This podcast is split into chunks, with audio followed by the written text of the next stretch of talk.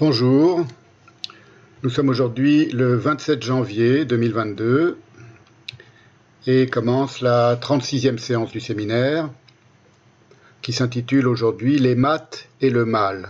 Donc ce sera une séance consacrée en grande partie aux mathématiques et au rapport des mathématiques au, monde dans lequel nous vivons. C'est donc la sixième séance euh, consacrée à ce que j'ai appelé le sanitarisme et c'est la troisième, je crois, consacrée à la cybernétique. Euh, pour ne pas être trop long, ça risque d'être déjà une séance assez longue, donc je reporte à la séance prochaine. C'est une sorte de, nouvelle parenthèse que je fais, mais qui sera utile et qui sera intéressante pour continuer de progresser. Euh, je reporte à la prochaine séance donc l'analyse que j'avais euh, annoncée du, du texte que je considère comme une forme d'imposture de Erich Earl, consacré à Heidegger et McCulloch. Je vais encore beaucoup parler euh, de McCulloch aujourd'hui. Euh, ensuite, euh, je vais généraliser un peu plus mon propos à la question des mathématiques. Et ce sera déjà, ça va donner déjà une séance assez, fournie. Donc voilà, ça suffira pour aujourd'hui. Je voudrais dire d'abord, avant de commencer, deux choses. Depuis la dernière séance, qui a eu lieu donc à la fin du mois de décembre, il y a quasiment un mois, euh, a commencé euh, la diffusion. J'ai entrepris la diffusion des textes euh, de préparation du séminaire. Euh, c'est pas le texte intégral de, tout ce que je dis lors des séances, parce que j'improvise beaucoup et je, enfin pas beaucoup, mais enfin j'improvise et je commente beaucoup ce que je lis de mes notes. Ce sont mes notes, les notes dont je me sers, qui sont quand même assez minutieuses, assez précises et assez fournies aussi, et qui sont diffusées par email. Alors j'ai commencé par la première séance du séminaire, euh, les séances d'ouverture il y a deux ans, et j'envoie deux emails par jour. Je suis obligé d'avoir ce rythme un peu euh, intensif pour essayer de rattraper le séminaire euh, où j'en suis aujourd'hui, d'ici euh, trois mois je pense. Donc les personnes qui sont inscrites, il y a beaucoup de personnes qui ont été inscrites, j'ai repris tout le fichier de contact des gens qui sont inscrits à la revue à la lettre d'information du séminaire, des gens qui sont inscrits sur mon site euh, Parole des jours, donc ça fait un gros euh, fichier de contact, et tout le monde reçoit euh, à 11h le matin et à 18h le soir des fragments, des séances, des premières séances du séminaire, on en est déjà à la séance numéro 10, et comme ça je rattrape lentement la chronologie jusqu'à la séance d'aujourd'hui. Les personnes qui sont inscrites, uniquement inscrites euh, gratuitement, reçoivent le début des, séances, euh, hormis lorsqu'une nouvelle séance démarre, lorsque je commence, par exemple, j'ai commencé l'envoi des emails de la séance numéro 9. Le premier envoi, est intégral pour tout le monde, et ensuite, seules les personnes qui se sont abonnées pour 20 euros par mois reçoivent, dans les emails suivants, l'intégralité des séances. Sinon, les autres ont des extraits, ils peuvent déjà se faire une idée et, euh, suivre comme ça le déroulement de, la reprise des textes des, séances passées du séminaire. Voilà, c'est très facile de se, désinscrire si on n'est pas intéressé, si on ne veut pas, euh, on ne veut plus recevoir euh, ces emails, deux emails par jour. C'est un peu intensif comme rythme, mais c'est la seule manière que j'ai que j'ai trouvé pour pouvoir d'ici quelques mois d'ici le printemps, euh, envoyer les textes des séances que je ferai en, vidéo et, rattraper un petit peu, si vous voulez, la chronologie du séminaire. Ça, c'était une première chose que je voulais dire. Deuxième chose, euh, depuis euh, la dernière séance, beaucoup de choses se sont déroulées dans, la vie quotidienne de, tout, un, chacun et de, la mienne en particulier. Et euh, par exemple, le pass vaccinal a été voté, il est appliqué. Moi, je ne suis pas vacciné, donc euh, ça change pas énormément de choses. Ça change quasiment rien à ma vie personnelle. Je ne sors pas beaucoup et je, je fréquente pas les lieux où, d'une manière euh, générale, on demande désormais des, passes vaccinaux. Donc, ça ne change pas grand-chose pour moi. Mais enfin, ça change euh, beaucoup de choses d'un point de vue intellectuel, d'un point de vue, euh, c'est pas que ça change, c'est que ça confirme beaucoup de choses d'un point de vue intellectuel. Et ce que je peux dire à ce sujet, c'est que lorsque j'ai commencé, c'est le chien de ma fille qui a une crise de, une crise de, tout, c'est pas grave. Lorsque j'ai commencé la, nouvelle saison de ce séminaire en septembre dernier, j'avais beaucoup moins d'informations sur, euh, le, pas, seulement sur la crise sanitaire et sur le Covid, mais sur le, sur le Covid, mais enfin sur les, disons, les, manigances euh, gouvernementales euh,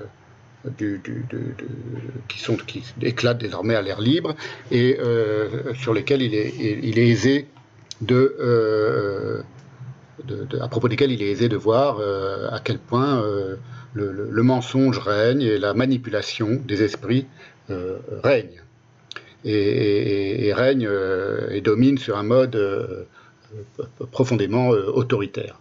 Alors, à ce sujet, ce sera la, fin de cette introduction, je voudrais vous signaler, j'ai envoyé des tweets avec des extraits de ce texte qui vient de paraître et qui est très intéressant. Il faut absolument l'acheter, le, lire, le, partager, le citer. c'est le, dernier texte qui est paru aux éditions du Seuil des, du Comité Invisible, donc c'est un petit groupe de gens réunis euh, autour de Julien Coupa, qui sont d'excellents écrivains, d'excellents penseurs depuis le début, depuis leur premier manifeste, depuis l'insurrection qui vient et à nos amis. Et celui-là qui vient de sortir est consacré précisément à ce que euh, à ce qui vient de se dérouler en Occident et partout sur la planète depuis deux ans. il y a, euh, c'est très important parce que ça, j'en parle parce que ça rejoint beaucoup de, de évidemment d'intuition euh, de, ce séminaire. Ce sont des gens qui ont beaucoup lu et qui ont lu les très bons livres, ce, que je, conseille de faire en permanence dans ce séminaire. Et donc, il y a beaucoup de, points de rencontre avec, ce que je dis ici dans ce séminaire. Euh, ils, élaborent dans ce manifeste conspirationniste que je vous engage vraiment à lire le, plus rapidement possible, parce que ça éclaire beaucoup de choses. Moi, ça m'a appris beaucoup de choses.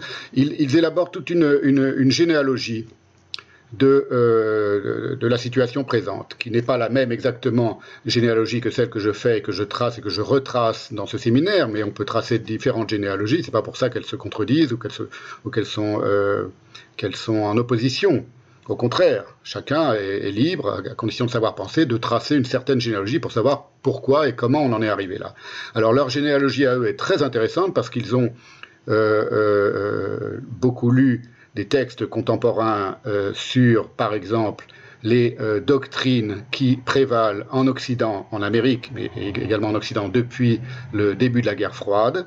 Les doctrines, par exemple, de ce que l'on appelle euh, hazardous preparedness, la préparation, la mise en préparation sont des doctrines américaines euh, qui sont liées évidemment aux, néoconservateurs, qui sont des doctrines euh, anti-conspirationnistes justement. Il y, a toute une analyse, donc vraiment c'est très minutieux. Ils reviennent à Karl Popper, ils expliquent le fonctionnement de la fondation Rockefeller, ils expliquent toute cette doctrine qui, euh, à partir des années 80 90 aux États-Unis, sur les pandemic preparedness, des scénarios catastrophes, les, les préparations à la pandémie, sont des doctrines qui ont euh, euh, profondément influencé les gouvernants euh, aujourd'hui dans leur réaction à la crise, à la pandémie pandémique. C'est très convaincant, c'est plus que convaincant, c'est évident que c'est que c'est que c'est vrai, et c'est pas du tout complotiste. Le, titre est un petit peu euh, euh, ironique, c'est-à-dire qu'il considère que la conspiration c'est celle que euh, les puissants, appelons-les comme ça pour donner un, un, titre général, ourdissent contre le monde, contre la nature, contre le monde, contre le mode de vie des humains et des esprits libres. Ça c'est quelque chose que tous les esprits libres ressentent, c'est-à-dire que la société est organisée pour leur nuire. Et c'est une forme de paranoïa, mais c'est une paranoïa légère et c'est une paranoïa intelligente et lucide, qui était celle de tous les grands esprits, celle d'Artaud, celle de Céline, celle de Nietzsche, et celle de, Marx, et celle de tous les, tous les plus grands penseurs depuis toujours. Donc voilà, c'est de ces gens-là, enfin, ben, c'est pas exactement les mêmes euh, personnes dont ils se réclament, mais ils font euh, euh, aussi beaucoup allusion à Foucault, d'excellents auteurs, donc d'excellentes références. Il faut le lire. Je ne peux pas en parler en, détail. Je vais le citer un petit peu aujourd'hui, mais euh, évidemment, ils décrivent la, situation délirante dans laquelle se trouve la planète depuis deux ans, et ils expliquent d'où vient ce délire et euh, quelles en sont les, sources, quels en sont les tenants.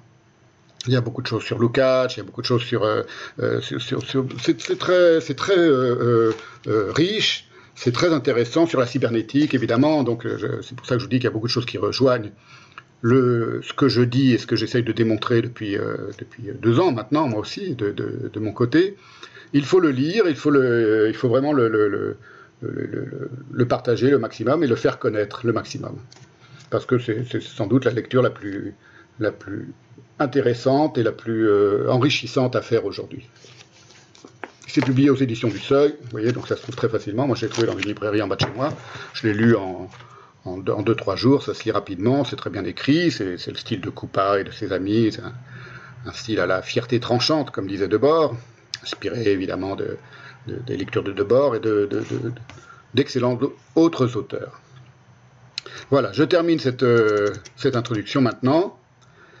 Et je reviens à là où j'en étais la dernière fois, c'est-à-dire on va euh, euh, aujourd'hui poursuivre et achever la revue de la carrière intellectuelle de Warren McCulloch, donc, qui est l'un des premiers, sinon le premier, turiféraire et théoricien de l'artificialité de l'intelligence.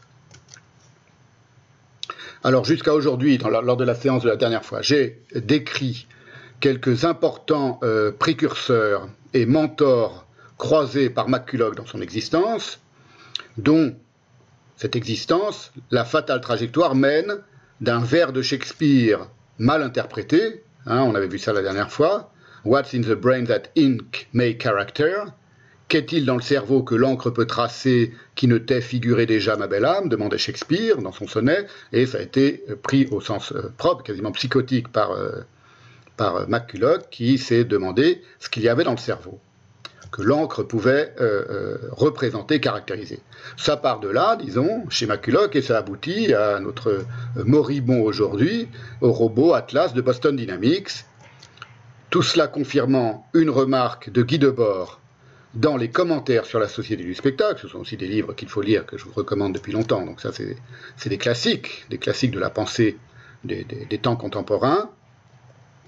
Voilà ce qu'écrivait Guy Debord dans ses commentaires sur la société du spectacle, quand l'économie toute puissante est devenue folle et les temps spectaculaires ne sont rien d'autre que l'économie toute puissante devenue folle. Elle a supprimé les dernières traces de l'autonomie scientifique, inséparablement sur le plan méthodologique et sur le plan des conditions pratiques de l'activité des chercheurs, entre guillemets. Chercheurs, entre guillemets. On ne demande plus à la science de comprendre le monde ou d'y améliorer quelque chose. On lui demande de justifier instantanément tout ce qui se fait. Aussi stupide sur ce terrain que sur tous les autres, qu'elle exploite avec la plus ruineuse irréflexion, la domination spectaculaire a fait abattre l'arbre gigantesque de la connaissance scientifique à seule fin de s'y faire tailler une matraque. Alors, le, manifeste conspirationniste, que je vous recommande donc de lire de toute urgence pour comprendre tout ce qu'il y a à apprendre de l'état du monde en 2022 et des discours et des entreprises qui sont menées dans le monde pour le contrôle et la domination des populations de la planète depuis la seconde moitié du XXe siècle ou même depuis le début du XXe siècle, cite justement, je vais citer leur citation, un slogan de l'exposition universelle de Chicago en 1933, qui s'intitulait Un siècle de progrès, l'exposition universelle de Chicago de 1933, qui, était, dont le titre était cette exposition Un siècle de progrès, et ce que euh, ce slogan disait, c'était La science découvre, l'industrie applique, l'homme se conforme. Donc vous voyez, des choses étaient en place dès 1933, mais même dès, avant euh, aux États-Unis et, partout dans l'Occident, qui euh, allait aboutir à ce que nous vivons aujourd'hui. Les choses prennent longtemps pour se mettre en place. Il y a des soubresauts, il y a des événements, il y a, un, chaos et, un, désordre apparent, mais sous le désordre, il y a des impulsions, des forces. C'est pas du complot, c'est pas que trois personnes qui complotent pour, pour dominer le monde. C'est plus compliqué que cela. Mais il y a des, des idéologies, des doctrines, comme on dit. C'est un bon mot, une doctrine, endoctrinement, parce que l'endoctrinement, il se fait petit à petit et il a différentes formes. Euh, différentes manières d'endoctriner. Et cet endoctrinement, c'est celui qui euh, aujourd'hui se, répand partout et qui a donc une généalogie, qui a une histoire, qui a des sources, euh, qui a même une archéologie. Cet endoctrinement, c'est celui du néolibéralisme triomphant. Le néolibéralisme triomphant, le capitalisme à son stade financier et cybernétique le plus actuel, euh, il est profondément lié au mode de vie du numéricain et au mode de vie dégradé du numéricain. Vous voyez, c'est pas juste une doctrine économique parmi d'autres, c'est pas juste une manière d'envisager le, rapport entre, les, êtres humains et leur argent, c'est beaucoup plus vaste et beaucoup plus ample que cela. Ces doctrines, elles se, diffusent, elles empoisonnent tout depuis très longtemps déjà, et c'est une des grandes vertus de ce, texte, par exemple, que de nous en rapporter des, des, témoignages et, de penser ces témoignages. Alors tout cela, je vous, en parle longuement parce que tout cela est très lié à la séance d'aujourd'hui qui est consacrée aux mathématiques et au mal et à la responsabilité concrète des mathématiciens les plus abstraits à ce que moi j'appelle la gestion génocidaire du globe. Il y a une responsabilité euh, des mathématiciens, pas seulement des scientifiques, on l'a vu avec euh, de, le, le, dit euh, clairement, mais je pense aussi des mathématiciens eux-mêmes. Et justement, il se trouve que le manifeste conspirationniste évoque à un moment un texte que je ne connaissais pas, qui a l'air très intéressant. Je l'ai commandé, mais je ne l'ai pas encore reçu, donc je ne peux pas vous en dire tellement plus. Je peux juste vous citer la citation que fait le manifeste conspirationniste. C'est un texte qui, c'est un livre collectif qui date de 2015 euh, et qui euh, s'intitule c'est traduit de l'anglais, quand la raison faillit perdre l'esprit.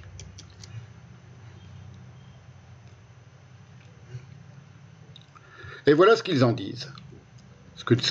la citation que je vous fais maintenant, elle est tirée du manifeste et ils évoquent le, texte quand euh, la raison faillit perdre l'esprit, ce texte collectif. Nous ne sommes pas sortis de la guerre froide. Donc cette citation que je vous fais maintenant, elle est tirée du euh, manifeste conspirationniste. Nous ne sommes pas sortis de la guerre froide. Nous ne sommes pas sortis de l'époque où, ouvrez les guillemets, les gens de Harvard tentaient de créer une science sociale inspirée de la science physique, capable d'expliquer et de prédire les comportements humains, tout comme la physique avait élucidé les phénomènes atomiques. Le projet Manhattan les avait inspirés et il leur tardait de s'essayer à leur tour à la fission de l'atome social, comme Parsons se plaisait à le dire. Ça, cette citation que fait euh, le, manifeste euh, conspirationniste, elle est tirée de ce texte collectif, donc quand la raison faillit perdre l'esprit. Je suis allé un petit peu voir ce que disait ce collectif, et voilà ce qu'on peut lire en quatrième de, couverture, ce qui est déjà très intéressant, je vais vous lire maintenant. Je ne peux pas vous en dire plus parce que je n'ai pas reçu le livre, mais ça va euh, vraiment dans le sens de tout ce que je suis en train d'examiner depuis quelques séances déjà. Aux États-Unis, lors de la guerre froide, soit entre la fin de la Seconde Guerre mondiale et le début des années 1980, le concept de rationalité, entre guillemets, attira l'attention des politiciens et des militaires qui demandèrent à divers chercheurs en sciences humaines, psychologie, sociologie, sciences politiques, économie, algorithmie, etc., de reconfigurer la rationalité pour mieux en déployer les ressorts dans un univers politique et scientifique coupé en deux. Quand la raison faillit perdre l'esprit, donc le titre de ce recueil, redonne vie à ces scientifiques de haut niveau, Herbert Simon, Oscar Morgenstern, Hermann Kahn, Anatole Rapoport, Thomas Schelling et bien d'autres, qui ont remodelé les manières de penser les rapports politiques et sociaux à l'aide d'outils intellectuels venus des mathématiques ou de la physique. Désormais, les transactions économiques, l'évolution biologique, les élections politiques, les stratégies militaires, voire même les relations internationales, sont envisagées comme des phénomènes où les prises de décision relèvent de l'optimisation mathématique ou de la programmation algorithmique. C'est écrit en 2015. Hein, ça, c'est la, présentation de ce texte dont je vous montre la couverture, quand la raison faillit perdre l'esprit. Ça date de 2015. Je suis allé donc un petit peu me renseigner sur les auteurs de ce collectif, qui semble vraiment passionnant, donc je, suis, pressé de le lire et de, le découvrir, et qui paraît, euh, euh, ce collectif, les auteurs de ce collectif, qui assez bien correspondent aux séances que je consacre depuis maintenant quelques semaines à la cybernétique. C'est pour ça que je vous en parle aujourd'hui.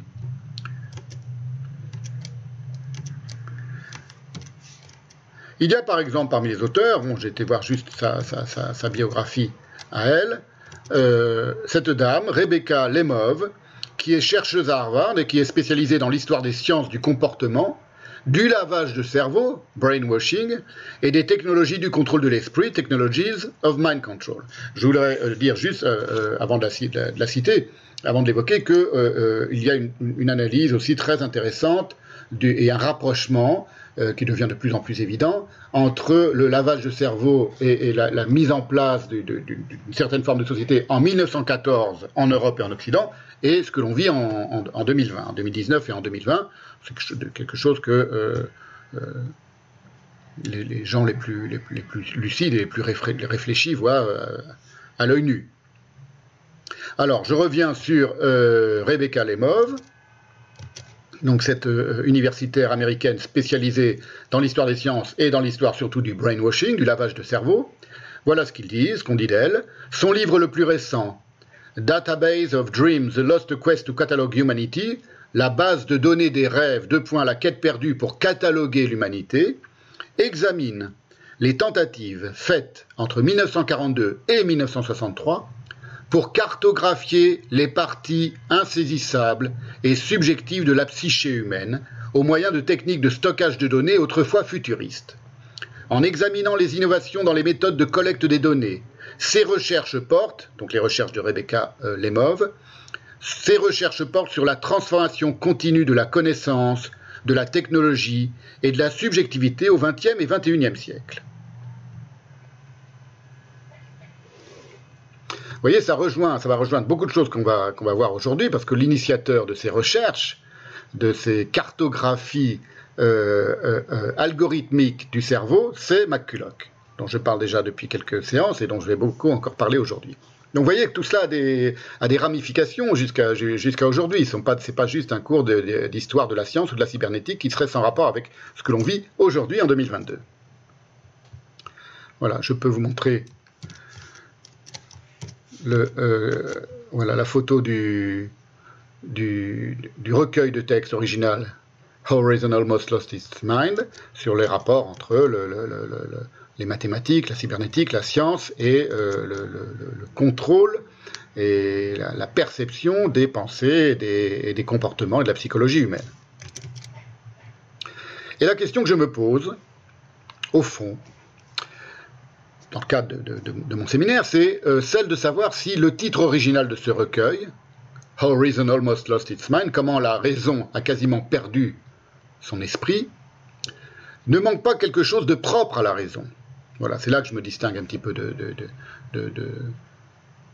du discours de ces gens-là, qui sont quand même des grands spécialistes de la science et qui, d'une certaine manière, continuent de croire dans une forme de, pureté et de distanciation euh, de l'esprit scientifique, parce que euh, euh, la raison, lorsqu'elle se transforme en pur outil de domination, de manipulation, de configuration et de contrôle psychologique, politique, sanitaire aujourd'hui, est-ce qu'elle ne rejoindrait pas, au contraire, plutôt que de se perdre, comme lorsqu'on dit vous avez perdu la raison, est-ce qu'elle ne rejoindrait pas au contraire son essence propre, profondément totalitaire et despotique, telle qu'on peut la voir, cette essence de la raison occidentale, imaginée, encensée, figurée et justifiée dans tous ses détails, où ça Dans la République de Platon? La néo-civilisation chinoise aujourd'hui qui se met en place et vers laquelle se rue toute la planète. Parce que c'est un des, un des, constats aussi du manifeste conspirationniste, et c'est quelque chose que, que, je dis aussi dans ce séminaire depuis longtemps. D'une certaine manière, c'est euh, l'application euh, la plus rigoureuse euh, de, de, beaucoup des, des, des, des, détails de la République platonicienne. C'était quelque chose, on a vu, j'avais cité une, une, fait une citation de Heidegger la dernière fois, je crois, qui disait que même la Chine est devenue euh, intégralement euh, euh, européanisée et est profondément aujourd'hui, par le, par, le, par le biais et par le truchement évidemment de la cybernétique, platonicienne et platonisée, avec toute une, série de, de, de, rapprochements, de parallèles qu'on pourrait faire, qui seraient intéressants à faire. Il est donc, pourquoi j'énonce tout ça en introduction Parce que je pense qu'il est largement temps de se demander en 2022 quelle profonde part ont à la dévastation contemporaine non seulement les scientifiques en général, mais les mathématiciens et les logiciens les plus abstraitement virtuoses dans leur domaine. C'est pour ça que j'ai tenu à faire cette séance sur les maths et le mal. parce qu'on a pris l'habitude d'admirer inconditionnellement les génies en mathématiques, alors que leur virtuosité, à la différence de celle par exemple des artistes, parce que la virtuosité des artistes ou d'un artiste, elle est par définition inséparable de la grâce et de la beauté qu'ils contribuent à créer. Et lorsque je dis les artistes, et lorsque je parle de la virtuosité des, artistes, j'ai inclus les meilleurs écrivains, les écrivains dont on peut parler sans rire, disait Nabokov. C'est-à-dire, pour moi, les véritables penseurs. C'est pas des écrivains, c'est pas quelqu'un qui, écrit pour, euh, pour distraire la foule, euh, et pour préparer des scénarios pour le, pour le cinéma. C'est strictement et uniquement un penseur et un créateur de pensée et de beauté. Les deux vont ensemble. La virtuosité d'un mathématicien, d'un grand génie des mathématiques, on va en rencontrer plusieurs aujourd'hui, elle est plutôt comparable à l'extrême virtuosité individuelle d'un combattant hors pair. Un combattant en art martial ou un, soldat hors pair. Cette virtuosité n'empêchant en rien qu'il appartienne, ce soldat hors pair, ce combattant hors pair, à une armée inique, ni qu'il mette sa virtuosité au service d'un objectif, objectif militaire ou policier abject. Eh bien, il en va de même avec les mathématiciens virtuoses. On va le voir un peu aujourd'hui. Et donc, ce qui m'intéresse, c'est la virtuosité non pas dans leur domaine, à ces mathématiciens, mais dans leur rapport au monde. Et dans le cas des mathématiques, cette virtuosité, elle n'est pas neutre d'emblée. Le rapport au monde du mathématicien, il n'est pas neutre, au sens où le mathème en soi n'a rien de neutre quant au monde, quant à la réalité c'est-à-dire quant à la manière dont l'homme réside dans le monde. C'est tout cela que nous allons examiner en détail aujourd'hui. Donc vous voyez, ça, rejoint euh, des choses qui sont euh, euh, dire, dites et comprises et analysées soit dans le manifeste conspirationniste, soit apparemment dans, ce texte, comment la raison a, presque perdu son esprit, sauf que moi, je vais assez loin dans cette idée-là, et je considère que il y a quelque chose au fondement même de la raison, de la raison occidentale, de la rationalité occidentale, qui participe de, l'impulsion ravageuse.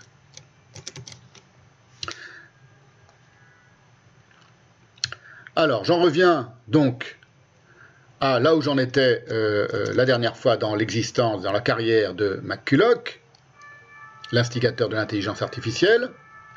C'était sa rencontre qui est la grande rencontre de la vie de McCulloch, avec celle de euh, avec Walter F. Pitts en 1942.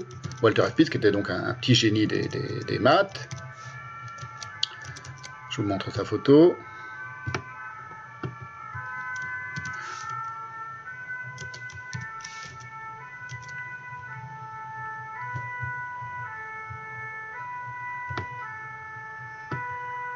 Voilà, c'est lui. Walter F. Pitt. Je continue de suivre l'excellente étude de euh, Tara Abraham, que j'ai commencé de citer et de suivre euh, la dernière fois, parce qu'elle est très détaillée et qu'elle fournit énormément de, renseignements sur la carrière précise de McCulloch et sur cette collaboration entre euh, McCulloch et, Walter F. Pitts, qui va aboutir à leur publication majeure en 1943. Les dates sont importantes qui sera leur texte A Logical Calculus of the Ideas Immanent in Nervous Activity, un calcul logique des idées immanentes dans l'activité nerveuse. On va, on va voir tout ça d'un peu plus près aujourd'hui.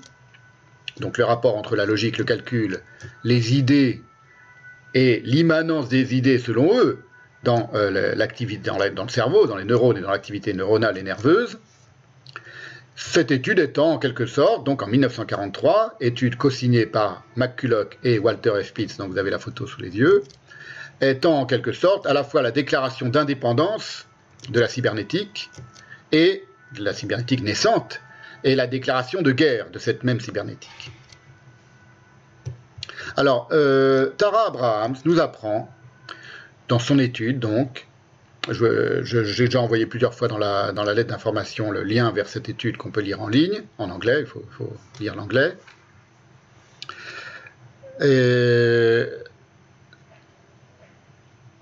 sur celui qu'elle qualifie de, Walter Pitts, la véritable intelligence directrice de McCulloch.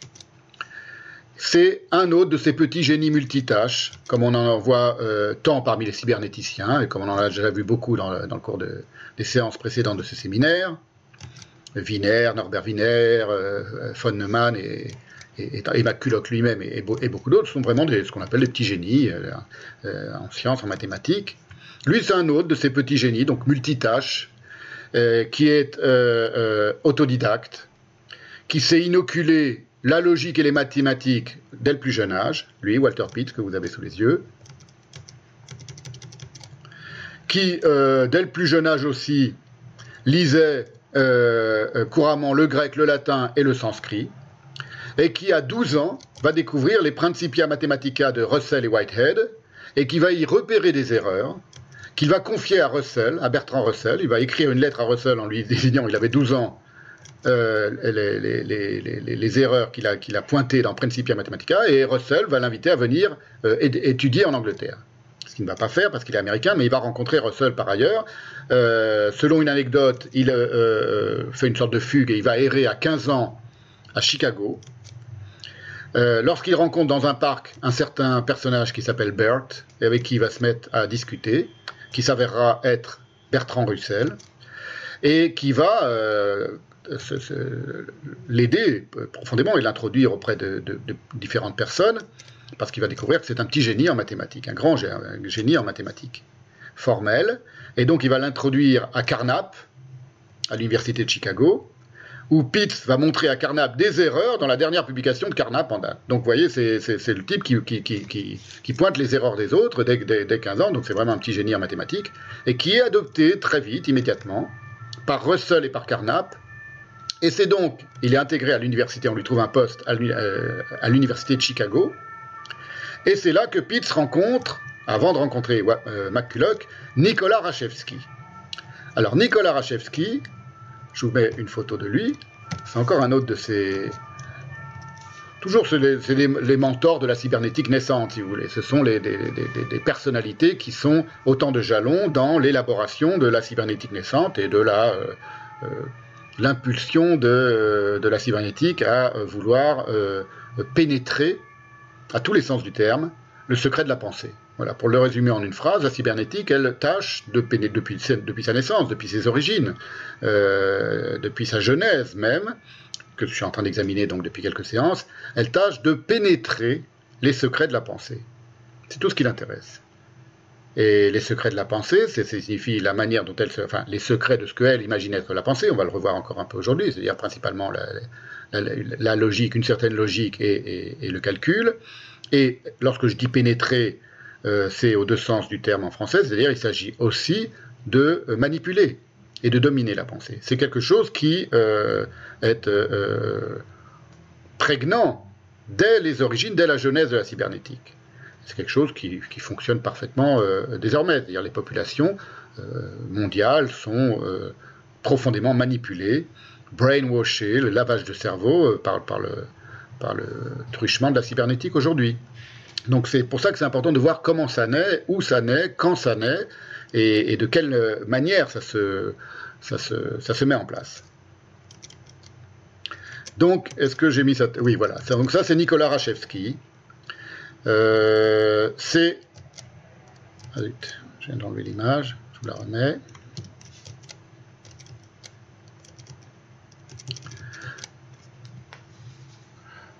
C'est quelqu'un, donc c'est un scientifique euh, qui est d'origine ukrainienne. On est toujours dans les années 30 et 40 aux États-Unis, qui a, a, émigré aux États-Unis et qui est passionné de ce qu'on appelle la biologie mathématique. C'est lui qui, dans les années 30 et 40, fut l'instigateur euh, de la modélisation mathématique, donc, du comportement des nerfs et des réseaux nerveux. Tout le travail de Rachevsky, comme de ses successeurs, donc à qui euh, vont succéder très vite euh, dans leur collaboration Pitts et McCulloch, tout le travail de Rachevsky consiste à partir d'une analogie purement hypothétique, c'est une hypothèse, qui est visuelle, qui est subjective, qui n'a rien d'objectif, entre un phénomène chimique, à savoir la division spontanée des gouttelettes dans les colloïdes, qu'il a modélisé mathématiquement.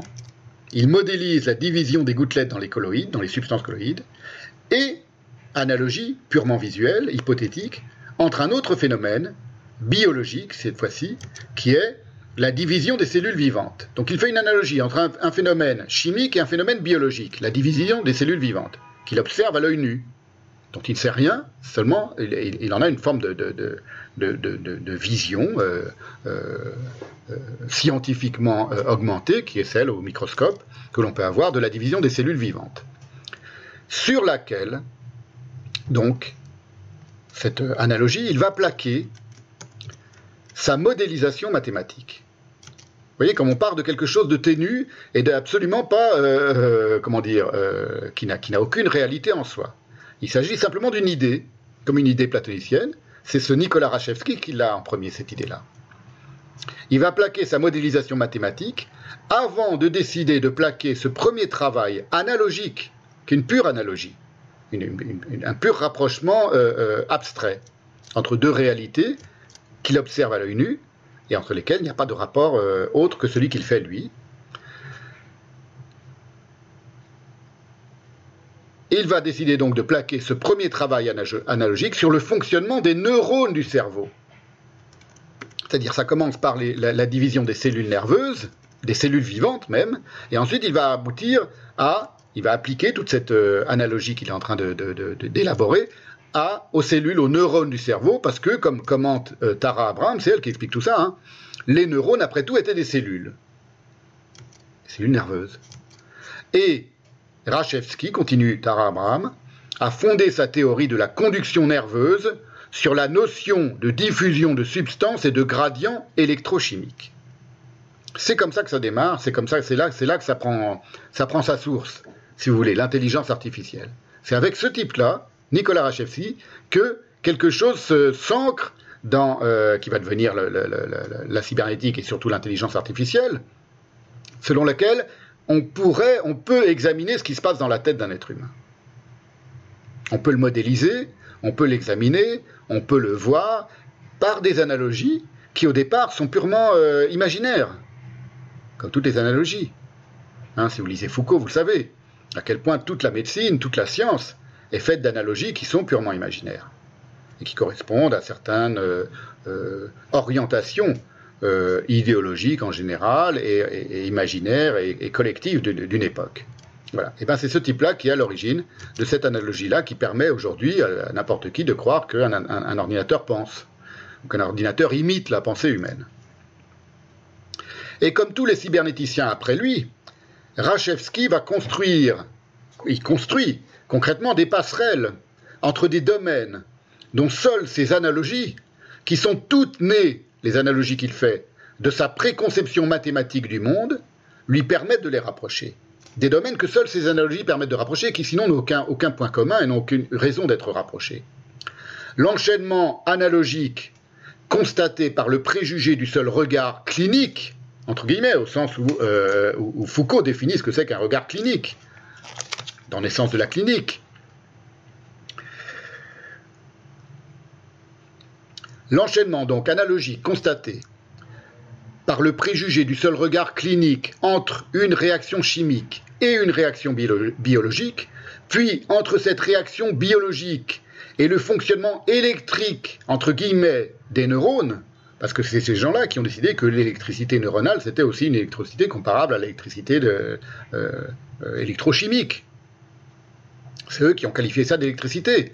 Hein, depuis Gavalny, je, vais en parler, c'est aussi un préjugé, c'est aussi une hypothèse, c'est aussi une théorie, c'est aussi une doctrine.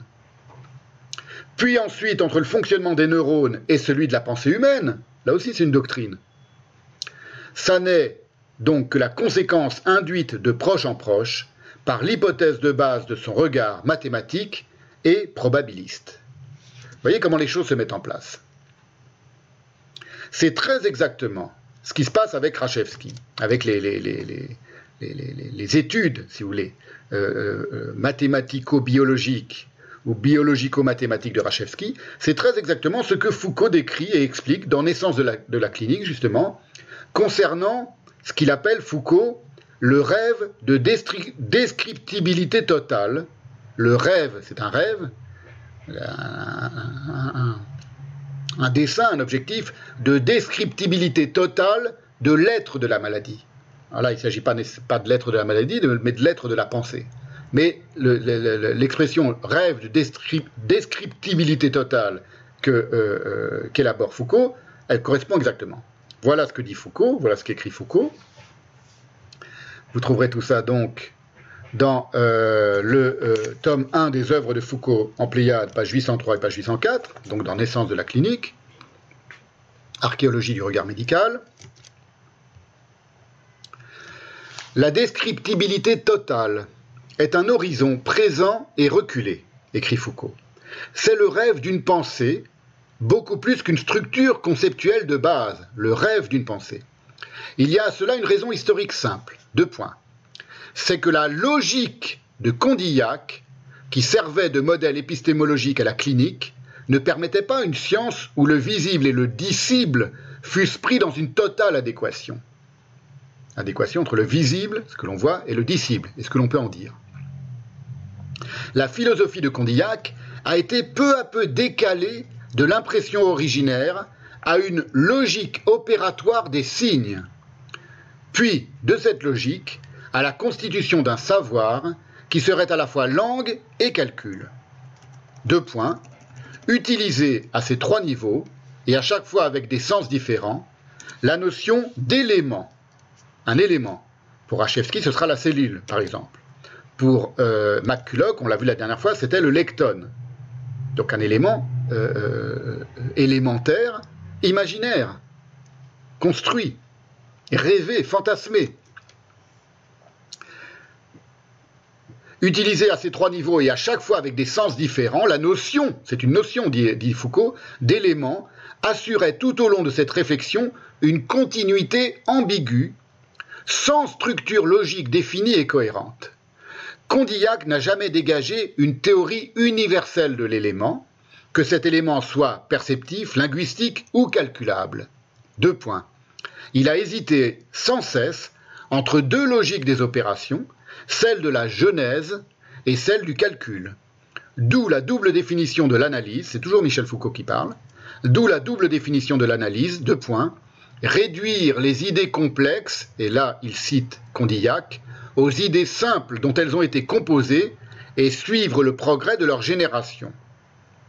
Ce qui est euh, euh, la démarche cybernétique par excellence, qui est revendiquée par McCulloch et par tous les cybernéticiens à sa suite.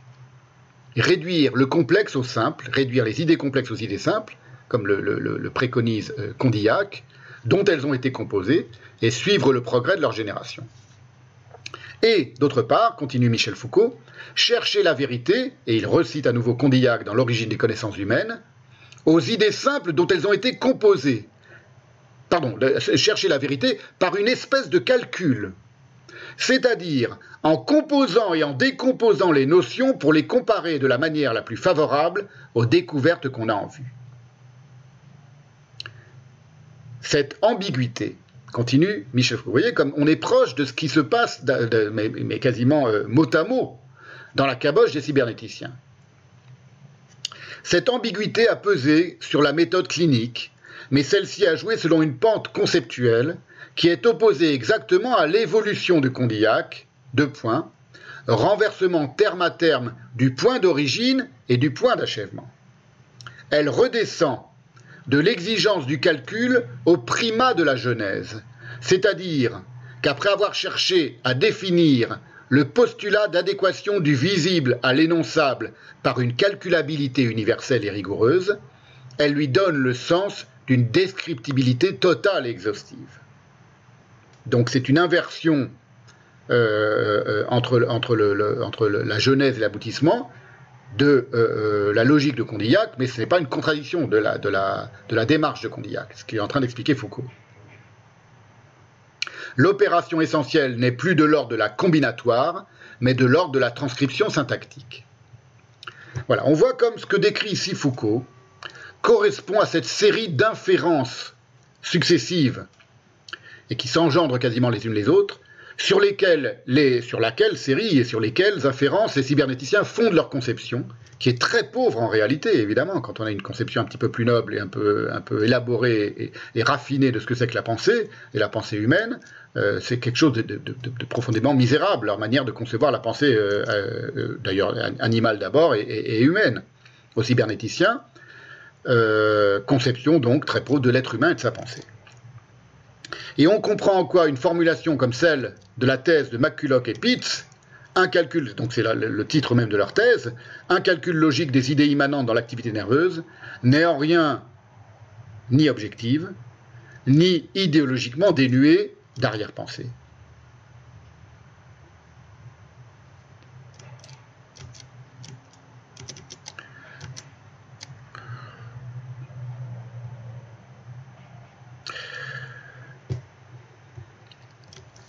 Voilà, une petite... Euh, petite image de, euh, euh, du compte Facebook de, du séminaire qui est apparu. Vous voyez, c'est vraiment donc, on peut trouver toute la, on, peut retrouver vraiment millimètre par millimètre la trace de l'élaboration du délire de la cybernétique. C'est ça qui m'intéresse, moi, c'est de voir comment ça naît et, de quelle manière ça naît, et quels sont les, les présupposés de ce délire.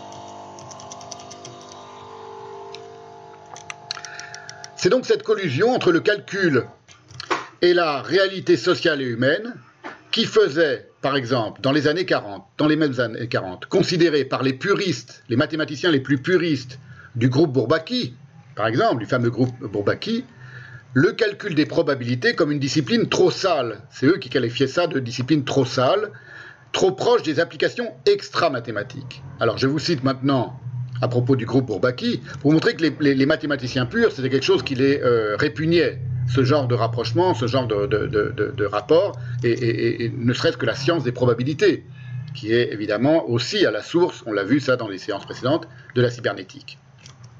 Pour eux, c'était quelque chose qui était euh, sale et, trop proche des, applications extra-mathématiques.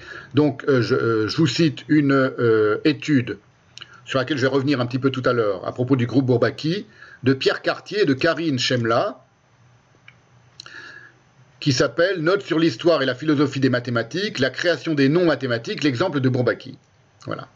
Qui est consacré au style en mathématiques. Je vais y revenir tout à l'heure. Normalement, les gens qui sont inscrits à la lettre d'information du séminaire l'ont reçu, cette étude, enfin ont reçu le lien vers cette étude, elle est en ligne, on peut la lire. C'est très intéressant.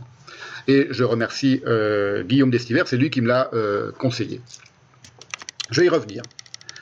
En tout cas, c'est pour vous dire qu'il y avait des mathématiciens qui, à la même époque, en, particulier les gens du groupe Bourbaki, considéraient que le calcul des probabilités, par exemple, c'était une discipline trop sale pour être prise en considération et retenue dans les premières publications du groupe, ce que le groupe Bourbaki qualifiait d'our rédaction, rédaction originelle. Hélas, cette digue de pureté devait céder sous les coups de butoir de la cybernétique à partir du développement extraordinaire de la combinatoire.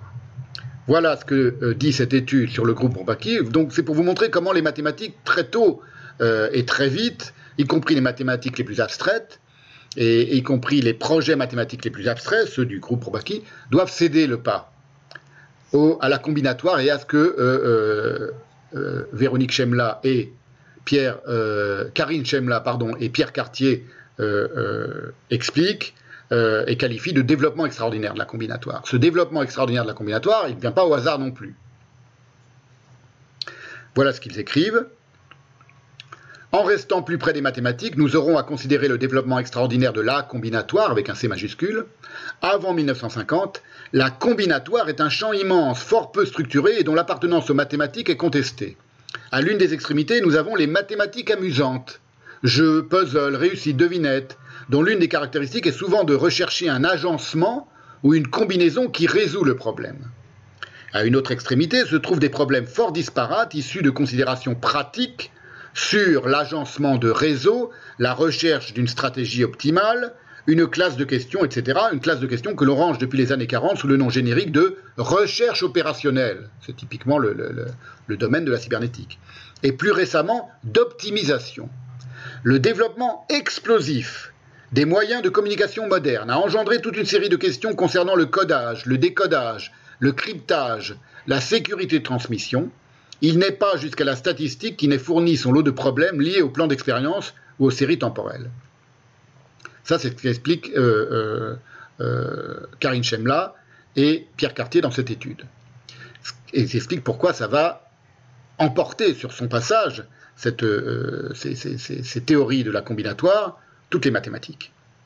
En tout cas, ils ne le disent pas comme ça, mais c'est ce qui s'est passé. C'est ainsi qu'à partir des années 50, le développement de la science oblige le groupe Bourbaki, c'est eux qui le disent, hein, les deux auteurs de cette étude, à changer complètement les perspectives. Le développement de la science oblige le groupe Bourbaki, donc, à changer complètement les perspectives. Deux points. Les méthodes du calcul des probabilités envahissent le cœur des mathématiques les plus abstraites. Fin de la citation. Vous voyez C'est important parce qu'on voit deux, comment dire, deux sources empoisonnées qui vont se rejoindre. D'une part, le rapprochement, l'analogie faite à partir de Rachevski, mais on va le voir poussé à son plus haut euh, degré de, minutie délirante par Pitts et McCulloch, et d'autre part le développement, mais ça, tout ça, tout ça se, déploie ensemble, comme dit Heidegger, hélas, et, le déploiement de la combinatoire et des statistiques et l'invasion de la science la plus abstraite par le calcul des probabilités.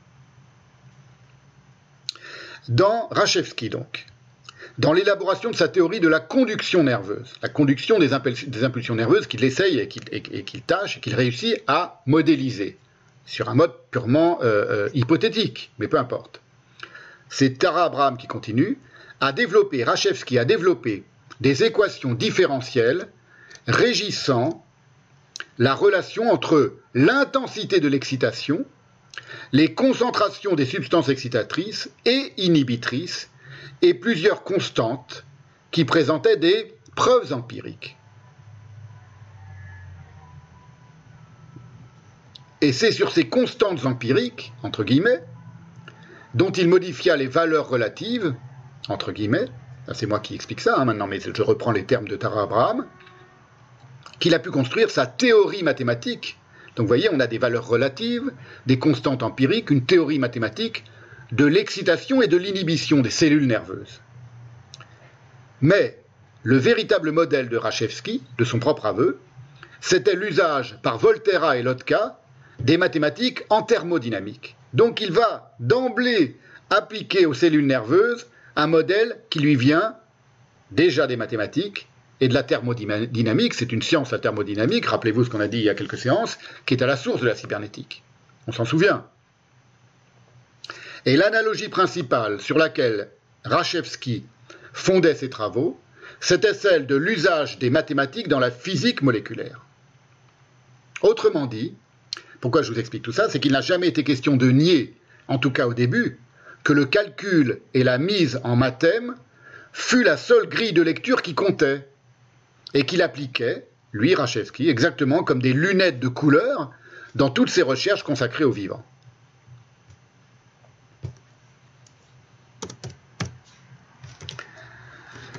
Euh, je vous, cite maintenant Rachevski lui-même pour, vous, que vous compreniez comment lui-même l'expliquait. C'est cité par Tara Abraham en anglais.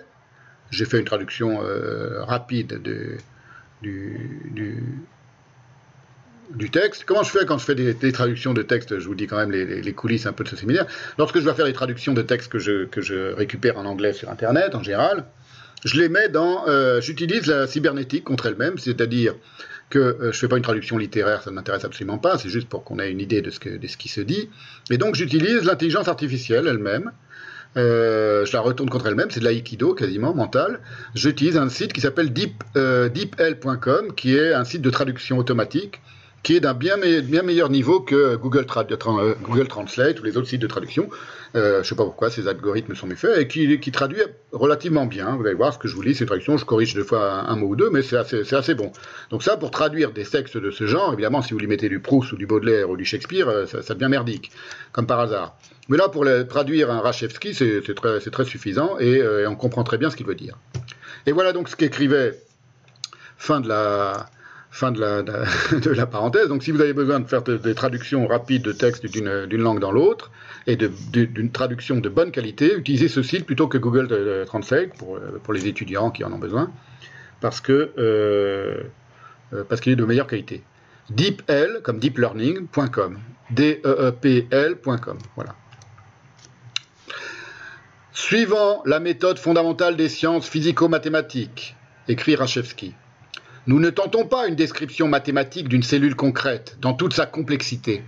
Voilà. Donc là, il va expliquer dans ce, que je vous lis maintenant, comme euh, il applique une euh, euh, modélisation idéalisée qui ne correspond pas à la réalité.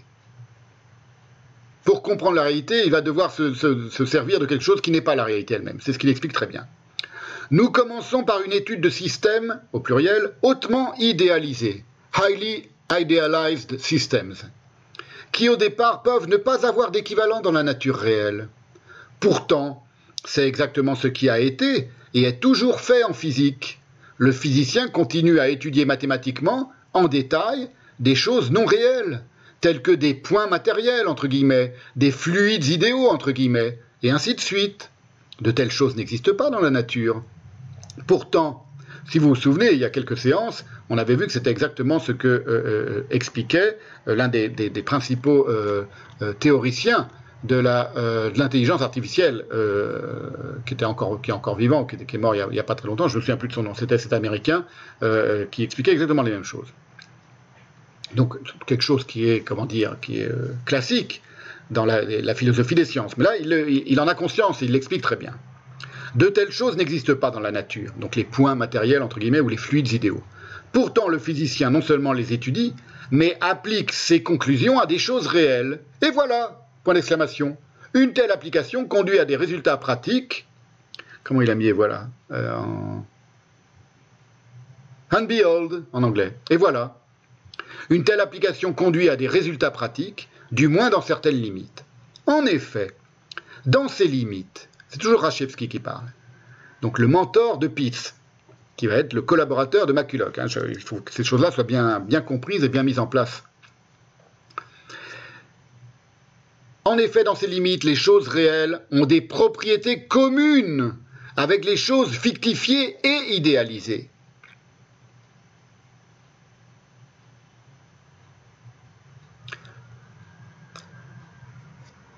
Seul un surhomme pourrait saisir mathématiquement d'un seul coup la complexité d'une chose réelle.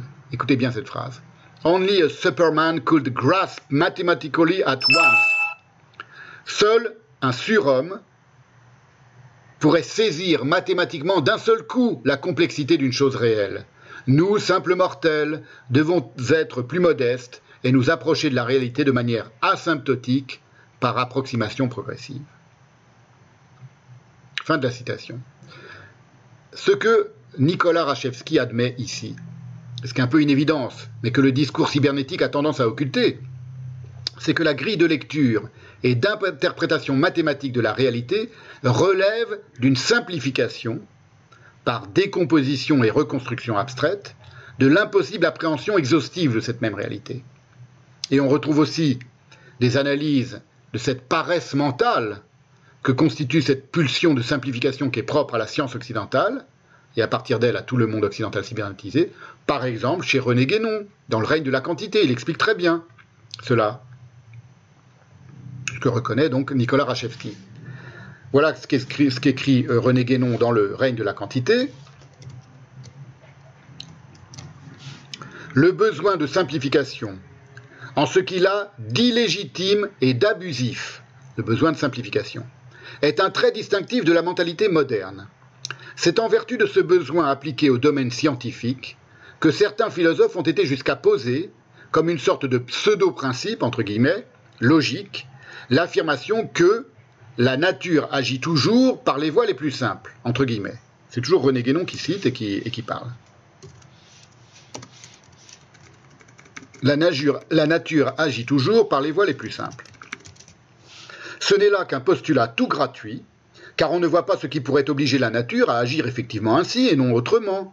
Et bien d'autres conditions que celles de la simplicité peuvent intervenir dans ces opérations, les opérations de la nature, et l'emporter sur celle-là, la simplicité, de façon à la déterminer à agir par des voies qui, à notre point de vue du moins, apparaîtront souvent comme fort compliquées.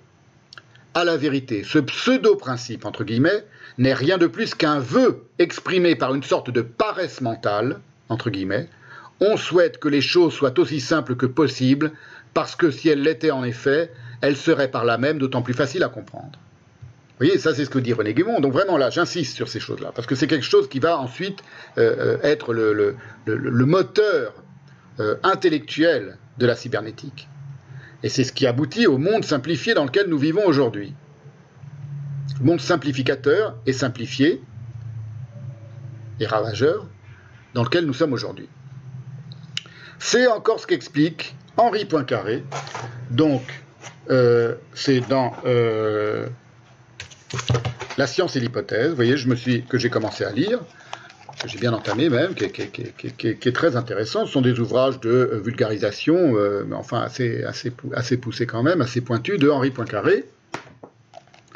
Je me suis fait, euh, je me suis commandé aussi celui-là que j'ai pas encore, pas encore lu. Voilà ce qu'il écrit dans La science et l'hypothèse concernant la raison principale pour laquelle, dit-il, dans les sciences physiques la généralisation prend volontiers la forme mathématique. C'est ce qu'il qualifie encore, lui, d'instinct de simplicité. C'est plus la paresse mentale de René Guédon, c'est un instinct de simplicité. Vous voyez, c'est des choses très, comment dire, J'insiste beaucoup parce que c'est pour montrer que c'est quelque chose qui a été théorisé, qui a été vu, qui a été compris par les plus grands euh, spécialistes, y compris de la mathématique, comme, euh, comme Henri Poincaré. Je veux dire que j'ai vécu pendant euh, dix ans rue Henri Poincaré à Paris, dans le 20e arrondissement, et que je m'étais dit, il faudrait un jour que je lise les, textes de ce type-là, et, je le fais que maintenant, vous voyez, mais il n'est jamais trop tard pour savoir euh, où l'on habite et chez qui, chez qui on est euh, hébergé.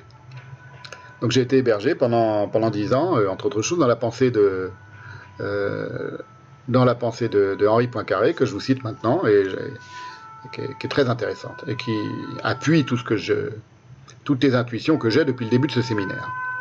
Je suis, je suis, assez content de moi parce que je suis pas du tout mathématicien et que ça m'intéressait très peu et que c'est pour le, enfin ça m'intéressait très peu. C'est pas un domaine qui m'intéressait particulièrement, les mathématiques et même la science et même la cybernétique.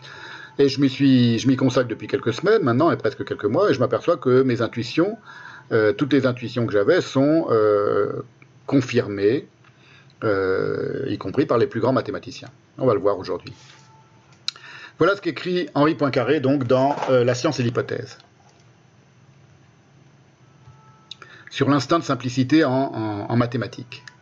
C'est page 171 du livre de Henri Poincaré. Il a fallu que l'esprit devançât l'expérience et, s'il l'a fait avec succès, c'est qu'il s'est laissé guider par l'instinct de la simplicité. Je fais donc une. Euh, vous voyez, je, comment dire, j'appuie sur un point très précis, très important, et après je vais revenir aux, expériences, aux expérimentations et aux théories de McCulloch et Pitts pour vous montrer, un, d'une part, qu'elles n'ont aucune base euh, euh, concrète, réaliste, et d'autre part, d'autre part, à quel point elles vont délirer. Elles vont partir d'emblée sur un grand délire. Ce délire, c'est celui qui est lié à l'instinct de simplicité qui, est propre aux mathématiques d'après Henri Poincaré. C'est pour ça que ça m'intéresse. C'est qu'il y a quelque chose qui est euh, euh, inscrit d'emblée, dès la naissance même du mathème, dans le mathème, dans les mathématiques, dans les mathématiques et dans la conception euh, logique et mathématique du monde. C'est ce qu'est en train d'expliquer Henri Poincaré. Il a fallu que l'esprit devançât l'expérience, et s'il l'a fait avec succès, c'est qu'il s'est laissé guider par l'instinct de la simplicité. La connaissance du fait élémentaire nous permet de mettre fait élémentaire donc nous permet de mettre le problème en équation. Il ne reste plus qu'à en déduire par combinaison le fait complexe, observable et vérifiable. C'est ce qu'on appelle l'intégration. C'est là l'affaire du mathématicien. On peut se demander pourquoi dans les sciences physiques, la généralisation prend volontiers la forme mathématique. La raison est maintenant facile à voir. Ce n'est pas seulement parce que l'on a à exprimer des lois numériques, c'est parce que le phénomène observable est dû à la superposition d'un grand nombre de phénomènes élémentaires tous semblables entre eux. Ainsi s'introduisent tout naturellement les équations différentielles. Il ne suffit pas que chaque phénomène élémentaire obéisse à des lois simples. Il faut que tous ceux que l'on a à combiner obéissent à la même loi.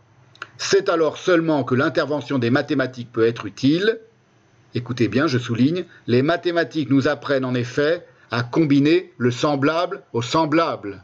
C'est pour ça qu'avant d'appliquer Rachevsky et ensuite McCulloch et Pitts ces euh, théorèmes mathématiques à la biologie, il a besoin de faire des analogies et de créer des analogies qui lui permettent, qui permettent, qui va permettre au mathème de s'appliquer à son analogie. Et cette analogie, elle est purement, elle est, elle est inventée.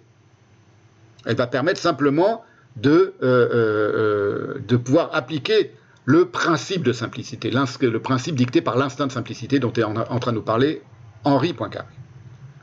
Je continue la citation de Poincaré.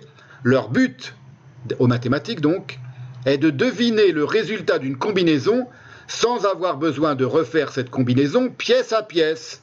Si l'on a à répéter plusieurs fois une même opération, elle nous permet d'éviter cette répétition en nous en faisant connaître d'avance le résultat par une sorte d'induction.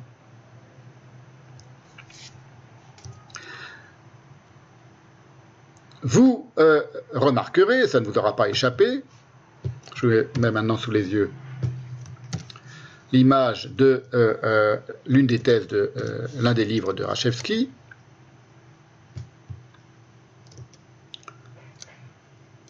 Alors c'est bizarre ça, pourquoi il ne veut pas me mettre...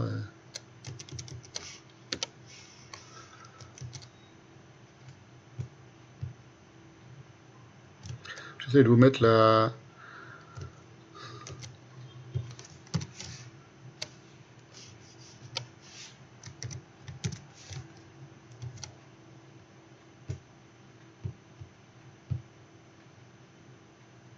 Bizarre ça. Bon, peu importe. Je voulais vous mettre sous les yeux la, couverture euh, d'un texte de Rachevsky qui s'appelle Mathematical Theory of Human Relations, la théorie mathématique des relations humaines. Mais bon, j'arrive pas à mettre l'image, c'est pas grave. On remarquera en tout cas, dans la citation que j'ai faite tout à l'heure de euh, euh, que le fantasme d'un Superman, d'un surhomme, qui se saisirait, to grasp, empoigner, euh, euh, disait-il, mathématiquement de la réalité dans l'intégralité de sa complexité, que c'est ce fantasme, il rôde quand même dans les parages de la déclaration de modestie mathématicienne de Rachevsky. Donc il y, a une déclaration que je vous ai lue tout à l'heure, que je vous ai lue à l'instant, avant Poincaré, de modestie mathématicienne dans son rapport au monde, mais il y a quand même le fantasme d'un Superman qui pourrait tout saisir d'un coup empoigner, saisir, grasp, un Superman, l'ensemble de la complexité de la réalité.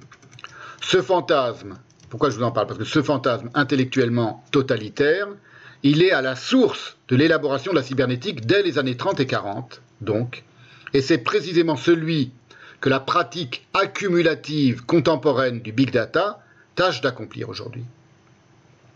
Donc le big data, il n'est pas apparu par hasard comme une conséquence stochastique, au hasard, de la seule puissance de calcul des superordinateurs les plus contemporains. Le big data, ce que j'appelle le big data, c'est-à-dire cette idéologie dévorante du calcul, il possède une histoire, une généalogie philosophique et une impulsion idéologique, comme nous sommes en train de découvrir minutieusement aujourd'hui. Et depuis que j'ai consacré ces séances, j'ai commencé ces séances sur la cybernétique.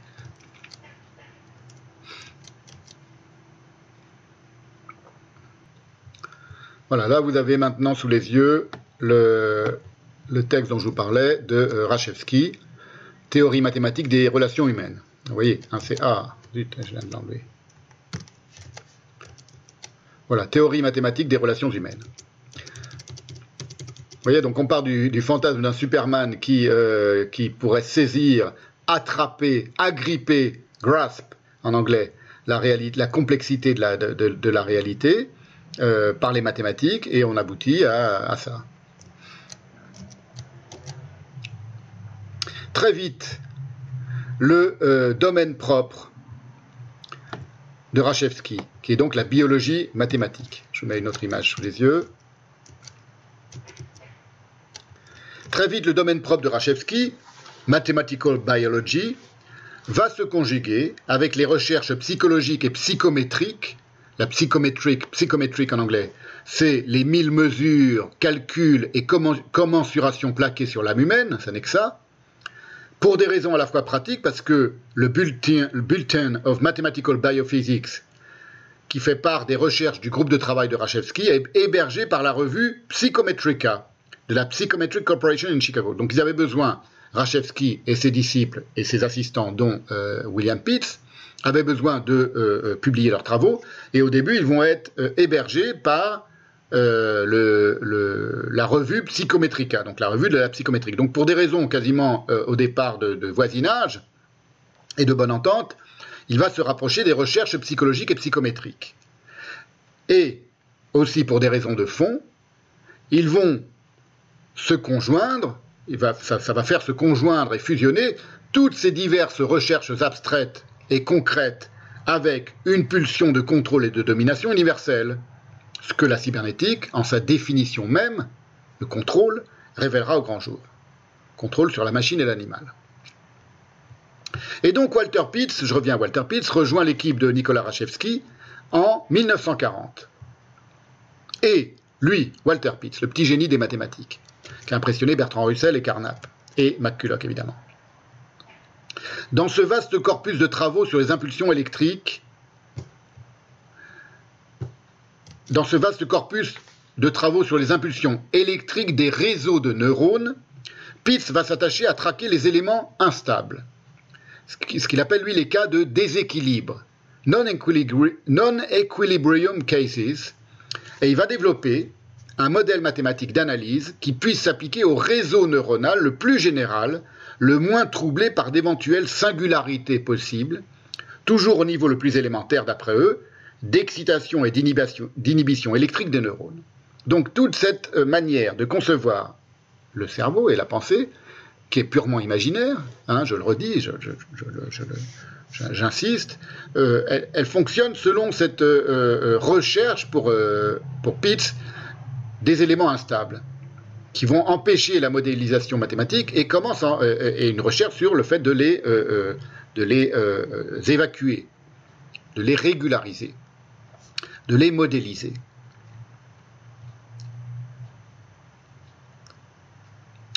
Il faut savoir que ce qu'on appelle des singularités en topologie, donc dans la mathématique la plus pure, sont précisément ce qui fait obstacle au raisonnement. Exemple de singularité logique, la division par zéro. Tout le monde a, tout appris ça en, troisième ou en seconde. La division par zéro est impossible en mathématiques. C'est ce qu'on appelle une singularité, et ça, pose un problème qu'il s'agit de résoudre manuellement, on appelle ça comme ça en mathématiques, c'est ce qu'on appelle faire de la chirurgie en, amputant le problème insoluble de l'équation. Donc lorsqu'on a une équation à faire, il y a un problème insoluble, on fait de la chirurgie, c'est comme ça que les, mathématiciens parlent eux-mêmes, hein, c'est une, métaphore qu'ils emploient eux-mêmes, et on résout l'équation. Voilà ce que nous explique à ce propos, pour dire que euh, euh, euh, tout cela vient de très loin et que tout cela a une source dans l'esprit même de la mathématique, l'esprit même du mathème. Se débarrasser des éléments instables, des cas de déséquilibre, comme dit Walter Pitts, et des singularités, ce qu'on appelle en topologie des singularités, s'en débarrasser d'une certaine manière. Je vous cite maintenant, parce que je vais vous le citer beaucoup tout à l'heure, un livre formidable aussi, qui est le livre de Masha Gessen, sur la légende Grégory Perelman dans la tête d'un génie, donc sur ce grand, grand, grand, grand mathématicien vivant aujourd'hui en Russie, dont je vais parler tout à l'heure, dont je vais, faire l'éloge et l'hommage tout à l'heure, parce que c'est euh, pour moi le, parangon même d'un génie en mathématiques, et l'un des plus grands, et sans doute le plus grand aujourd'hui, qui échappe au mal. Comme par exemple Grothendieck, comme par exemple, euh, euh, à sa manière, Wittgenstein, qui, était, aussi très doué dans les, mathématiques, dans les comme Kurt Gödel, dont j'ai fait l'éloge aussi lors des séances sur Badiou, et comme Grigory Perelman, dont je vais beaucoup parler aujourd'hui. À la différence d'autres mathématiciens, je ne vous dis pas encore qui, qui sont eux aussi des mathématiciens vivants et contemporains, et dont on va voir euh, à quel point eux sont sont engoncés et enfoncés dans le mal. Le mal avec un grand M. Voilà ce qu'écrit Macha Gessen dans la légende Grigory Perelman. Pensez à une fonction dans laquelle explique cette, cette, histoire de chirurgie en mathématiques, comment se débarrasser des singularités. Pensez à une fonction simple, semblable à celle que vous étudiez au lycée, étudiez au lycée, comme 1 sur x. Sa représentation graphique arrive à x égale 0, car on ne peut pas diviser par 0. Donc il y a un moment où la représentation graphique bute sur un irreprésentable qui est la division par 0. La courbe du graphique s'envolerait soudain vers l'infini, écrit Macha Gessen. C'est ce qu'on appelle une singularité. et un peu plus loin, elle dit lorsqu'un mathématicien dit qu'il résout un problème manuellement, cela signifie qu'il a trouvé une autre fonction pour ce point problématique. On en trouve de nombreux exemples en informatique, comme par hasard, où évidemment on ne peut pas se permettre le moindre grain de sable logique et la moindre singularité. Où l'on recourt, en informatique, hein, où l'on recourt, continue-t-elle, à différentes fonctions selon les cas. Deux points. Disons par exemple que votre fonction est égale x pour tous les cas où x est supérieur ou égal à 0 et égal moins x pour tous les cas où x est inférieur à 0. En topologie, lorsque des mains imaginaires interviennent dans la transformation imaginaire d'un objet, on parle de chirurgie. Voilà. Donc c'est à ce moment-là où, dans, une sorte d'entonnoir euh, euh, de la, de la sous-pensée cybernétique, que se rencontrent, à sa naissance, en 1942, Pitts et McCulloch. McCulloch, on s'en souvient, je l'avais longuement expliqué, avait dirigé ses recherches sur la problématique du tout ou rien appliqué à l'activité neuronale. Mais il lui manquait, pour appliquer ce tout ou rien, logique, si vous voulez, d'après euh, pris sur le modèle de la logique booléenne, il manquait une base logico-mathématique à ses conjectures, et c'est Pitts, qui est âgé alors de 17 ans, alors que McCulloch lui était dans sa quarantaine en 1942, qui va la lui fournir? C'est pour ça qu'il est si important pour McCulloch et pour le, la déflagration de la naissance de la cybernétique. Alors apparemment, toujours, je vous cite toujours l'excellente étude de Tara Abraham, le petit génie Pitts aurait été fortement marqué, c'est elle qui le dit, par sa lecture de Leibniz. Leibniz, au XVIIe siècle, qui aurait mis en relation, écrit-elle, les notions de calcul, computation, de logique et d'algorithme, et démontré, j'ouvre les guillemets, c'est Tara euh, Abraham, donc c'est une manière américaine évidemment de, décrire la, la, pensée de Leibniz, il aurait démontré Leibniz que toute tâche qui peut être décrite complètement et sans ambiguïté en un nombre fini de mots peut être réalisé par une machine logique. Donc c'est Leibniz qui est à l'origine pour les cybernéticiens, et pas seulement pour les cybernéticiens évidemment, de la logical machine, de la machine logique, dont euh, euh, s'inspirera beaucoup évidemment euh, Alan Turing, qui lui sera un des, grands modèles, de, un des grands inspirateurs de McCulloch. En tout cas, pour Pitts, Walter Pitts, l'un de ses inspirateurs revendiqué, c'est Leibniz. Et Leibniz, c'est intéressant parce que c'est évidemment une certaine lecture de Leibniz, disons les choses euh, comme ça, et une certaine interprétation de la, pensée de Leibniz, c'est euh, euh, un ancêtre majeur de la cybernétique. Ne serait-ce que par la place éminente qu'il conférait dans le monde à la mathésis universalis. Et il n'y a pas de mathématiques à l'origine sans une certaine conviction et considération de l'évidence de l'universalité de son discours. Pourquoi? Parce qu'il n'y a pas de mathématiques qui ne, qui fassent la chasse aux singularités.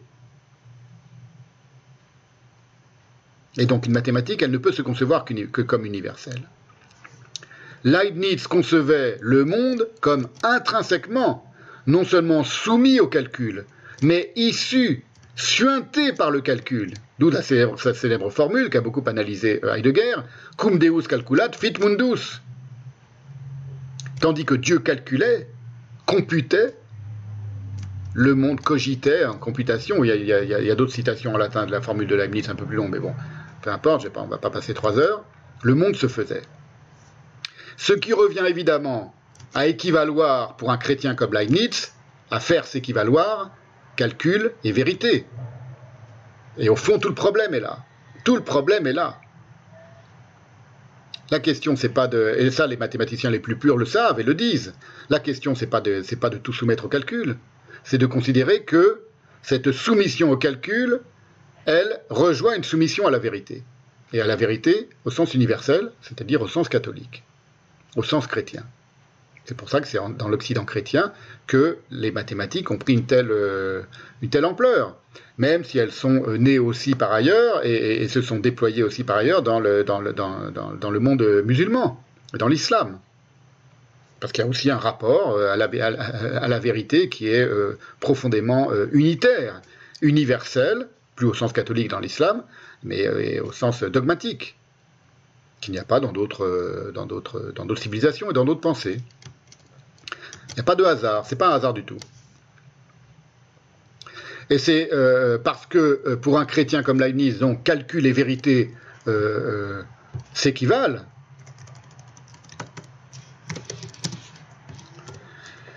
qu'il en venait à affirmer que tous les désaccords concernant la vérité, au sens large du terme, toutes les polémiques et tous les problèmes au monde seraient définitivement réglés par l'art du calcul.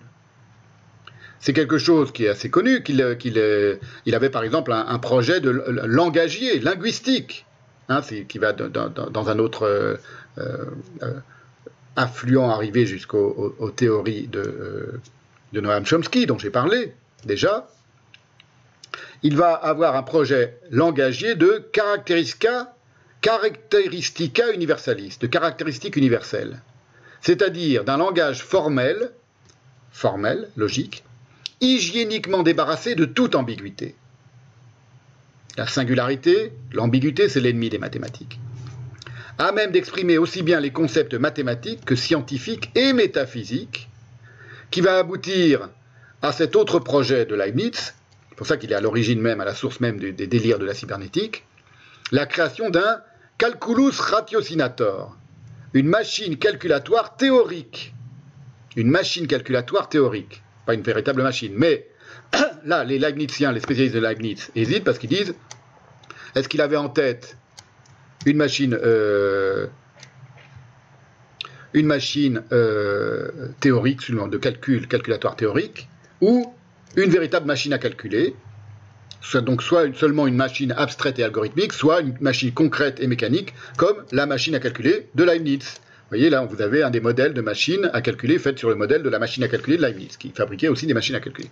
Donc, euh, les deux choses sont un peu, euh, comment dire, sont pas véritablement distinctes entre le euh, calculus ratiocinator, la machine calculatoire théorique, et pratique mécanique.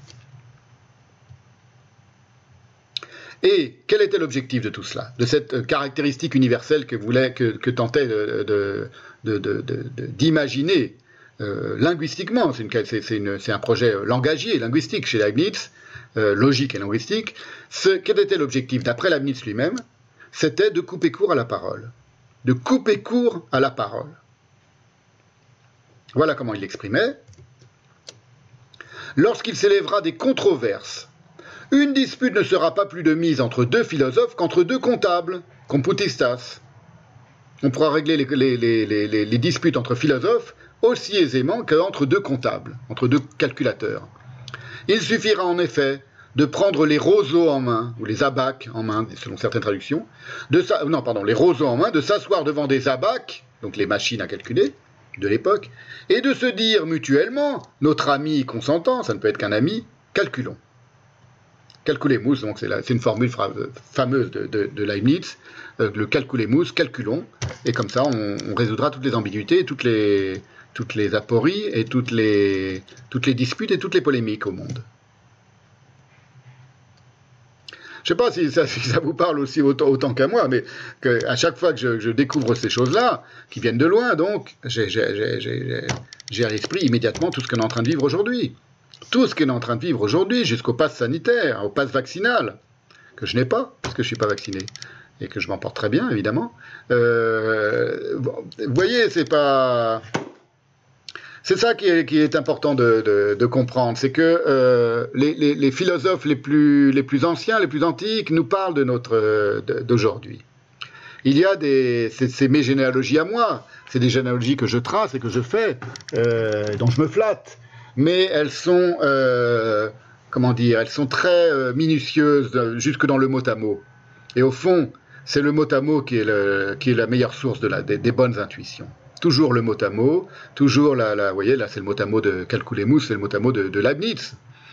Et, c'est assez facile d'une certaine manière d'élaborer certaines intuitions puissantes parce que si elles ne sont pas puissantes, elles n'ont pas tellement d'intérêt. Puissantes, c'est-à-dire qui permettent de, euh, d'envisager et de comprendre euh, les, fluctuations et les, bouleversements du monde contemporain. Pas du tout comme un Superman qui, qui graspe la réalité, euh, la complexité mathématique de la réalité, mais comme un, plutôt un, sourcilleux talmudiste qui connaît le mot à mot de son monde. Voilà, je continue. Ce calculemus donc de, euh, de, Leibniz n'est que la formulation philosophique de la propagande macroniste qui explique qu'on peut débattre de tout sauf des chiffres. Hein, vous vous en souvenez, j'en avais parlé euh, la, dernière fois, je crois.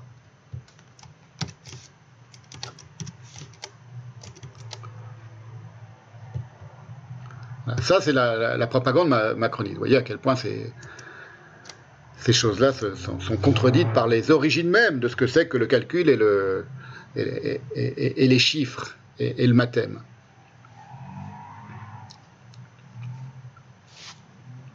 Parce que lorsque la propagande macroniste dit on peut débattre de tout sauf des chiffres, c'est évidemment un ordre qui est donné là, et pas du tout un constat de rationalité. C'est-à-dire, vous avez le droit de débattre de tout, sauf des chiffres. Donc il vous est interdit de débattre des chiffres. C'est exactement l'idée de Leibniz, c'est-à-dire que si on, s'en référait au seul calcul, il n'y aurait plus de dispute, il n'y aurait plus de débat, il n'y aurait plus de controverse. La question qu'il s'agit de poser à Leibniz, c'est quel est l'intérêt de se mettre d'accord et d'en finir avec les controverses? C'est ça le, fond de la question en réalité. Cet intérêt, entre guillemets, n'a d'autre justification que politique, c'est-à-dire le bon ordre dans la cité, et dans une certaine forme de cité, la cité platonicienne. Et ça ne saurait être que celui d'un despote. Donc on a d'emblée, dès, les, élucubrations leibniziennes, le despotisme qui pointe, le despotisme qui est là dans la coulisse et qui d'une certaine manière euh, n'est même pas dans la coulisse. Parce qu'il s'agit de très clairement de mettre fin à toutes les, à toutes les, singularités, à toutes les irrégularités et à tous les déséquilibres. Et tout cela revient au fond à vouloir en mettre fin avec toutes les controverses. Toutes les controverses. Leibniz, je vais vous le montrer avec la mise, comment ça a un sens, ça prend un sens politique, même, même déjà d'emblée chez Leibniz. Un sens profondément politique cette idée du, calcul universel et de, la, machine à calculer mentale, qui, va donc aboutir à la cybernétique. Leibniz, donc persuadé que le monde est computé, calculé par le Dieu du christianisme, ne peut pas ne pas considérer, je dis computé parce qu'en latin, l'équivalent du calcul, c'est le mot computatio.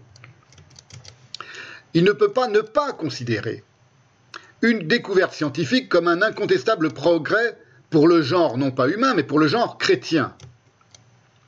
Et c'est ainsi que il défend dans son discours touchant la méthode de la certitude et l'art d'inventer pour finir les disputes et pour faire en peu de temps de grands progrès, des grands progrès, c'est le titre d'un discours de, de Leibniz donc, discours touchant la méthode de la certitude et l'art d'inventer pour finir les disputes et pour faire en peu de temps de grands progrès, il vante, quoi donc? La découverte de la poudre à canon.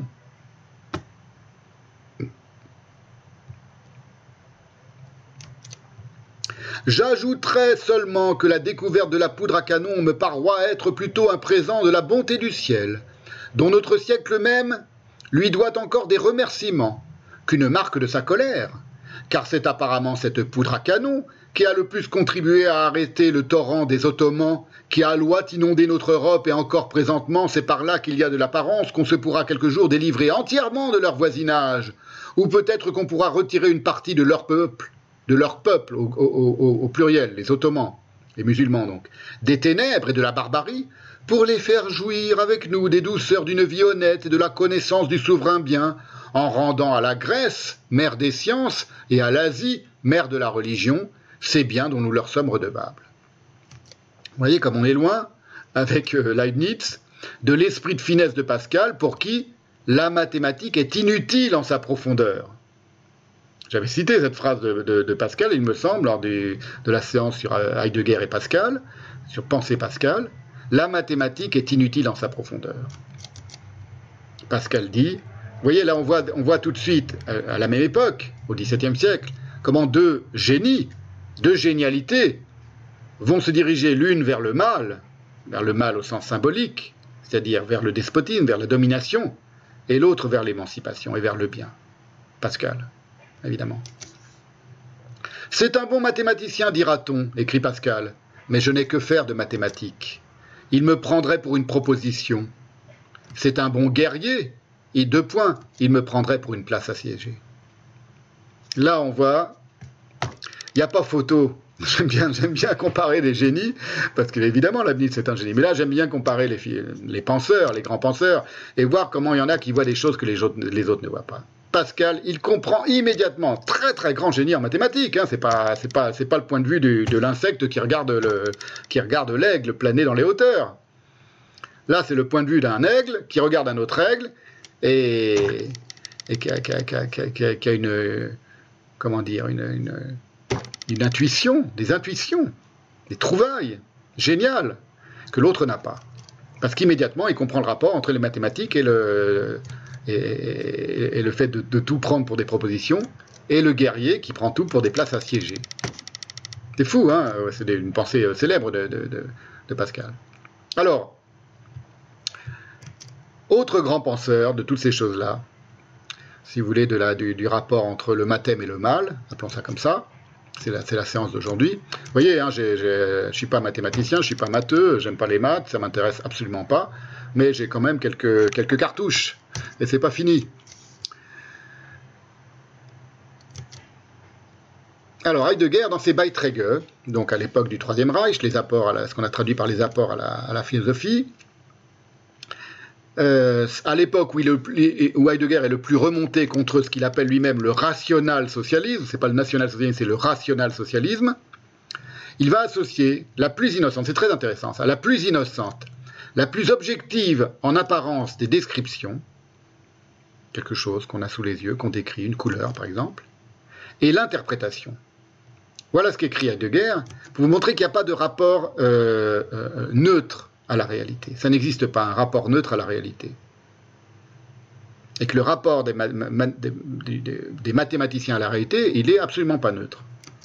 Non plus. Voilà ce qu'écrit Heidegger. Même une description est déjà une interprétation, entre guillemets quelque chose en tant que couleur. Donc il prend vraiment l'exemple le plus simple, la description d'une couleur. Ceci est blanc, ceci est rouge, ceci est vert. En tant que son, alors en tant que couleur, en tant que son, le son qu'on entend à l'oreille, en tant que grandeur. Couleur entre guillemets, son entre guillemets, pareil de guerre, et, et grandeur entre guillemets. Différence entre interprétation et interprétation. Interprétation de la science physique Point d'exclamation, dit-il. Donc il y a une forme d'interprétation de la science physique dans son rapport à la nature. Elle est dans l'interprétation. Qu'est-ce qui est, continue-t-il, plus sûr, entre guillemets, plus certain de, comment dire, d'approcher, d'appréhender la réalité? La description directe, naïve, ou bien l'expérimentation exacte? demande Heidegger. La première, la description naïve, directe, et pas du tout l'expérimentation exacte scientifique. La première, point d'exclamation, parce qu'elle présuppose moins, entre guillemets, de théorie. Voilà. La théorie, c'est ce qui va empêcher d'appréhender et de décrire la réalité, de comprendre la réalité, parce qu'elle a une grille, ce que je dis, ce que j'ai tâche d'expliquer depuis tout à l'heure quand même, qui est celle de la, qui est celle de la théorie elle-même précisément. La description scientifique, elle est, elle encagée dans la théorie. Et la théorie, c'est euh, un écran. C'est le cas de le dire. Entre, entre le théoricien et la réalité. Ce dont témoigne toute la carrière d'un McCulloch, c'est que la cybernétique, dans le droit fil du discours moderniste leibnizien, entend étendre sans plus aucune contestation la domination mathématique du monde et de l'homme. Ce n'est donc pas seulement la science sans conscience, qui était la phrase de Rabelais, qui est responsable des mots de la, de la modernité, les mots MAUX de la modernité.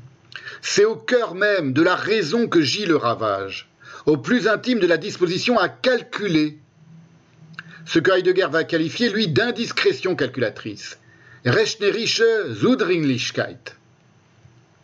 C'est là que se niche la destruction, comme Heidegger l'exprime dans sa conférence de 1935, intitulée L'origine de l'œuvre d'art, en prenant l'exemple de la couleur. C'est très intéressant, parce que là, il prend l'exemple de nouveau le, plus simple, d'une description la, plus, la plus simple, la plus naturelle, la plus évidente, la plus enfantine, la couleur.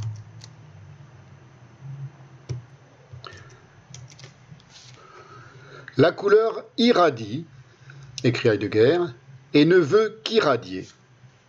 Si nous la décomposons, par une intelligente mesure en nombre de vibrations, alors elle a disparu.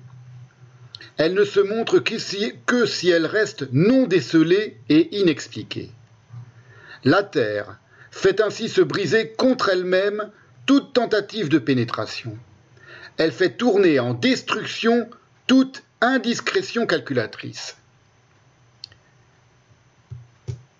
Rechnerische Unringlichkeit, sie, last, sie lässt jede nur rechnerische Unringlichkeit in eine Zerstörung umschlagen. Je vous mets la, la, la, la définition dans euh, le euh, Sachs und Villa de, euh, de Zunringlich. De Zudringlich. Z-U-D-R-I-N-G, la, voici. Vous voyez? C'est ce qui est euh, inopportun, ce qui est indiscret, manière indiscrète, persécuteur même. Voyez, ce qui insiste par son indiscrétion. C'est extraordinaire. Donc l'indiscrétion calculatrice, celle-ci peut bien revêtir l'apparence de la domination et du progrès, continue Heidegger, en prenant la figure de l'objectivation technico-scientifique de la nature, deux points, elle n'en reste pas moins une impuissance du vouloir. Ouverte dans le clair de son être, la Terre n'apparaît comme elle-même que là où elle est gardée et sauvegardée en tant que l'indécelable par essence, qui se retire devant tout décèle, donc tentative de déceler, c'est-à-dire qui se retient en constante réserve.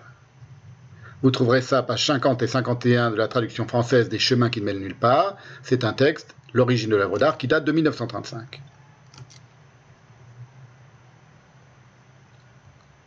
Et, à nouveau dans les Beiträge,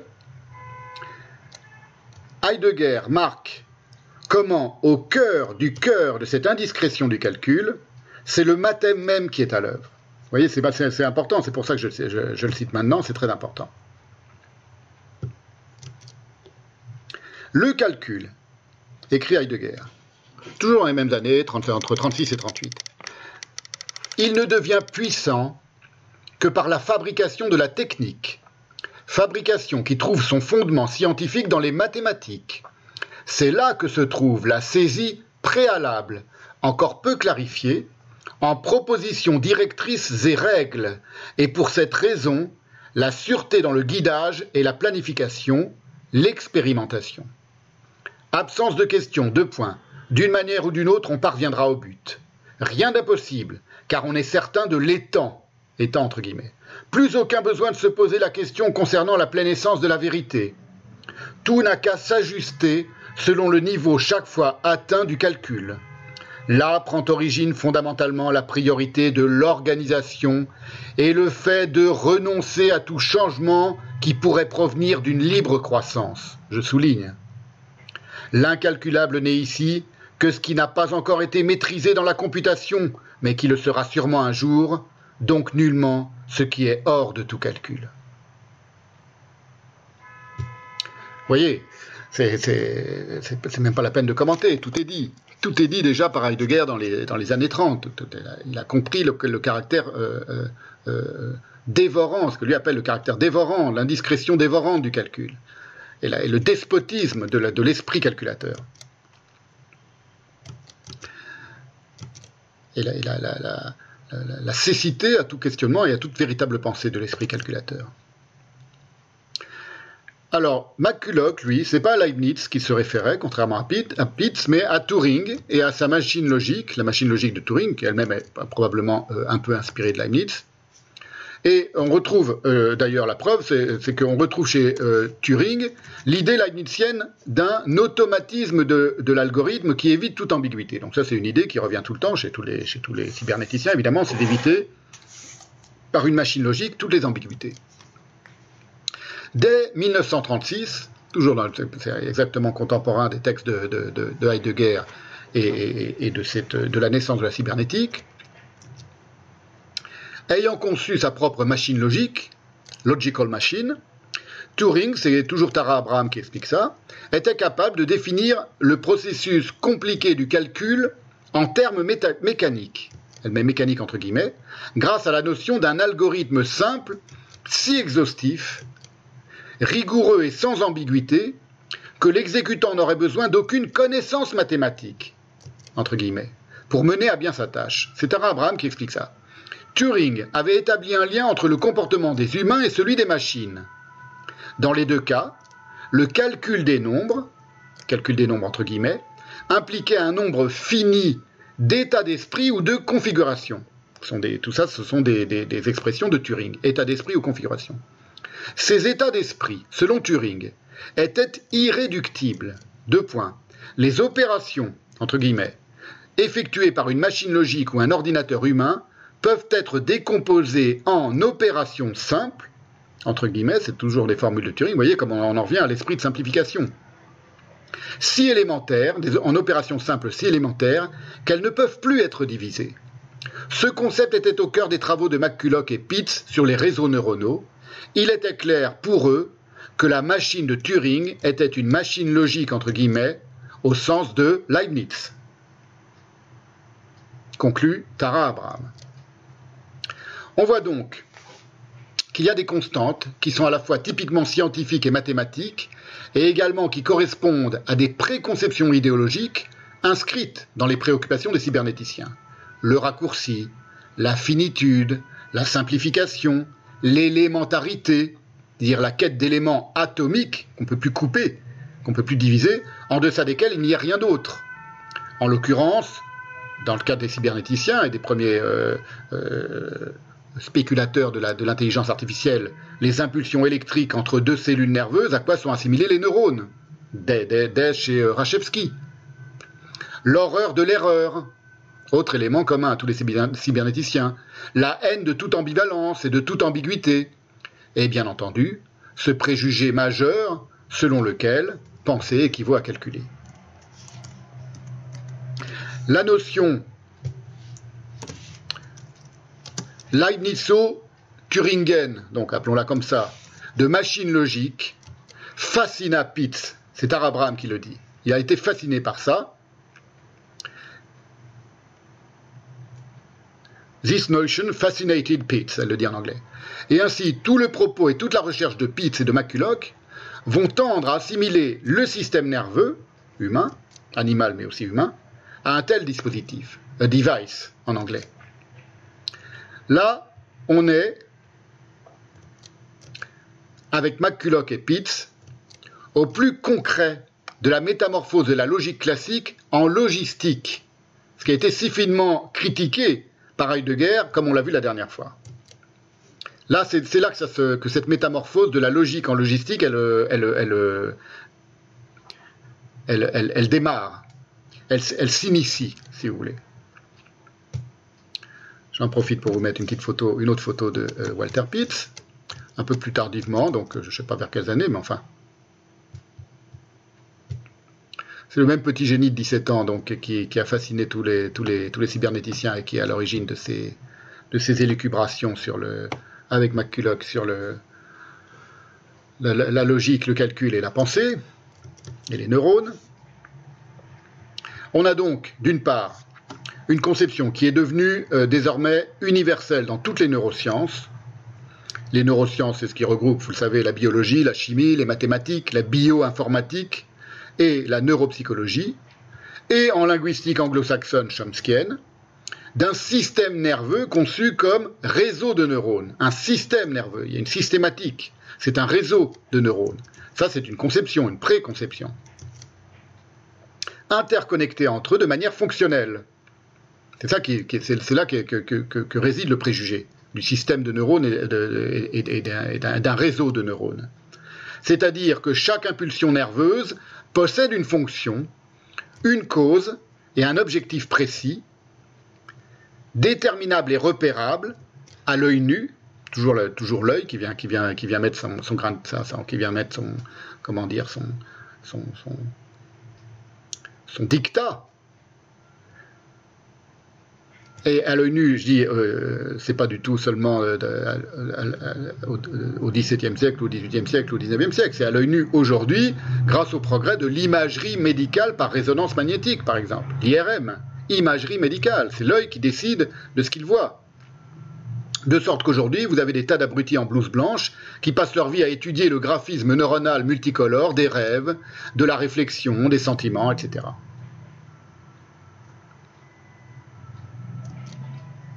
Et d'autre part, ça c'est une première chose, on a l'idée, donc ça c'est un premier préjugé, d'autre part, qu'on va pouvoir observer à l'œil nu la pensée, ce qu'eux considèrent comme la pensée.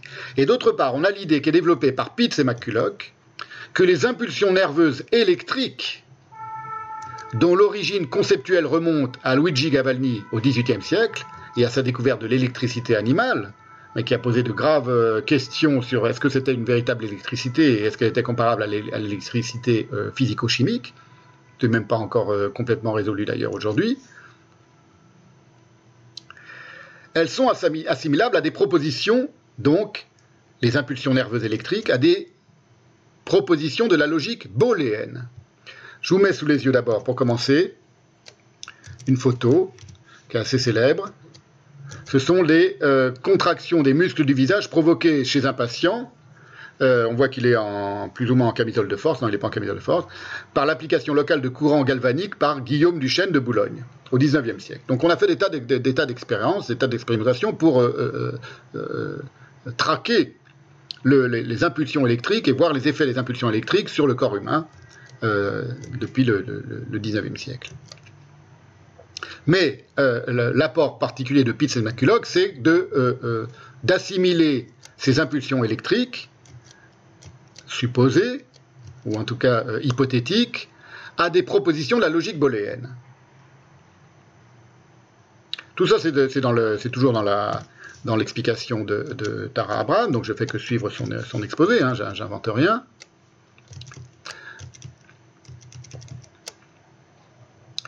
C'est-à-dire, continue Tara Abraham, simplement des phrases ou des énoncés exempts de toute ambiguïté et, dans certains contextes, considérés comme vrais ou fausses, mais pas les deux à la fois.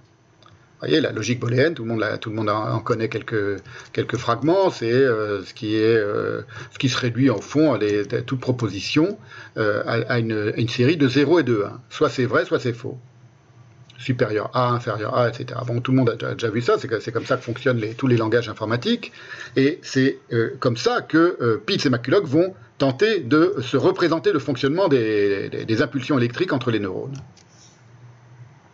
Et Pitts et McCulloch n'ont donc eu plus qu'à fusionner les trois conceptions, la systématique, le système des cellules nerveuses, l'électrique, impulsions électriques entre neurones, et la logique, la logique booléenne, pour aboutir à leur proclamation de 1943 sur le Logical Calculus of the Ideas Immanent in Nervous Activity.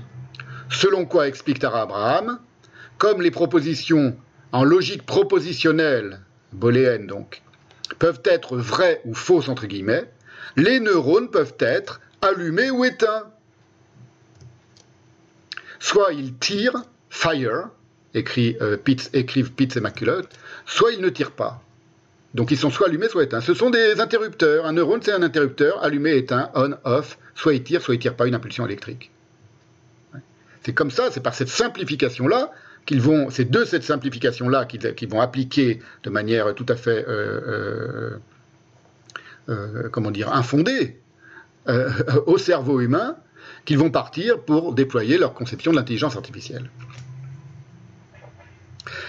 Cette équivalence formelle, continue Tarabram, c'est une équivalence formelle, hein, elle n'a aucune réalité euh, concrète, a permis à McCulloch et Pitts d'affirmer que les relations entre les propositions peuvent correspondre aux relations entre les neurones et que l'activité neuronale peut être représentée comme une proposition.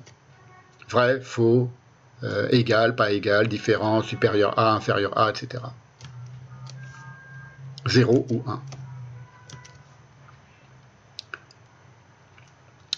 Alors, évidemment, tout le monde voit et tout le monde comprend, et Tara Abraham le dit euh, très, très, très clairement, qu'il y a un caractère hautement hypothétique de toutes ces théories.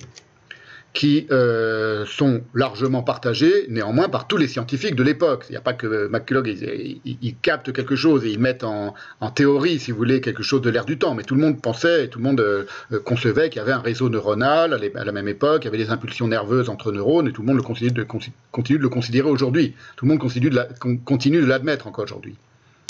Il y avait d'abord cette hypothèse, explique Tara Abraham, assumption, une hypothèse, qui assimile le système nerveux à un réseau neuronal, c'est une hypothèse, ça n'a aucune réalité euh, concrète.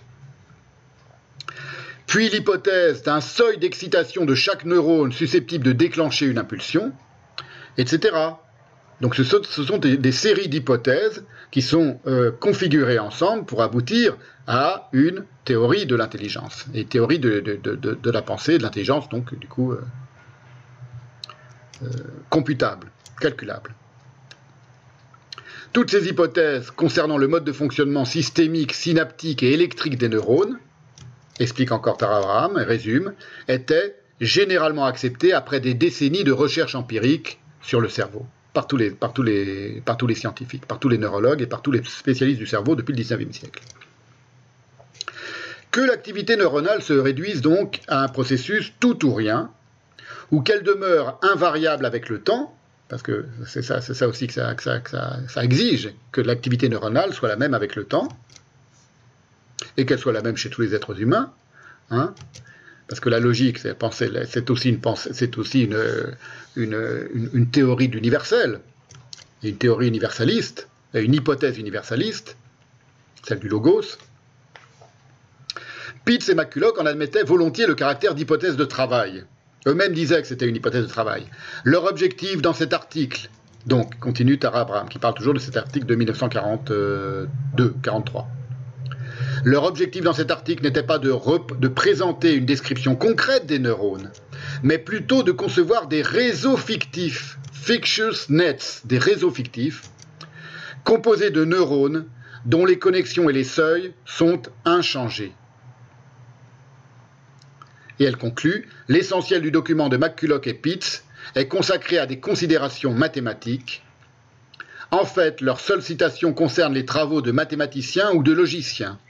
Anticipant presque les critiques des neurologues plus orientés vers l'expérimentation, McCulloch et Pitts ont clairement indiqué qu'ils ne souhaitent pas élargir l'équivalence formelle du comportement des réseaux neuronaux et de la logique des propositions à une équivalence factuelle. Ce sera fait, évidemment, par leurs euh, successeurs. Mais eux, pour l'instant, euh, euh, en restaient à l'idée d'une hypothèse de travail. Ce qui, n'empêche pas le, délire de domination le délire de, manipulation du cerveau et de la pensée qui va nourrir toute la cybernétique. Le délire de contrôle. Il faut savoir que, de l'aveu des épistémologues même, les mathématiques ont subi, tout ça n'arrive pas, tout ça n'arrive pas à ce moment-là euh, par hasard. C'est-à-dire que les mathématiques ont subi une mutation et ont fait un saut qualitatif inouï par rapport au millénaire précédent, même pas seulement au siècle précédent, par rapport au, millénaire précédent, euh, au début du XXe siècle. Donc quelque chose arrive aux mathématiques au début du XXe siècle, euh, quelque chose qui va les modifier dans, le, dans, leur, dans, leur, dans leur noyau même, dans leur noyau de, logique même, et qui va euh, tout à coup euh, euh, leur faire acquérir une, une, efficacité de destruction redoutable. De dévoration et de destruction redoutable. On avait 150 mathématiciens chercheurs en 1900 dans le monde. Aujourd'hui, on en a 80 000. C'est pas rien. Et chacun produit un théorème par an. Chacun de ces 80 000. Ça, c'est dans un documentaire dont je vais reparler tout à l'heure, qui s'intitule, très intéressant, où on va parler mathématiciens, un documentaire euh, qui est passé en, vidéo, en DVD, qui s'intitule Comment j'ai détesté les maths, sur les mathématiques. Je vais en reparler, je vais en montrer des extraits tout à l'heure. À partir du XXe siècle, on passe de 150 mathématiciens chercheurs, purs euh, logiciens, purs chercheurs dans le monde, à 80 000 aujourd'hui.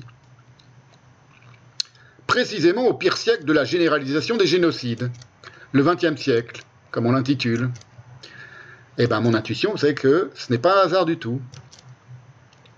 Alors, je vais maintenant ouvrir pour euh, euh, donner un petit peu d'épaisseur à tout ce que je suis en train de vous dire d'un point de vue théorique, j'ouvre une dernière parenthèse qui est consacrée à cette vieille question donc de l'adéquation du rationnel mathématique au réel, parce que vous voyez que c'est toute la question.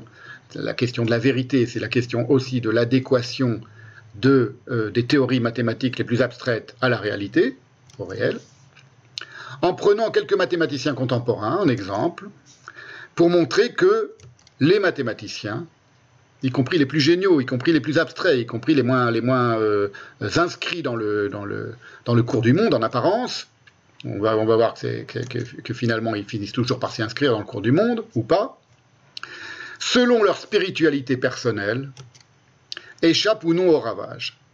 Et donc la ligne de partage, c'est pour ça que j'ai intitulé cette séance Les maths et le mal, elle se fait précisément sur la question du mal. Pas du tout sur une question euh, de théorie mathématique euh, ou, de, une question euh, d'abstraction logique ou de rapport à la, à la pensée. Si, il y a aussi un, certain rapport à la pensée, mais c'est d'abord un certain rapport à la question du mal. Pour le dire de manière très simple, ce que je vais essayer de, vous montrer maintenant avec des cas concrets, qui sera donc la seconde partie et la fin de la séance.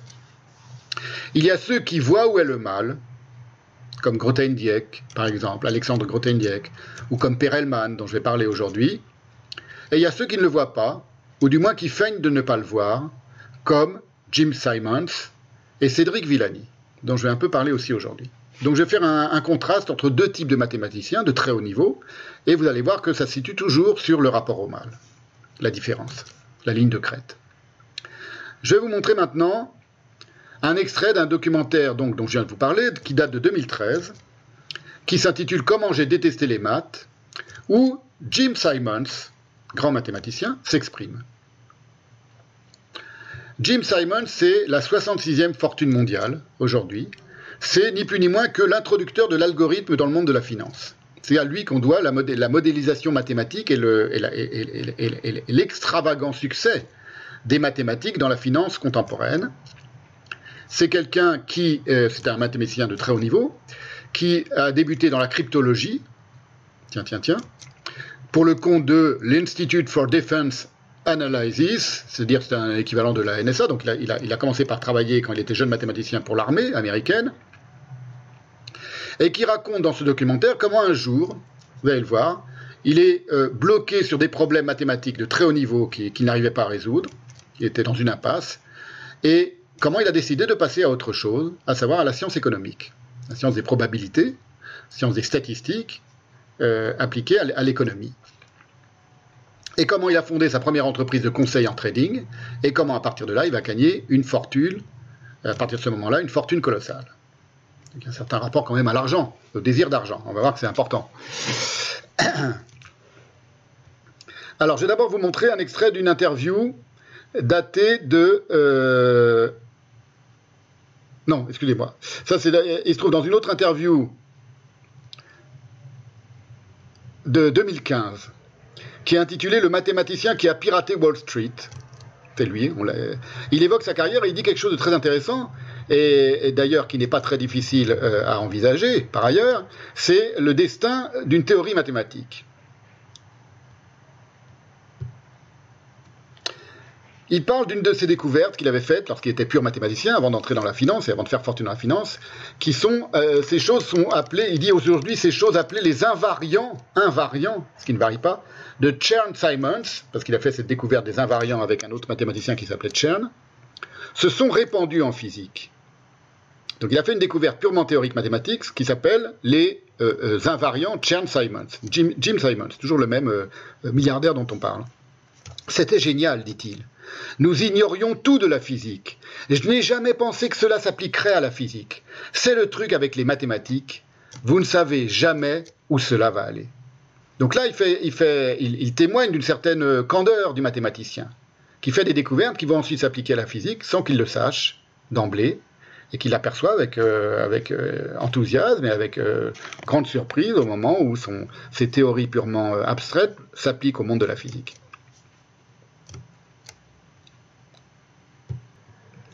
Voilà, je vais vous mettre maintenant un petit extrait de Comment j'ai détesté les maths, ce documentaire, où Jim Simon s'exprime et explique le, le rapport entre les mathématiques et l'économie.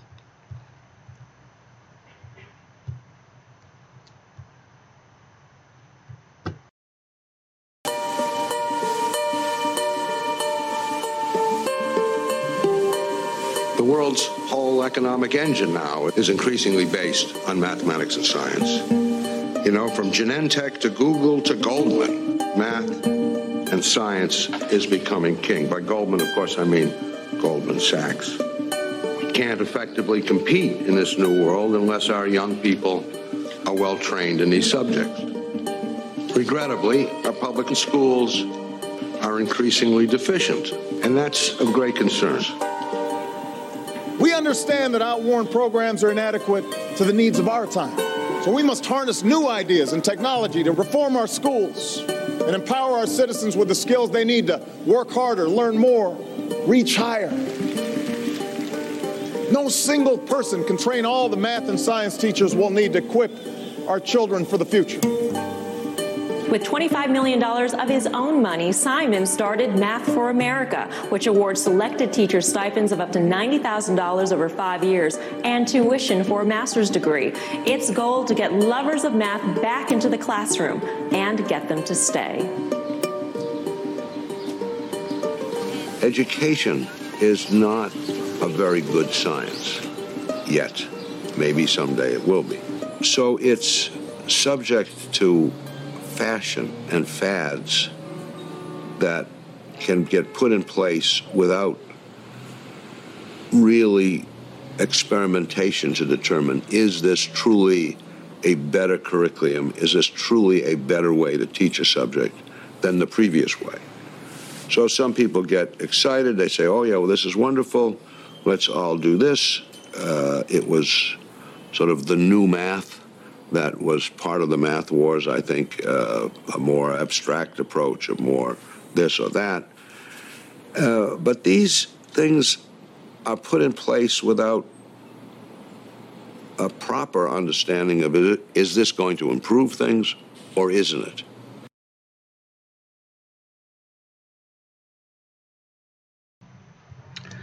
Voilà. Euh,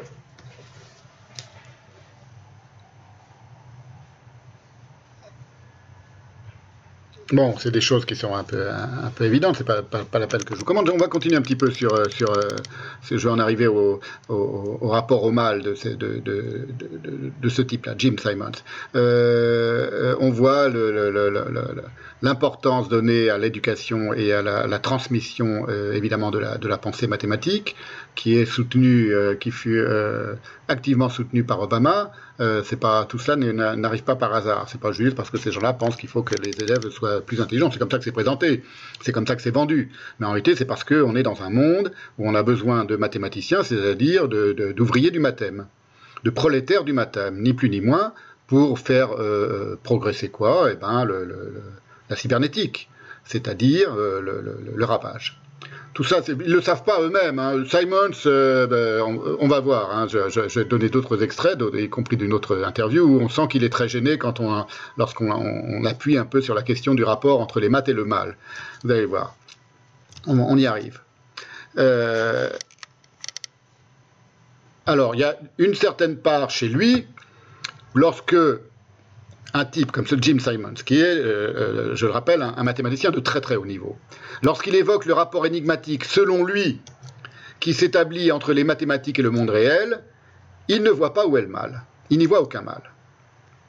Il écrit, il, dit, pardon, dans une, euh, dans une autre interview, un célèbre physicien appelé Wigner a écrit un essai sur la déraisonnable efficacité des mathématiques sous-entendu dans les sciences naturelles, la déraisonnable efficacité.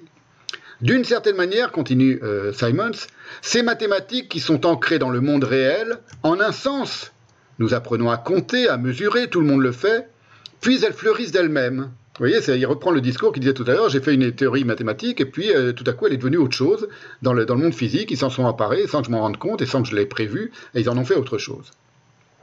Mais très souvent, elles reviennent pour sauver le monde dit-il, en parlant des théories mathématiques. La relativité générale en est un exemple.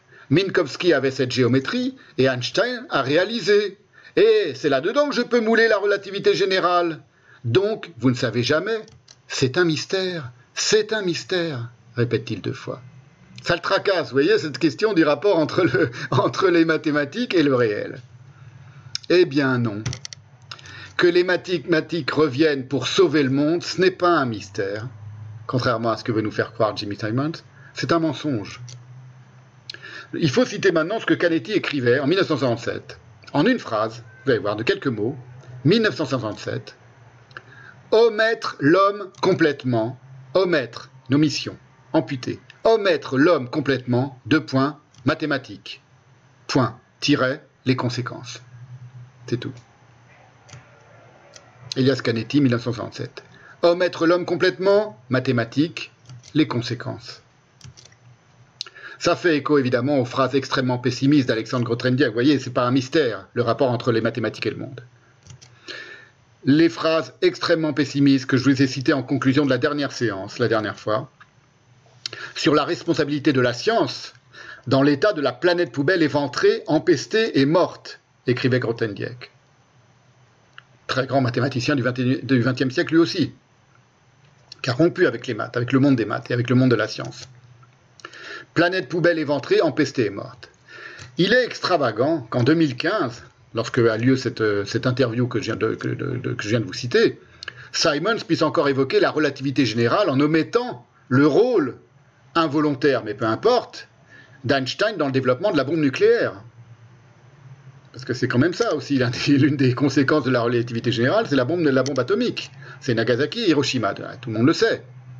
Eh bien, c'est quelque chose qu'avait exprimé un autre mathématicien et physicien soviétique, et un des plus grands, Alexandre Danilovitch Alexandrov, qui va avoir, on va le voir, une, une influence éthique considérable sur Grigory Perelman, dont je vais parler ensuite, et qui affirma un jour tout ça est cité par Masha Gessen dans, sa biographie de, de, Perelman,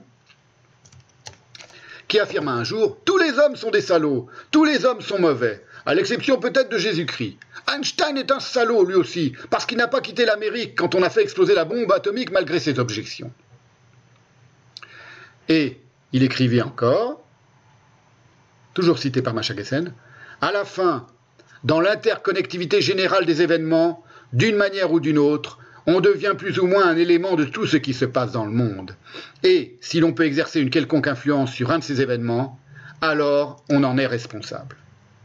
Voyez donc, tout le monde n'a pas le discours de Jim Simons, au contraire, un autre très grand mathématicien disait le contraire. Il disait que les mathématiciens ont des, ont des responsabilités dans le monde tel qu'il s'élabore, à partir de leurs théories, et ce n'est pas du tout un mystère. Euh, et que lorsqu'ils euh, s'aperçoivent que euh, le monde va si mal à cause d'eux, ils doivent quitter le monde. Ils doivent se retrancher monde. C'est quelque chose qui va beaucoup influencer ce saint absolu, ce saint juif qu'est que Grigory Perelman.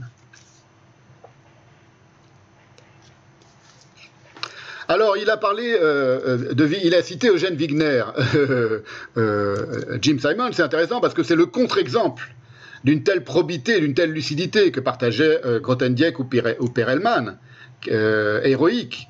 le, contre-exemple absolu, c'est euh, celui qui est invoqué, et, évoqué et invoqué candidement par Jim Simons, c'est Eugène Wigner.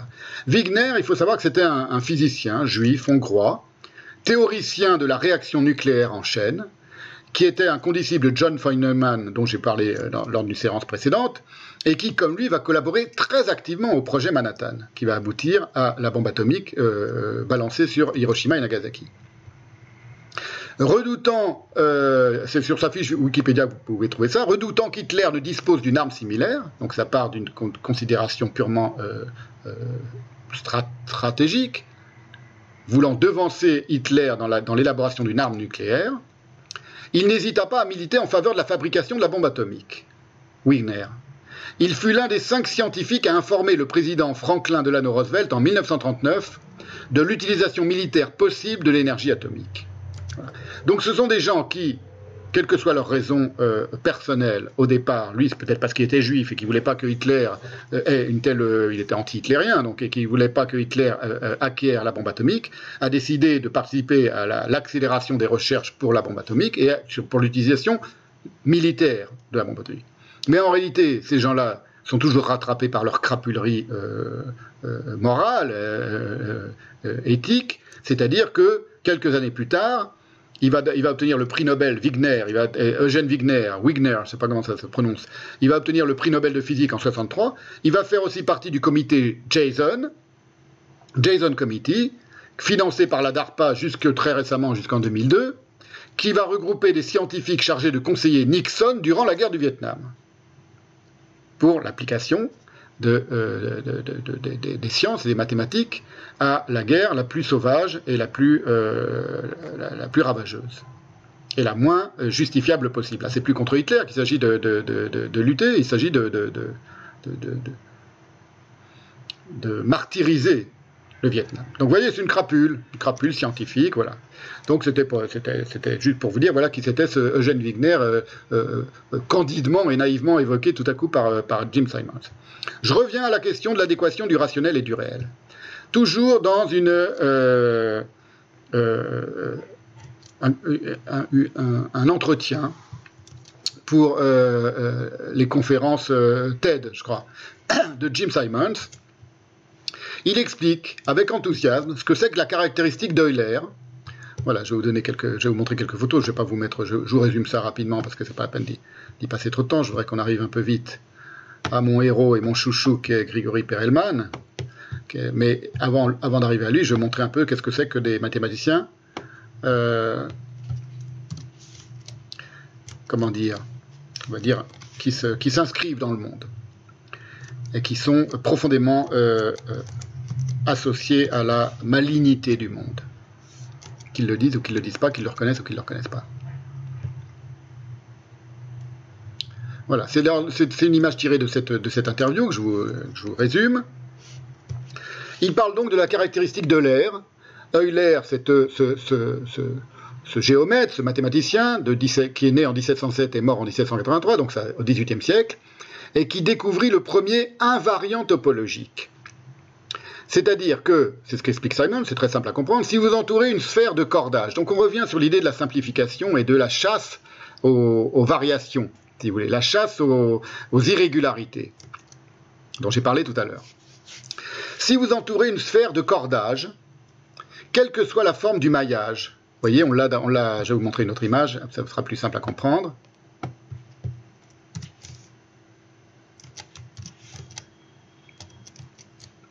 Voilà.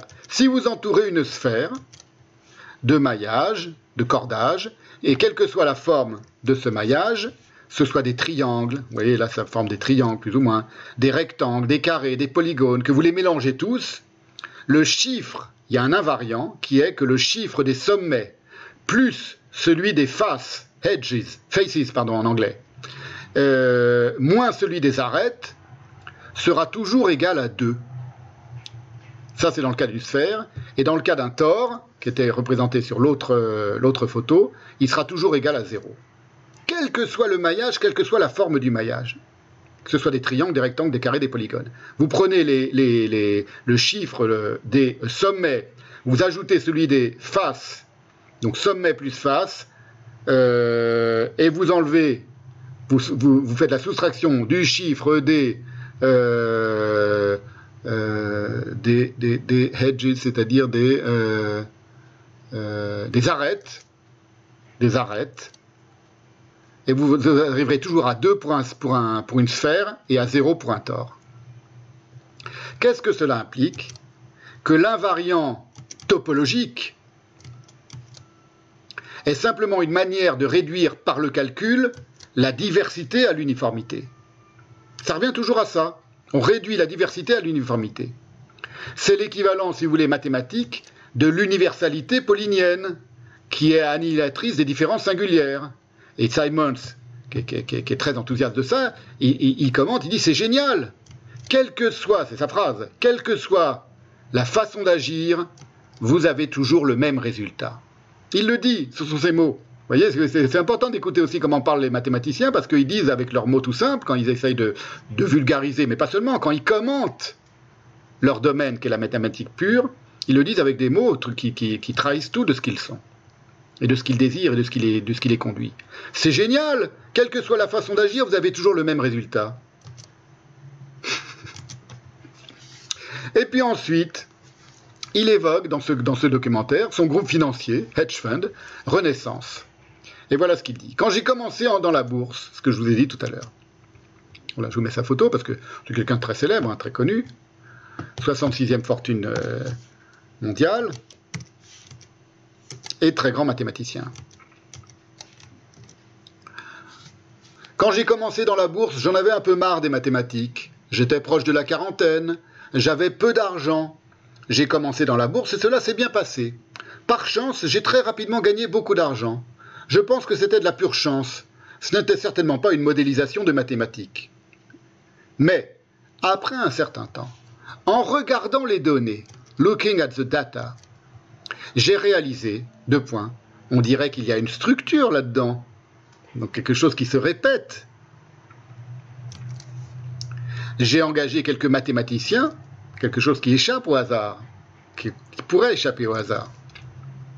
J'ai engagé quelques mathématiciens, nous avons commencé à modéliser cela, le genre de choses que nous faisions à l'IDA, l'Institut d'analyse de la défense, l'IDEA, l'Institut d'analyse de la défense, c'est-à-dire l'ancêtre de la, de la NSA, euh, ou enfin en tout cas un département de, américain de l'armée américaine pour lequel il travaillait, donc, où il faisait de la cryptologie. Donc vous voyez, il met en rapport les deux choses quand même ses activités dans la finance et ses activités de jeunesse dans la cryptologie américaine et, militaire, vous créez des algorithmes, les testez sur un ordinateur, est-ce que ça marche, est-ce que ça ne marche pas, et ainsi de suite.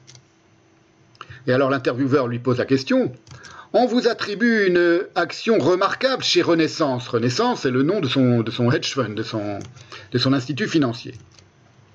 Ça, c'est un truc classique, c'est chez les pires ravageurs, il y a toujours des noms qui, qui font référence à la grandeur classique. Hein, c'est comme les, les, pires résidences HLM vont s'appeler Vivaldi ou Rembrandt ou Mozart, euh, alors que ce sont des, réalisations absolument euh, abominables et affreuses. On est dans la, bon, pas la peine de développer, on est dans l'idéologie de la substitution, hein, toujours. On vous attribue une action remarquable chez Renaissance, donc Renaissance avec un R majuscule, c'est le nom de son groupe, qui est de créer cette culture, ce groupe de personnes. C'est l'intervieweur qui est un peu naïf, qui lui dit que vous étiez des passionnés, de mathématiques, qui n'étaient pas juste des mercenaires attirés par l'argent. Leur motivation était de faire des sciences et mathématiques excitantes. Et alors là, il devient un peu gêné, ça se voit très bien sur l'interview, je ne vous mets pas tout ça, je vous résume hein, pour aller un peu vite. Il répond un peu gêné, j'aimerais que ce soit vrai, mais l'argent jouait aussi un rôle. Alors l'autre lui dit, ils ont gagné beaucoup d'argent. Je ne peux pas dire, répond Simons, que personne n'est venu pour l'argent. Je pense que beaucoup sont venus pour l'argent, mais aussi parce que c'était amusant. Et puis il développe et continue d'expliquer sa méthode, sa méthode qui a si bien réussi dans, dans la finance. Tout apporte de l'eau au moulin.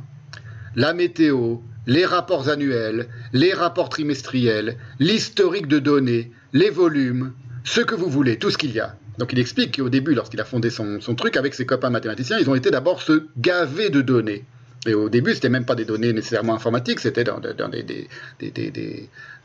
dossiers de compilation. Ils ont été se gaver de données sur le, cours du monde, d'une certaine manière, de données statistiques, pour essayer de trouver les invariants et pour trouver, pour arriver à modéliser tout ça. Tout apporte de l'eau au moulin, la météo, les rapports annuels, les rapports trimestriels, l'historique des données, les volumes, ce que vous voulez, tout ce qu'il y a. Nous, prenons chaque jour des terabytes de données. Nous les stockons, nous les manipulons, les préparons pour les analyser. Et puis, tout ça c'est un petit peu du blabla, mais ça montre comment fonctionnent les analystes de données. L'intervieweur pose enfin la question la plus intéressante et la seule question qui vaille en réalité, celle du mal, et évidemment, James Simons ne va pas y répondre. Il va se contenter, vous allez voir, je vais vous mettre l'extrait vidéo maintenant, de rappeler les sommes d'argent qu'il a gagnées et qu'il a fait gagner à ses investisseurs. Donc au moment où on lui pose la question cruciale, la seule question qu'il faut poser à un type comme ça, c'est et le mal que vous faites? Et dont vous êtes responsable avec, toutes vos théories sur les mathématiques et sur les statistiques et les ravages que vous avez causés dans le monde de la finance, vous et les autres, voilà comment il répond. Do people look at the hedge fund industry now and are sort of um, um, shocked by it, by how much wealth is created there and how much talent is going into it. Do you have any worries about um, that industry and perhaps the financial industry in general kind of being on a, on a runaway train that's, that's um, I don't know, helping increase inequality? Or, or how would you, how would you uh, champion what's, what's well, actually, I think in the last uh, three or four years, hedge funds have not done especially well. We, we've done dandy, but the hedge fund industry as a whole has not done uh, so wonderfully. The stock market has been on a roll going up, as, as everybody knows, and uh, uh, price earnings ratios have grown. So, an awful lot of the wealth that's been created in the last, let's say, five or six years has not been created by hedge funds. So, uh, it's just another. You know, people would ask me, what's a hedge fund? And I say, one in 20. I mean, which means now it's two and 20. But, You know, it's two percent fixed fee and 20% of profits. Hedge funds are all different kind of creatures. R- rumor has it you charge slightly higher fees than we that. High, charge higher, yeah. We high, charge the highest fees in the world at one time. Uh, five and 44. That's what we charge. 5 and 44. Yeah, 5% so fixed fee, 40. 5% flat, 44% of upside. Uh, uh, yeah. You still made your investors spectacular we amounts of money. good returns, yes. People got very mad at my investors. How can you charge such high fees? I said, okay, you can withdraw, but no, how can I get more was what the, uh, how, how, how can I get more? But at a certain point, as I think I told you, we bought out all the investors because there's a capacity. Uh, there's a capacity to the should, But should we worry about the hedge fund industry attracting too much of the world's great mathematical and other talent to work on that, as opposed to the many other problems in well, the world? It's not just mathematical. We, we hired astronomers and physicists and uh, things like that. I, I don't think we should worry about it too much. It's still, it's still a pretty small industry, and in fact, bringing in uh, science into the investing world has has improved that world. It's it's reduced volatility. It's increased liquidity. Uh, spreads are, are, narrower because people are trading that kind of stuff. So I don't. I'm not too worried about Einstein going off and uh, uh starting a hedge fund. Now, you're phase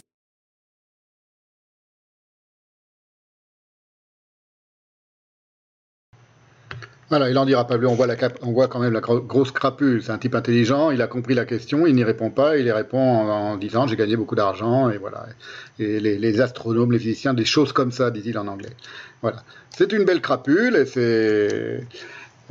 Et, voilà. On, constate, sans pouvoir le, contester, le cynisme ou la débilité. On, hésite parfois, on va voir avec un Villani, on hésite, mais enfin bon, faut pas hésiter très longtemps, euh, de ces soi-disant génies des maths. Alors maintenant, je reviens sur euh, euh, l'autre documentaire dont je vous ai parlé depuis tout à l'heure, dont je vais vous montrer aussi quelques extraits, qui est un documentaire qui date de 2013 et qui est euh, consacré aux mathématiques, à l'enseignement des mathématiques et au, rôle des mathématiciens dans, le monde contemporain, qui s'intitule Comment j'ai détesté les maths. Et je dois dire que j'ai envoyé aussi un, assez long extrait, celui dont je vais vous parler maintenant, en ligne, dans la dans la lettre d'information. Donc vous pouvez le voir en ligne, en tout cas l'extrait dont je, vais vous parler. Ça devient très intéressant de ce documentaire. Euh, donc là, l'interview qu'on vient de voir de, euh, Jim Simons, elle date de 2015. Le documentaire Comment j'ai détesté les maths date de 2013.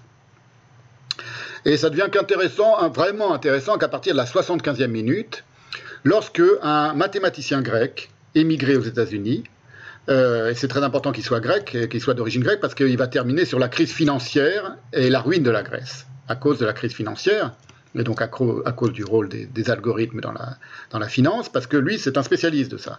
C'est un, enseignant spécialiste de, de, la mathématique financière. Et lorsqu'il est euh, donc question enfin de la finance et du rôle des maths dans la finance dans ce documentaire Comment j'ai détesté les maths, et de Jim Simons d'ailleurs qui apparaît dans le documentaire, ça confirme tout ce que je vous exposais lors de la première séance du séminaire euh, à propos du high-speed trading. Et euh, ça démontre des choses que je vous avais dit parce que je le sais, parce que je les avais un petit peu étudiées en amont, je vous l'avais dit, lors de la, rédaction de, mon roman Chaos brûlant en 2012. Mais là, bon, il se trouve que c'est un documentaire que je ne connaissais pas à l'époque et qui, confirme absolument tout ce qu'on peut comprendre de cela. Ça démontre que c'est bien ce que moi j'appelle la cupidité de la cupidité chez les mathématiciens eux-mêmes qui est responsable de la destruction du monde. Alors, euh, j'ai pas le temps de euh, vous euh, faire montrer maintenant toute cette, euh, cette partie qui dure environ un quart d'heure, mais je l'ai mise en ligne et je vous engage à la regarder. C'est dans le lien, il est dans la, dernière lettre d'information.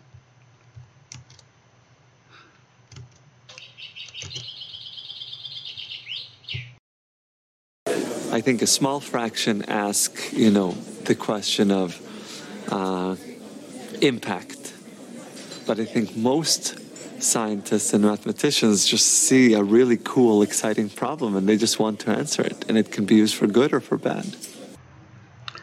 Voilà, je vous ai mis ce petit, euh, ce petit extrait du, du, documentaire pour montrer que euh, c'est une question que se posent les mathématiciens et, et ils n'arrivent pas à y répondre. La question du bien et du mal en mathématiques et des rapports des mathématiques avec le bien et le mal. Ils pas. Ils, se, demandent la question. Je pense qu'ils ils ont, ils, ont, ils une idée quand même, mais c'est une question qui revient beaucoup. Euh, maintenant, un autre témoignage, très intéressant, encore un autre mathématicien, toujours tiré de ce documentaire. Et je vous le mets et on le commente ensuite. Mais ça, c'est. À partir du moment où la recherche en partie parce que son coût est plus élevé, mais en partie aussi parce qu'on euh, s'est rendu compte de l'impact de, disons, de rapprochement entre la science et l'industrie, en particulier par le biais de la haute technologie. Du coup, les gens se sont dit, bah, ok, maintenant ça y est, cette intégration a eu lieu, tirons-en les conséquences, et maintenant euh, on va fonctionner comme fonctionnent les boîtes. Mais c'est une erreur. Puisqu'on vous finance, on veut euh, savoir ce que vous faites, et c'est à nous de décider ce que vous allez faire. Alors ça, c'est de l'abus de pouvoir caractérisé, parce qu'en faisant ça, on, tue exactement le, procédé qu'on veut défendre. Mais tous les pays font la même chose, sauf la Chine. Contre-exemple total. Les Chinois ont compris qu'ils ne pourraient atteindre les niveaux de performance euh, de, développement du pays que s'ils ils développent massivement la recherche fondamentale. Parce qu'ils savent qu'ils vont manquer de manœuvre dans 25 ou 30 ans donc du coup, il faut qu'ils aient des produits à haute valeur ajoutée pour pouvoir euh, simplement faire que le pays euh, survive. Euh, voilà. Donc pour faire des produits à haute valeur ajoutée, ils ont compris que ça passait par une recherche fondamentale très développée.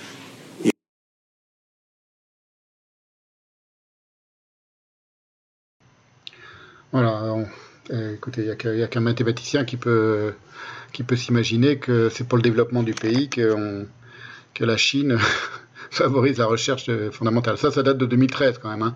Donc, euh, s'il était, possible d'être encore un peu naïf sur la Chine et le, rapport de, la Chine euh, aux mathématiques en 2013, en 2022, il n'est plus du tout possible de se poser la moindre question sur les raisons pour lesquelles on a poussé à la recherche fondamentale. La Chine, ça devient le, le parangon de la liberté de penser des mathématiciens. Voilà.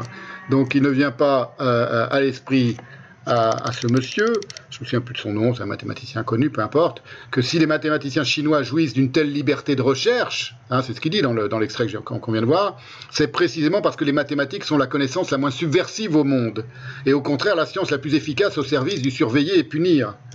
Euh, ça va de soi. On a un peu l'impression quand même quand on les écoute, quand on les regarde, quasiment tous, autant qu'ils sont, que ces gens vivent sur une autre planète. Et d'ailleurs, ils vivent sur une autre planète euh, et cette autre planète, Swift l'a décrite, c'est l'Académie de Lagado, dans Gulliver. J'en ai déjà parlé. Alors, euh, en réalité, je dis parce qu'on hésite entre savoir s'ils sont des grands débiles ou s'ils sont des grands cyniques, en réalité, euh, n'allez pas imaginer que les mathématiciens ne savent pas ce qu'ils font. Et c'est la raison pour laquelle ils sont impardonnables, et c'est la raison pour laquelle je leur consacre dans, le cadre de ces séances sur la cybernétique et sur le sanitarisme, pourquoi ils sont pas à exclure des, euh, êtres méprisables euh, qu'il faut prendre en considération aujourd'hui et qui sont responsables de l'état, du mauvais état du monde, c'est parce qu'ils savent très bien ce qu'ils font et que d'une certaine manière, ils le disent. Ils le disent sans malice. Encore un extrait de comment j'ai détesté les maths.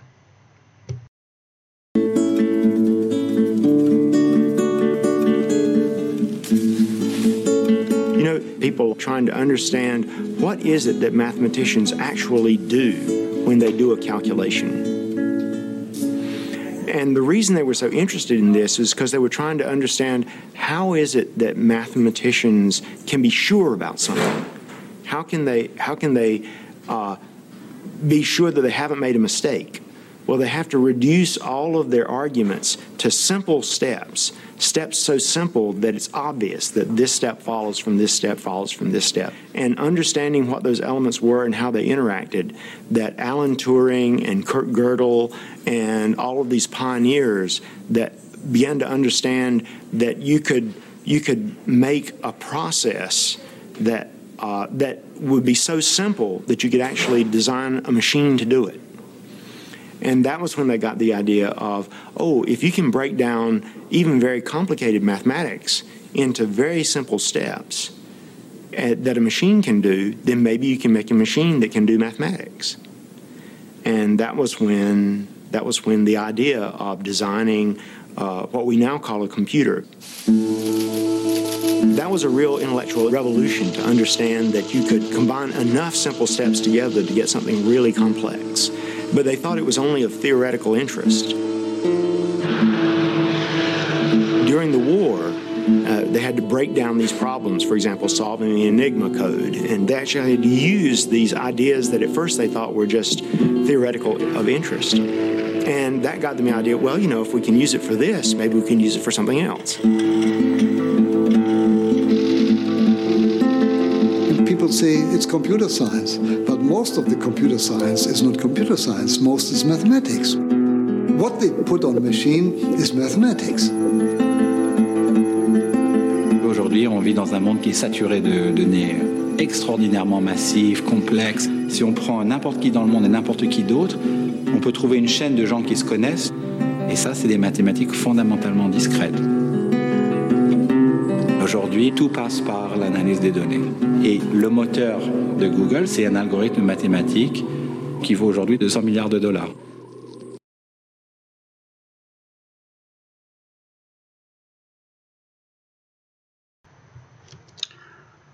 On devrait donc, parmi tous les grands mathématiciens, distinguer entre ceux méprisables qui ont part à la planète poubelle, et Pitts par exemple, Walter Pitts en fait assurément partie, comme par exemple tous les algorithmiciens qui œuvrent aujourd'hui pour le high-speed trading, ou pour l'intelligence artificielle, ou pour les diverses industries d'armement dans le monde, et ceux admirables, comme Grothendieck lui-même, ou Grigory Perelman, euh, dont je avais déjà un petit peu parlé lors de la séance euh, consacrée à Badiou dont je vais reparler plus amplement aujourd'hui, et que j'ai classé avec Blaise Pascal, avec Wittgenstein, avec Kurt Gödel, parmi les poètes, ceux que j'ai qualifiés de poètes, en ce qu'ils ont vis-à-vis du monde une véritable relation de liberté, et non pas de déprédation comme celle que décrit encore Canetti, par exemple, en 1969. Voilà ce qu'écrit Canetti en 1969. À pleines dents, les sciences arrachent des lambeaux de la vie, et cette vie se voile dans le deuil et dans la douleur. Il y a donc les mathématiciens qui participent de cet arrachage des lambeaux de vie et ceux qui s'en excluent et qui restent dans leur monde à eux, un monde de, séparé, de, sainteté dans le cas d'un Perelman, mais, euh, ou d'un Blaise Pascal d'ailleurs. En tout cas, un monde qui ne participe, monde de la pensée qui ne, participe pas de de la dévastation. Tout cela pour dire quoi? Pour dire que si on peut distinguer tel et tel mathématicien, ça signifie qu'il y a aussi en mathématiques une affaire de style. Les mathématiques ne sont pas étrangères à la question du style, et vraiment au sens le plus euh, littéral du terme. Dans Comment j'ai détesté les maths, toujours ce documentaire de 2013, il y a une dame, une intervenante qui s'appelle Anne Sietti, qui est psychopédagogue en mathématiques et qui dit donc elle aide les enfants qui ont euh, à la fois des, facilités en mathématiques et des problèmes psychologiques. On parle de soi quand on fait des maths, quand on parle d'un repère, de racine, de complexe, d'imaginaire, de négatif, de division. C'est des mots qui vont renvoyer chacun à son histoire. Alors ça c'est très intéressant parce qu'elle confirme quelque chose que je dis déjà depuis quelques séances, à savoir que le mot à mot des mathématiciens et des mathématiques n'est pas anodin. Et je euh, dois remercier ici euh, Guillaume Destiver, euh, que j'avais présenté lors de la séance sur Badiou également. Je ne le représente pas. Les gens qui sont abonnés à la, à lettre d'information ont reçu tous les renseignements qu'il fallait sur Guillaume Destiver. Mais je lui posais la question lorsque nous sommes entretenus par email, il y a quelques mois, de la question que j'avais formulée lors de mes séances sur Badiou, à laquelle je n'avais pas répondu à l'époque, euh, je lui avais dit, j'aurais bien des questions à vous poser concernant la mathématique pure. Par exemple, est-ce qu'il est envisageable de parler de style, entre guillemets, à propos d'équations, voire de métaphores, entre guillemets, ou d'humour? Et il m'a répondu en me disant, euh, oui, en répondant par l'affirmative, et en me dirigeant sur plusieurs études très sérieuses et très intéressantes consacrées à cette question. Et donc je remercie euh, formellement Guillaume Destiver de m'avoir signalé ces études. Parmi ces études, il y en a une qui est de Marie-Noël Gary-Prieur, qui est parue dans la revue Langue française en 1970, et qui rend compte d'un ouvrage de Gilles Granger qui s'appelle Essai d'une philosophie du style, où il est question, entre autres choses, du processus de structuration en sciences et du facteur, ouvrez les guillemets, facteur individuel qui intervient dans la pratique scientifique. Le facteur individuel qui intervient dans la pratique scientifique. Voilà ce qu'elle euh, euh, euh, écrit, cette Madame Gary Prieur, citant Gilles Granger dans son essai d'une philosophie du style. Donc elle, fait un compte-rendu de ce texte en 70 et elle le cite en grande partie. Donc c'est Gilles Granger, cité par Marie-Noël Gary Prieur, qui s'exprime. Le passage de l'amorphe au structuré n'est jamais le résultat de l'imposition d'une forme venue toute constituée de l'extérieur. Et elle commente Tel est le point de départ de l'analyse développée dans cet ouvrage. Toute pratique scientifique rencontre une résistance de l'expérience vécue. Et la structuration de cette expérience résulte d'un travail, entre guillemets, qui met en rapport, tout en les suscitant, je souligne, tout en les suscitant, forme et contenu du champ exploré. Gilles Granger définit le style en fonction de cette notion de travail, de points. Le style est la solution individuelle, apporter aux difficultés que rencontre tout travail de structuration. Et puis un peu après, Marie-Noël Gary-Prieur ajoute Granger montre comment un même objet mathématique se construit selon différents modèles qui dépendent de l'ensemble des conditions individuelles de travail du mathématicien. On pourrait par exemple caractériser le style de Descartes par une volonté de réduire la multiplicité, d'ordre imaginatif, des figures géométriques à des combinaisons purement arithmétiques de mesures, confèrent les coordonnées cartésiennes. Desargues, au contraire, opèrent la même réduction de toute autre manière. Il suppose une continuité entre les figures géométriques et étend certaines propriétés démontrées sur quelques figures connues à d'autres figures, démarche qui déplace les bornes de la pensée rationnelle, confère le point à l'infini. La structuration de l'objet géométrique donne donc lieu ici à deux styles. Et Guillaume d'Estiver m'a signalé également deux styles extrêmes pour un même sujet.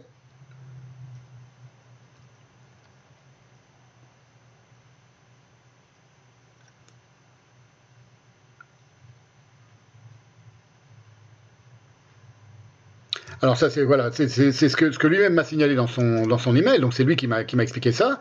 Il y a la notion de nombre cardinal à donner deux styles, donc c'est un sujet sur lequel on a eu deux styles extrêmes et extrêmement différents l'un de l'autre, à peu près à la même période, c'est-à-dire autour de 1900. Il s'agit des fondements de la théorie des ensembles transfinis de Cantor, de Georg Cantor, en 1899, et du second volume des Principia Mathematica de Whitehead et Russell. Donc deux styles très différents, complètement extrêmes, sur la notion de nombre cardinal, sur le même sujet. Mais surtout, il m'a confirmé, Guillaume d'Estiver, que, je le cite, l'exercice de nomination est extrêmement important en mathématiques. C'est un des endroits où tout un humour peut se donner libre cours. Et c'est lui qui m'a renvoyé, du coup, à l'étude que j'ai citée tout à l'heure, je vais vous reciter un peu maintenant, de Pierre Cartier et Karine Chemla, intitulée Note sur l'histoire de la philosophie des mathématiques, la création des noms mathématiques, l'exemple de Bourbaki. Voilà, j'en profite pour vous envoyer une euh, photo du premier groupe Bourbaki, enfin du, groupe Bourbaki autour de euh, André Veil, le frère de Simone Veil. Vous la voyez apparaître, vous la voyez aussi, vous la reconnaissez, Simone Veil, la philosophe, sur la photo. Et André Veil, il est caché euh, derrière. Et, euh, et quelques autres que je ne reconnais pas, mais enfin peu importe, qui font partie du groupe des fondateurs historiques du groupe Bourbaki. Et les deux auteurs, donc Pierre Cartier et Karine Chemla, insistent sur la réforme nominative qui était imposée par le groupe Nicolas Bourbaki. Vous savez que c'est euh, euh, le, groupe Bourbaki, d'ailleurs, c'est lui-même un, nom imaginaire. euh, qui a été un, groupe de mathématiciens qui ont refondé et, réformé l'ensemble des mathématiques au XXe siècle et l'ensemble de la manière d'envisager les mathématiques au XXe siècle. C'était une, entreprise au long cours qui a été suivie ensuite par d'autres mathématiciens, qui, je poursuis peut-être encore un peu aujourd'hui. Euh, c'était donc, ils se sont réunis sous le nom d'un mathématicien imaginaire qui, qui, n'existait pas, qui était Nicolas Bourbaki, avec donc André Veil, avec Jean de Dionnet et quelques autres, qui sont sur la photo que, euh, que vous avez sous les yeux. Je crois que Jean de Dieudonné, c'est celui qui est assis sur l'escalier, sur les marches.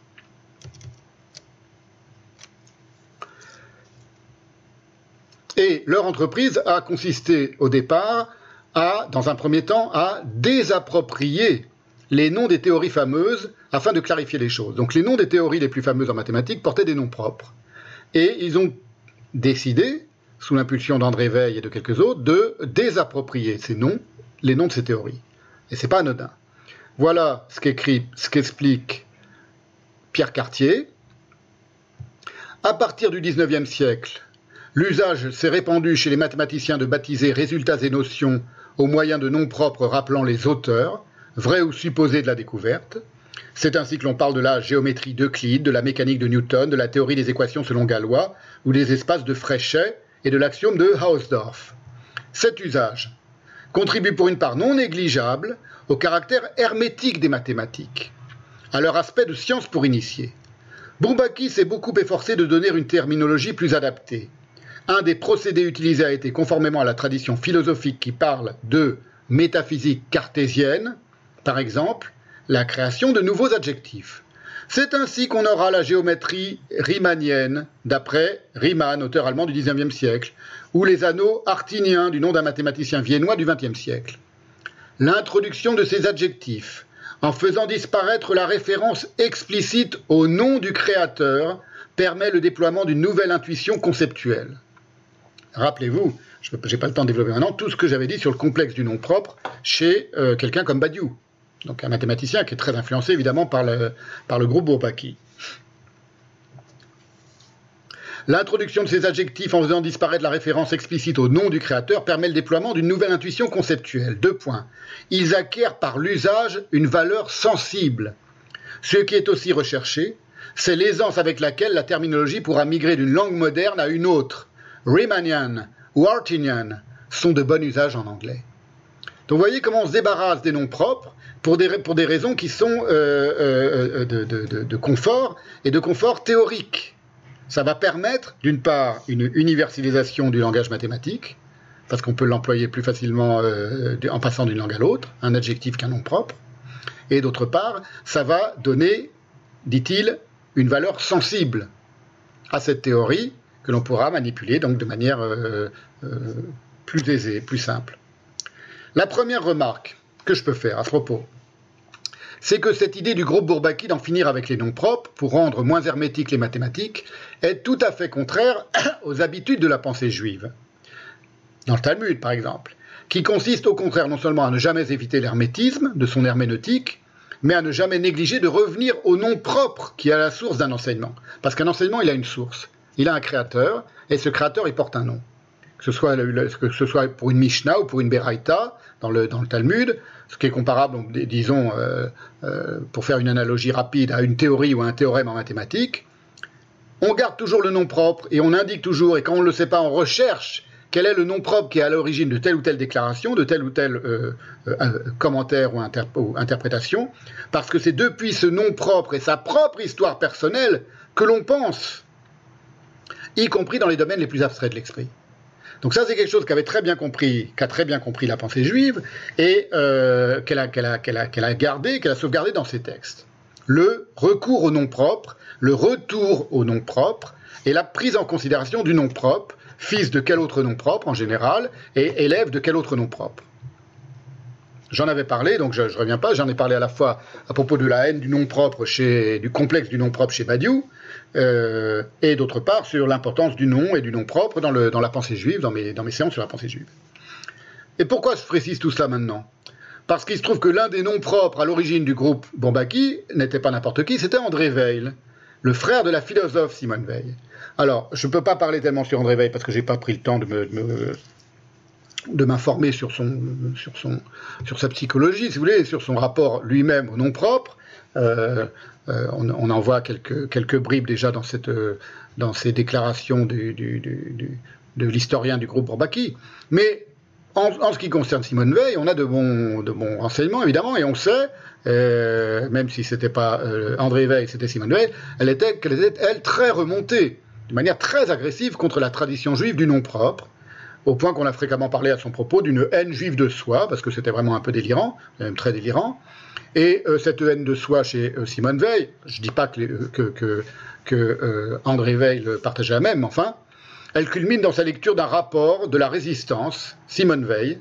Elle lit donc en pleine guerre, en pleine occupation, un rapport de la résistance sur les bases d'un statut des minorités françaises non chrétiennes et d'origine étrangère. Donc c'est les, résistants qui font un rapport. On ne parle pas des juifs parce que le mot est un peu, euh, même pour les résistants, est un peu euh, euh, trop subversif. Alors on, parle du statut, quel statut donner après la victoire, donc, aux minorités françaises non chrétiennes et d'origine étrangère.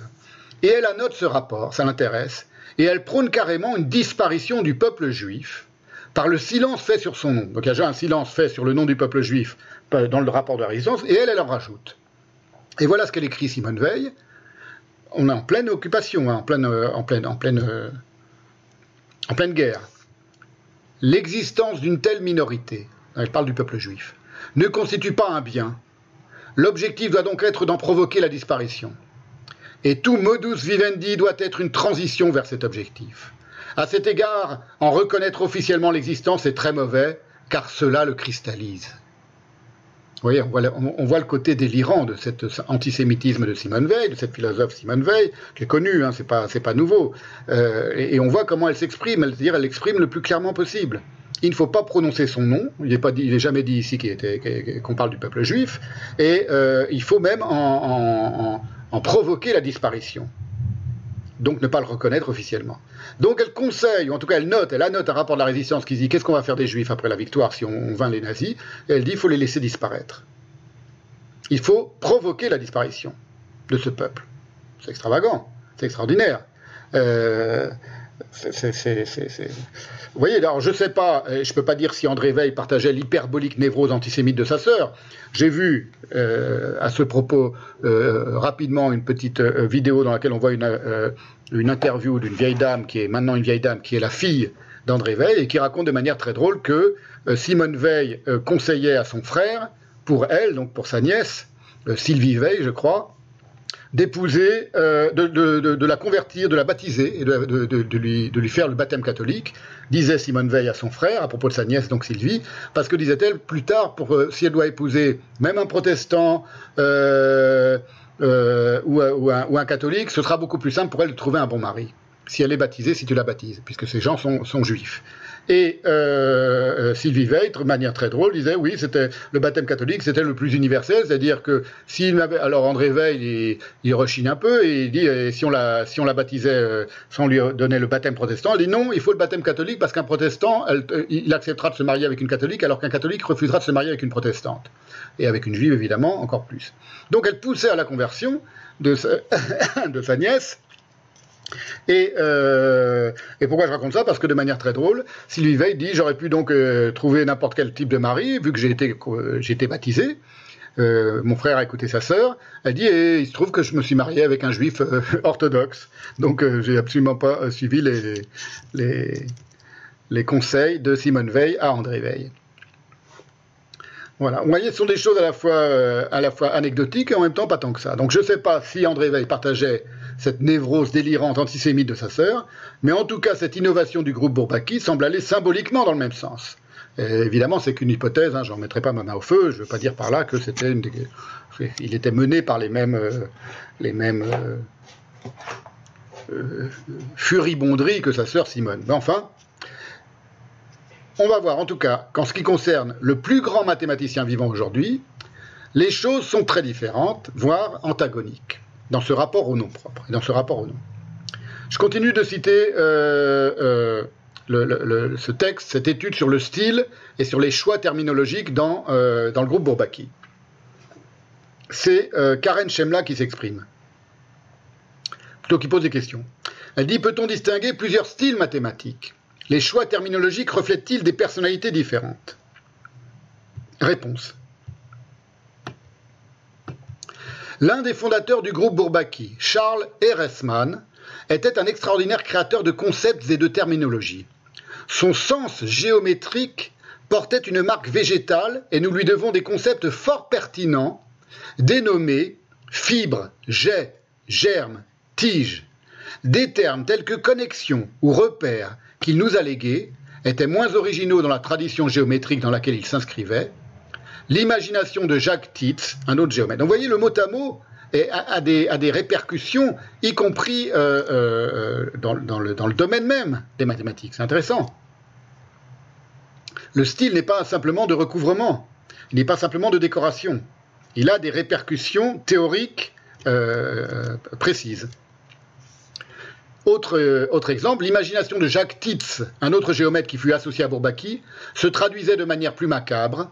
Les notions fort importantes de squelette, de cimetière, d'ossuaire sont au cours des années devenues plus prosaïquement des murs, des appartements et des immeubles. Ces notions sont aujourd'hui centrales dans d'importants chapitres de géométrie. Bourbaki a adopté le terme chapeau, désignant une sorte de cône tronqué, créé par Gustave Choquet, un autre géomètre dont l'esprit peu conformiste transparaît souvent dans sa terminologie.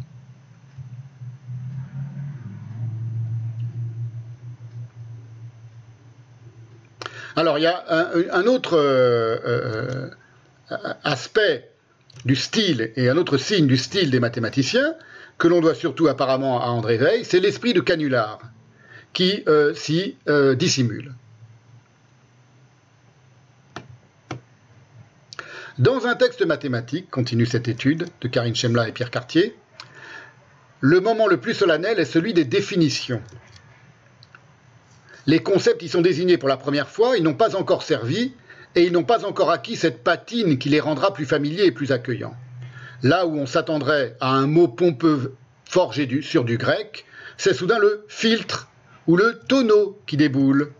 Bourbaki ne s'interdit même pas de subtils jeux de mots, et une coquille intentionnelle fort cachée substitue un jour flirtant à filtrant. Bon, c'était comme ça que, riaient ces gens-là. Le dédain à peine voilé de Bourbaki pour certaines théories, qu'il ne peut cependant pas s'empêcher de traiter, s'affiche dans des terminologies peu orthodoxes. C'est ainsi que dans la théorie de la mesure, proche parente mathématique du calcul des probabilités, les inoffensives Sigma algèbres sont devenus de redoutables clans, tribus et fratries.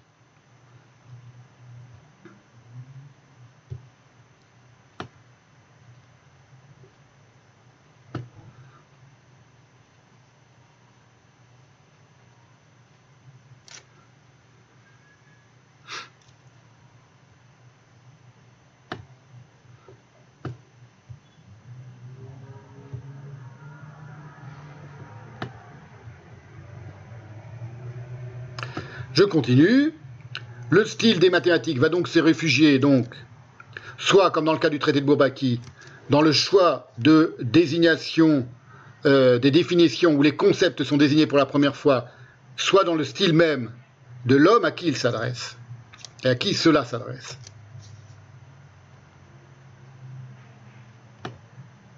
Voilà ce qu'ils disent. Le texte du traité Bourbaki, donc les premiers traités de Bourbaki, est corseté. Il a toute la rigidité du style d'Euclide, l'apparence d'impersonnalité qui interdit tout ce qui pourrait être, recours à l'intuition sensible. Il n'y a pratiquement aucun schéma, ni dessin, aucun commentaire aux définitions et aux constructions qui conduisent au résultat important. Nous avons, et nous avons affaire à un texte de haute langue, un monument classique qui n'a besoin d'aucune justification extérieure à elle-même.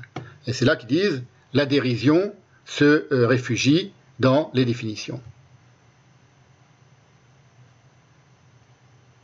La dérision s'installe au cœur même du dispositif. Bon, bref, euh, je pense qu'on a compris et euh, euh, on ne manquera pas de remarquer que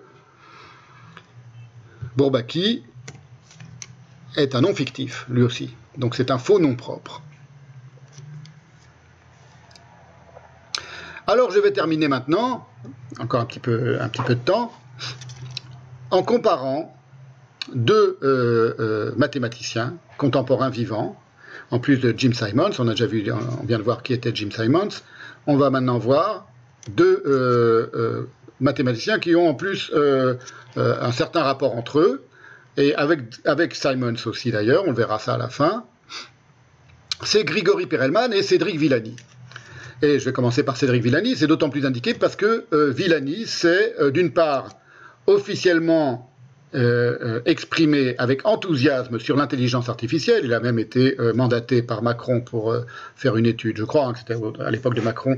oui, il était déjà au gouvernement, ou en tout cas, c'était avant qu'il participe au gouvernement pour faire une étude sur les, formidables possibilités de l'intelligence artificielle. Donc c'est un, un turiféraire de l'intelligence artificielle.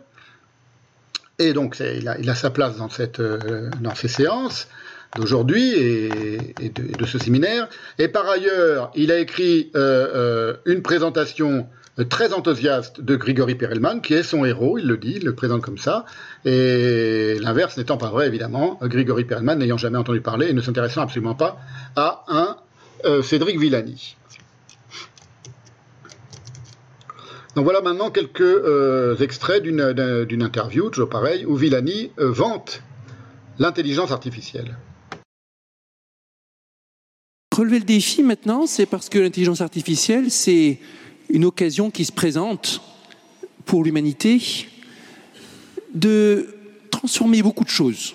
On croit que c'est un sujet scientifique et technologique et en fait s'avère être un sujet qui change les processus, la façon de travailler, beaucoup de choses dans la société. On a fait le tour avec les collègues de la mission quand on travaillait en se disant qui sont les ministres qu'il faut toucher en priorité avec ce rapport Quels sont ceux qui vont voir leur ministère impacté par l'intelligence artificielle? On est arrivé à la conclusion que c'était tous les ministères. Il y aura des conséquences majeures en environnement, majeures dans les transports, majeures dans l'aménagement du territoire, majeures dans le travail et ainsi de suite. Et donc la vie des Français dans tous les secteurs de leur vie quotidienne aussi, on peut le dire comme ça. Dans la vie des Français, parfois visible, parfois invisible quand quelque chose est mieux organisé, vous avez tendance à pas le remarquer. C'est quand c'est mal organisé que vous remarquez les choses. Et donc, euh, au niveau des transports, par exemple, les voitures autonomes, c'est prévu pour être un jour beaucoup plus sûr que les voitures avec avec des conducteurs humains, pour euh, être plus fluide, euh, donner lieu à moins d'embouteillages, être mieux disponible, prévenir avant qu'une panne se produise et ainsi de suite. Et fait pour s'effacer si l'on veut, de telle sorte qu'on ne le remarque plus, comme ça fonctionnera bien. Mais j'ajouterai aussi le, le, plaisir. Intelligence artificielle, c'est plein de mystères. Et quand je dis plaisir, c'est le plaisir de la découverte et le plaisir de l'exploration.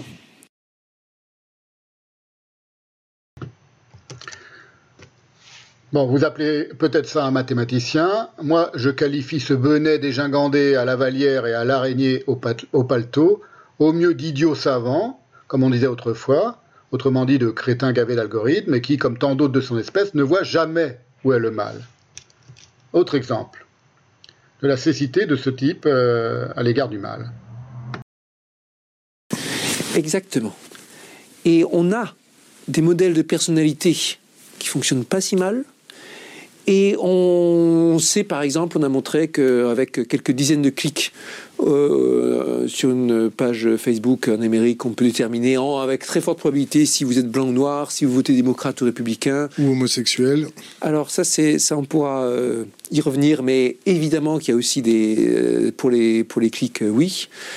Et évidemment qu'on peut après laisser l'info venir à vous comme ceci ou comme cela, de sorte que c'est le rêve du politique, quoi, pouvoir dire euh, une chose aux uns et une autre chose aux autres. Le rêve du politique euh, sans colonne vertébrale, bien sûr. Et donc, euh, Facebook a les moyens techniques de faire ça. Facebook ou Google ou Google, on ne voit pas qu'ils soient animés de particulièrement mauvaises intentions. Est-ce que vous pensez que les GAFAM sont les pointes de diamant de services ou de pouvoir étatique?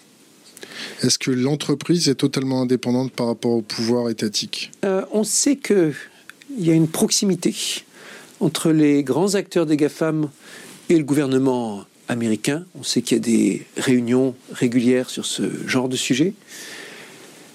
Euh, et qu'il y a une certaine perméabilité, transfert euh, d'informations. Je suis persuadé cependant que chez les fondateurs, chez les euh, personnes qui sont le plus en responsabilité dans ces associations, globalement, il y a la volonté de servir le bien. Qu'est-ce qui vous permet d'affirmer ça? Ça, c'est, j'ai dit ce que je pensais. Et puis d'avoir rencontré certains, discuté avec eux et tout ça. Et puis quand on voit aussi leur, euh, leur déclaration, la façon dont ils se positionnent. Voilà, que dire? J'ai écouté ce, ce grand dadais crédule au cours de plusieurs interviews et l'impression générale qui en ressort, quand même, c'est sa consternante imbécilité concernant la nature humaine. Et c'est pas si étonnant, parce que la nature humaine, c'est la véritable inconnue de toutes leurs équations à ces gens-là. C'est le problème des scientifiques qui s'expriment. D'une part, ils sont quand même très très très généralement manifestement incompétents dans les matières proprement humaines, et d'autre part, ils sont eux-mêmes menés par des impulsions peu ragoûtantes, nihilistes, racistes, génocidaires, cupides, vaniteuses, etc.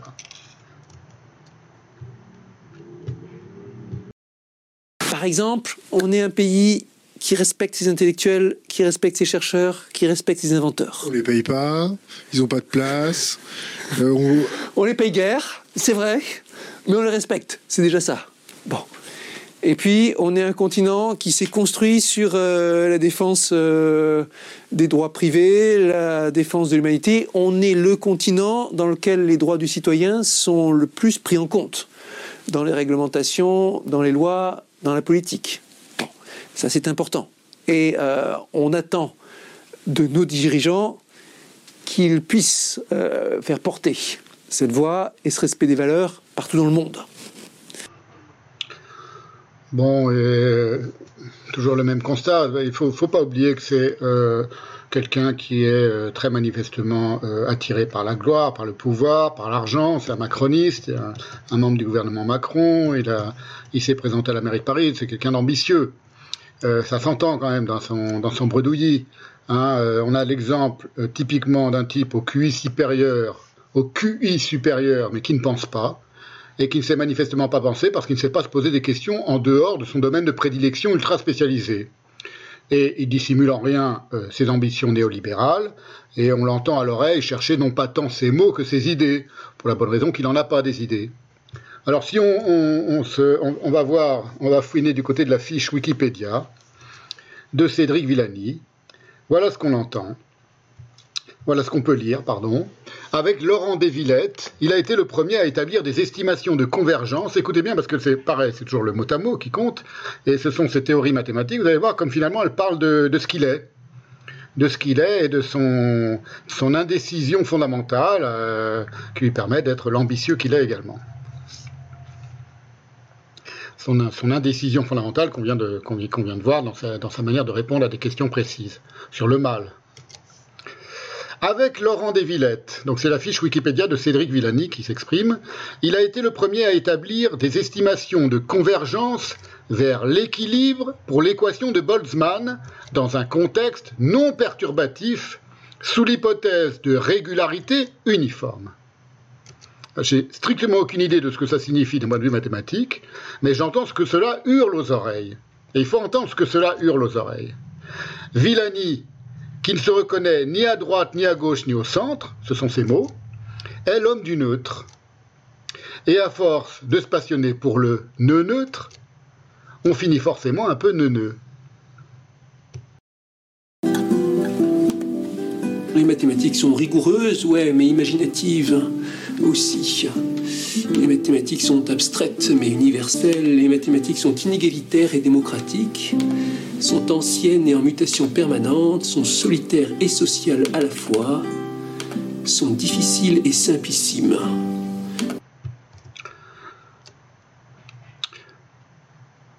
Cédric Villani est sourdingue ou fin de lettres à ceux qui travaillent les humains en, leur, en leurs arrière-boutiques, et du coup il passe son temps à extirper la technique et la technologie de l'usage qui en est fait.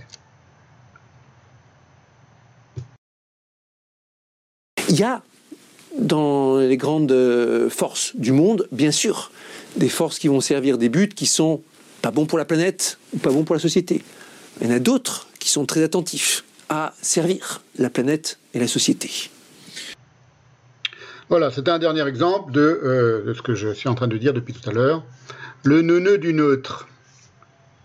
Voilà. Et maintenant, en conclusion de cette séance, on va se pencher sur euh, un cas de, grand mathématicien qui est euh, l'antipode d'un Simons ou d'un Villani, qui est Grigory Perelman, dit Grisha Perelman. Je vous envoie sa photo tout de suite.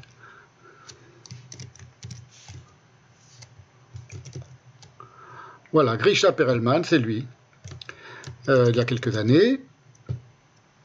Il a 55 ans aujourd'hui. Il vit avec sa mère à Saint-Pétersbourg. Et euh, j'avais déjà parlé un petit peu de lui, mais très rapidement, j'avais évoqué son cas lors de la première séance sur Badiou.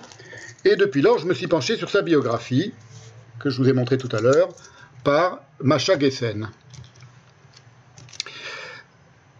J'ai choisi aujourd'hui Grigory Perelman parce qu'il euh, incarne une forme de sainteté, et c'est cette sainteté même qui l'a amené à rompre avec le monde corrompu et jaloux et envieux et, et, et des mathématiciens. Et il est probable que c'est également cette singulière sainteté, on va, la voir un petit peu en détail, qui l'a amené à rompre avec l'univers même des mathématiques.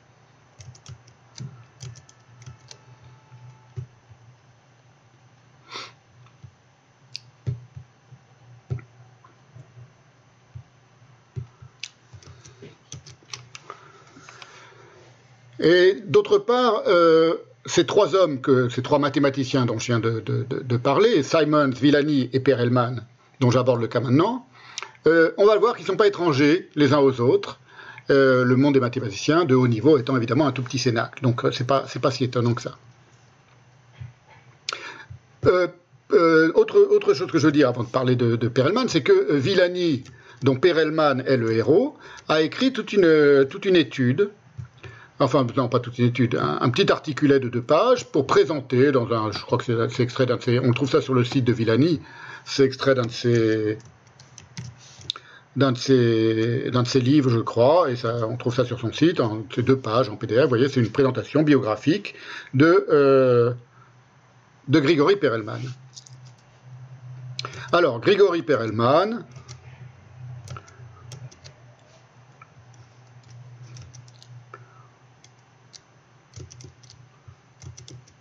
remets sa photo parce que je l'aime bien. Grigory Perelman, c'est un homme admirable, un, génie de très très haut vol euh, en mathématiques, un véritable créateur et découvreur, ce que n'est pas réellement euh, Villani, même si c'est un mathématicien de très haut rang. Euh, Villani, principalement, c'est un vulgarisateur et un opportuniste politique aujourd'hui. Et ce qui m'intéresse chez Perelman, c'est que lui aussi fuit l'espèce humaine comme la peste, à l'instar d'un Grothendieck ou de Wittgenstein. Et que Perelman, qui est né en 1966, donc il a 55 ans aujourd'hui, soit juif et qu'il ait vécu dans la Russie soviétique antisémite, n'est évidemment pas étranger à son style. Parce que ce, que je vais parler, ce dont je vais parler maintenant, c'est son style propre à Perelman, qui tranche avec le style des deux précédents.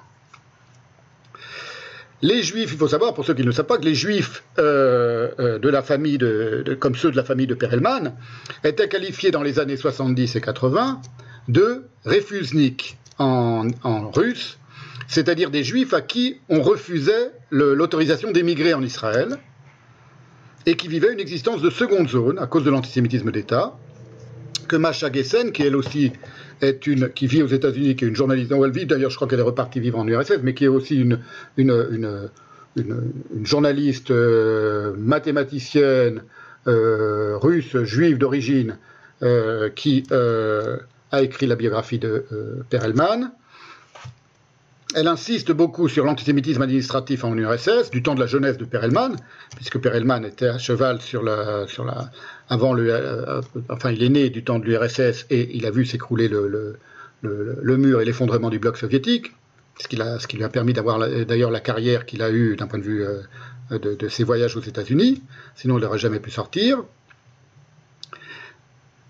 Mais euh, ce qui est intéressant, c'est que Masha Gessen, euh, elle insiste sur le, comment le, le, fait que euh, les meilleurs esprits, parmi les meilleurs esprits mathématiques en URSS, ont, été, ont eu, ont, eu, leur carrière brisée, entravée, ruinée et brisée parce qu'ils étaient juifs. Elle écrit par exemple, sous la pression du KGB, l'école 239, c'était le nom d'une école spécialisée dans les mathématiques, qu'a, je crois, fréquenté Perelman quand il était enfant, perdit ses enseignants les plus estimés, sous la pression du KGB tandis que son directeur se faisait régulièrement réprimander pour accepter trop d'enfants juifs. Selon les récits de l'école, deux des quatre écoles mathématiques de Leningrad furent fermées dans les années 70 pour cette raison. Et elle donne l'exemple de ses propres parents d'ailleurs, Macha Gessen, ou celui de Rizik, qui est un des professeurs de mathématiques de Perelman, qui a vu sa carrière brisée euh, parce qu'il était juif. On lui avait par exemple refusé l'entrée à l'université de Leningrad parce qu'il était juif. Et il s'est confié à Machagessen, et ce Rizik dit Ils n'ont même pas réussi à trouver un problème que j'étais incapable de résoudre. Donc c'était un antisémitisme qui était euh, euh, euh, dissimulé. On lui disait pas on veut pas de vous parce que vous êtes juif, on essayait de lui, mettre des bâtons dans les roues. Et il raconte, il dit ils n'ont même pas réussi à trouver un problème que je pouvais pas résoudre. Donc ils savaient pas comment faire pour m'interdire l'entrée de l'université. À la fin de l'examen, je suis resté encore trois heures à résoudre problème sur problème, mais rien n'y a fait. Je n'étais encore qu'un enfant. Je suis rentré chez moi en larmes. Et elle explique, Macha Gessen, il passa son diplôme à Herzen, une université de seconde zone, donc il n'a pas eu droit d'entrer dans la grande université de Leningrad, et fut plus tard renvoyé de sa faculté parce que les juifs y étaient trop nombreux. Il ne réussit jamais à soutenir sa thèse, qui s'appuyait, il n'a pas réussi, on n'a pas voulu qu'il soutienne sa thèse, ce Rizik, qui s'appuyait pourtant sur le manuel de géométrie auquel il avait collaboré, tellement il était fort. Et il fut sévèrement critiqué, pour avoir violé toutes les règles de la pédagogie euh, soviétique. Voilà. Ça, c'était le genre de manière de briser une carrière qui, était fréquente dans l'URSS la, dans la, euh, d'avant la, chute du mur. Et ce qui est très intéressant, c'est que euh, Grigory Perelman, lui, a, c'est ce qu'explique euh, Macha Gessen, a miraculeusement échappé à ce destin euh, d'une part parce qu'il avait la complicité de ce qu'elle appelle des anges gardiens, c'est ses professeurs qui ont vu arriver un, enfant tellement euh, au-dessus de tous les autres en génialité mathématique qu'ils lui ont, euh, ils ont tout fait, ces professeurs juifs beaucoup, ils ont tout fait pour le, préserver de l'antisémitisme et pour lui faire accéder à des, à des universités, à des, instituts où on refusait les juifs, soit en en magouillant, en dissimulant, en, faisant en sorte qu'on ne s'aperçoit pas qu'il était juif, ou en tout cas en lui euh, euh, euh, dégageant les, les, obstacles sur sa route. C'est ce qu'elle appelle ses anges gardiens. Ça, c'est une première chose. Donc ces professeurs ont fait en sorte qu'il échappe aux avanies administratives, qu'eux-mêmes avaient pu connaître dans leur carrière, parce que souvent c'est des professeurs juifs. Et du coup, il a toujours été protégé de cet antisémitisme, lui, Perelman, et il est passé entre les gouttes jusqu'à l'effondrement du bloc soviétique. Et c'est aussi une question de, euh, évidemment, de, de, de Kairos, enfin d'être là au bon moment, ce qu'explique Macha Gessen. C'est-à-dire il est, il est né à la bonne, à la, bonne époque. S'il était né un peu, un peu plus tôt, sa carrière aurait été brisée. Voilà ce qu'explique Macha Gessen. Si Perelman était né 5 à 10 ans plus tôt, sa carrière se serait peut-être arrêtée avec la rédaction de sa thèse. Deux points.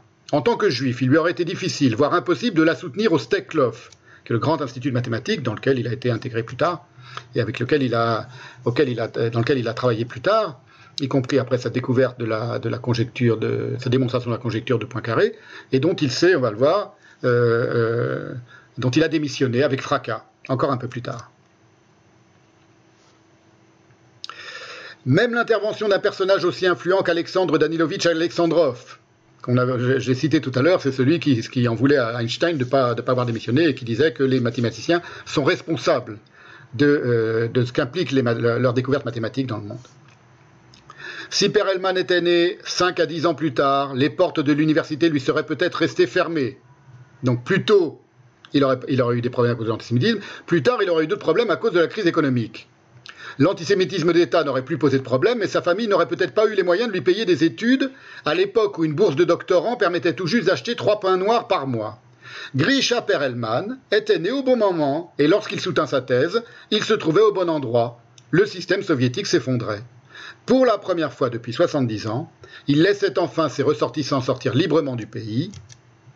Perelman appartenait donc à la génération de mathématiciens soviétiques la plus chanceuse. Donc il a eu de la chance. Ce qui n'est pas euh, sans rapport avec sa sainteté, parce qu'évidemment, la sainteté attire les miracles. Première chose, Alors l'enfance de Perelman, décrite par, telle qu'elle est décrite par Macha Gessen, c'est celle euh, typiquement d'un génie euh, qui a les extravagances des génies, mais aussi, en outre, et c'est en cela qui m'intéresse, il a des singularités particulières. Il est un petit génie, comme tous les petits génies, il est un peu particulier, et on va, voir en quoi, mais par rapport à tous les autres génies, il a encore d'autres singularités qui, euh, selon moi, traduisent et trahissent la sainteté évidente. Alors par exemple, les autres petits génies, euh, ils sont tous bizarres, hein, ça tout le, monde, le remarque, tout le monde l'a remarqué, de sorte que certains critiquaient l'idée de les réunir en Union soviétique parce qu'on cherchait les moyens comment, de, favoriser euh, cette petite pépinière, mais il y avait des, comment dire des personnes qui disaient on devrait tous les réunir dans la même classe, faire une classe de petits génies, euh, dans cette fameuse école de 139 de, de mathématiques. Et voilà ce qu'explique Macha Gessen. Et alors, il y avait des professeurs qui s'opposaient à cette idée de les réunir ensemble. Il disait que les élèves allaient constamment prendre la parole, que la classe serait trop difficile à tenir, se souvient la directrice actuelle, déjà adjointe du principal à l'époque. Il y avait un garçon, par exemple, extrêmement doué, dont le professeur est venu me voir en larmes, presque en larmes. C'est la directrice de l'école de 139 qui raconte ça. Donc il y avait un garçon, très doué, et son professeur éclate en sanglots et vient voir la directrice. Et quand j'ai demandé une explication au garçon, il m'a répondu quelque chose dans ce style. Tamara Borisovna, j'étais parti à temps pour arriver en classe, mais je me suis mis à réfléchir. Donc le, gamin, il était arrivé en retard, il arrivait tout le temps en retard. Et quand il est amené devant la directrice pour expliquer pourquoi il, fait tourner sa, sa professeure en bourrique en arrivant en retard, il dit J'étais parti pour arriver à l'heure, mais je me suis mis à réfléchir. Ça, j'adore ça. Et elle commente, ils étaient tous comme ça, difficiles à comprendre. Ils restaient, tous ces petits génies, au fond de la classe. On leur donnait des explications, et qui sait ce qu'ils faisaient vraiment? Peut-être qu'ils réfléchissaient encore, raconte une de leurs professeurs. Alors, lui, Perelman, il est exactement comme cela, mais en plus, il, il se distingue parmi ces distingués. D'abord, il y a le fait qu'il est génialissime, c'est-à-dire lui, il est au-dessus de tous les autres. C'est eux qui le disent. Hein. Par exemple, un de ses instructeurs, qui s'appelle Abramov, expliqua que Perelman était le seul étudiant à avoir toujours résolu tous les problèmes proposés. Problèmes de mathématiques, évidemment. Il était tout simplement le meilleur pour résoudre les problèmes, confirme Samborsky, encore un autre. Il était un, autre de ses professeurs. Il était tellement fort, ou un autre de ses, de ses, collègues plutôt, de ses, des étudiants qui étaient avec lui. Il était tellement fort qu'il était meilleur que nous tous pris ensemble il y avait Grisha, c'est lui Grisha, Grégory, et les autres. Voilà, donc ça c'est une première caractéristique, évidemment, c'est qu'il est génialissime. Deuxième caractéristique, il est doté, d'après tous les témoignages, d'une modestie absolue, d'une humilité absolue, une modestie absolue, et qu'on va retrouver lorsqu'il va prouver l'improbable conjecture de Poincaré, parce que c'est un de ses, c'est pas le seul, hein, c'est un de ses, un de titres de gloire, c'est qu'il a résolu un problème qui était insoluble et, qu'aucun des plus grands et des meilleurs mathématiciens au monde n'avait jamais réussi à résoudre, euh, qui est la conjecture de Poincaré, ce qu'on appelle la conjecture de Poincaré. Je vous mets sous les yeux la, euh, la traduction en français de, de, de, la manière dont il a posté au début, dont il a comment dire, de, l'annonce par euh, sur Internet. Il a mis ça sur un site Internet à destination de quelques très rares mathématiciens. Voilà comment il est, il Il, il, annonce donc, sans l'annoncer, parce qu'il est très humble et puis que c'est pas ça qui l'intéresse, avoir résolu la. Est-ce qu'on voit là? Non, on voit pas assez. Alors attendez, je vais le mettre en mieux, en plus grand. Voilà. Voilà. Et je vais même le mettre en, en grand écran pour qu'on voit un peu ce que ça donne. Voilà, c'est un, c'est un, un post donc sur un site internet spécialisé pour les mathématiciens qui date du 12 novembre 2002, 5 heures. Vous voyez, cher, il n'a pas mis de nom. Je me permets de vous signaler mon nouvel article mis sur un. Nous présentons une expression de Voilà, vous, lisez ça. Il dit pas dedans, il commence pas par dire, il met même pas comme sujet. J'ai résolu la, la conjecture de Poincaré ce qui, ce qui aurait été une bombe euh, immédiate. Et les gens, les, mathématiciens qui ont lu ça ont compris évidemment que c'était ce qu'il avait fait, mais il a fallu lire son texte. Mais c'est annoncé au monde d'une manière extrêmement euh, modeste. Vous voyez, je vous mets maintenant la, je vous mets la, conclusion de son, la conclusion de ce, de cette annonce. Après, on suivit ensuite dans le, dans le, c'est pas un email, c'est dans, dans cette mise en ligne ont suivi. Vous voyez, il termine comme ça. Il cite euh, euh, Richard Hamilton, on va voir, on va que c'est important. Cordialement, Grisha. Voilà, et c'est tout. C'est comme ça qu'il a annoncé au monde qu'il avait résolu l'un des problèmes les plus, les plus insolubles et que personne n'arrivait à résoudre, qui était la conjecture de Poincaré. Alors voilà quel était le style, pour montrer l'humilité et la modestie de, Grisha euh, Grigory Perelman. Grisha Perelman s'installait simplement au fond de la classe. Il ne s'expliquait jamais tant qu'une explication ou une solution ne nécessitait pas de correction. Donc il n'était pas là pour montrer qu'il était plus fort. Il fallait, il fallait qu'il y ait un problème qui soit euh, irrésolu par les autres élèves. Et là, il s'exprimait. Et lui, il levait la main, dit Rizik, donc le fameux Rizik qui a eu sa carrière brisée parce qu'il était juif et qui était un des professeurs, un des plus grands mathématiciens donc soviétiques, hein, Rizik, qui était un des professeurs de Grisha, de Grigori, et qui le, euh, qui le décrit. Je remets sa photo parce que je l'adore. J'aime sa bonne tête, le génie, souriant.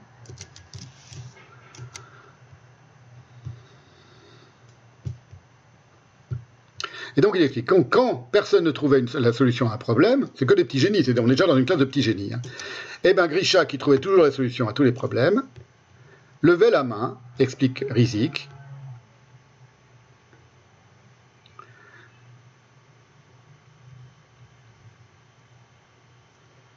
Et il reproduit le mouvement, c'est je vous cite ce que raconte Macha Gessen, en reproduisant le mouvement, un doigt qui dépassait à peine de la table. Donc il met son doigt comme ça, tout juste comme ça pour dire qu'il a trouvé la solution. On le remarquait à peine, mais il avait toujours le dernier mot. Cependant, toujours le témoignage qui continue, il y avait une chose que Perelman ne faisait jamais contrairement à ses camarades, il ne se laissait jamais distraire. Il restait à sa place et écoutait des discussions qui ne présentaient aucun intérêt direct. Pour lui, les règles étaient les règles, et en classe, on écoutait. Donc il est d'une grande modestie, une grande humilité. Il est le plus fort, il a les solutions à tous les problèmes, il trouve les solutions à tous les problèmes. Il est très modeste et il obéit aux règles. Et Rizik continue. Rizik avait déjà eu l'occasion de rencontrer de tels enfants. Il y en a un presque tous les ans dans une classe, me dit-il. Le plus curieux, donc là il parle des génialissimes parmi les petits génies.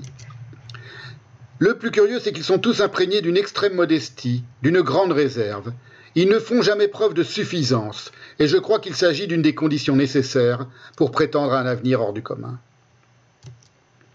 Alors, on a déjà deux caractéristiques de euh, Grigory Perelman, et lui, il se détachait des autres, entre autres, par ailleurs, par sa puissance d'abstraction, de concentration, et sa perfection, au sens où il ne commettait jamais de bourdes. Ce qu'on appelle des bourdes, c'est-à-dire des erreurs dans les explications c'est Macha Gessen qui explique ça, elle dit dans le jargon des Olympiades de mathématiques, euh, une solution ou une solution partielle qui semblait juste à son auteur mais se révélait inexacte s'appelait une lipa, un terme russe signifiant faux, une fausseté, mais qui a un autre sens qu'on pourrait traduire par une bourde. Tous ceux qui m'ont parlé de Perelman ont toujours précisé une chose, il n'avait jamais commis la moindre bourde, entre guillemets. Jamais. La précision de son esprit était telle que non seulement il était incapable de proférer un mensonge, mais il était même incapable de commettre volontairement une erreur.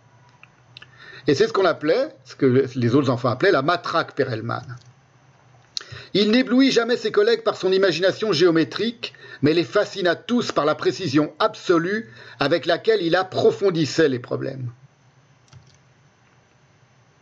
On dirait, quasiment, on pourrait, dire que ça décrit une page du Talmud la précision absolue avec laquelle il approfondissait les, problèmes. On ne les simplifie pas, on les approfondit. Son esprit ressemblait à une sorte de compacteur universel capable de réduire tout problème à son essence. Les clubs mathématiques finirent par définir ce qu'il avait dans son esprit comme la matraque de Perelman, une énorme massue qui restait immobile avant de porter un unique coup fatal.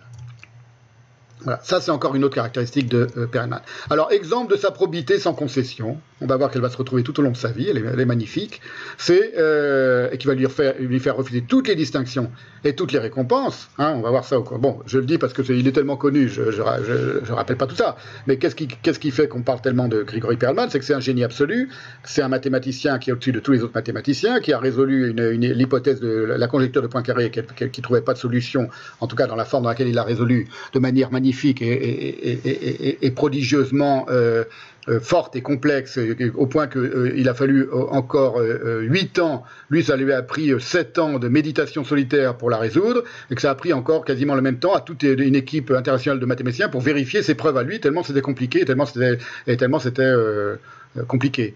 Voilà. Et ils ont fini par euh, s'apercevoir qu'en effet, il avait bien démontré la preuve que, que, des tas de mathématiciens un peu farfelus prétendaient avoir euh, démontré avant, mais euh, ce qui n'avait jamais été fait.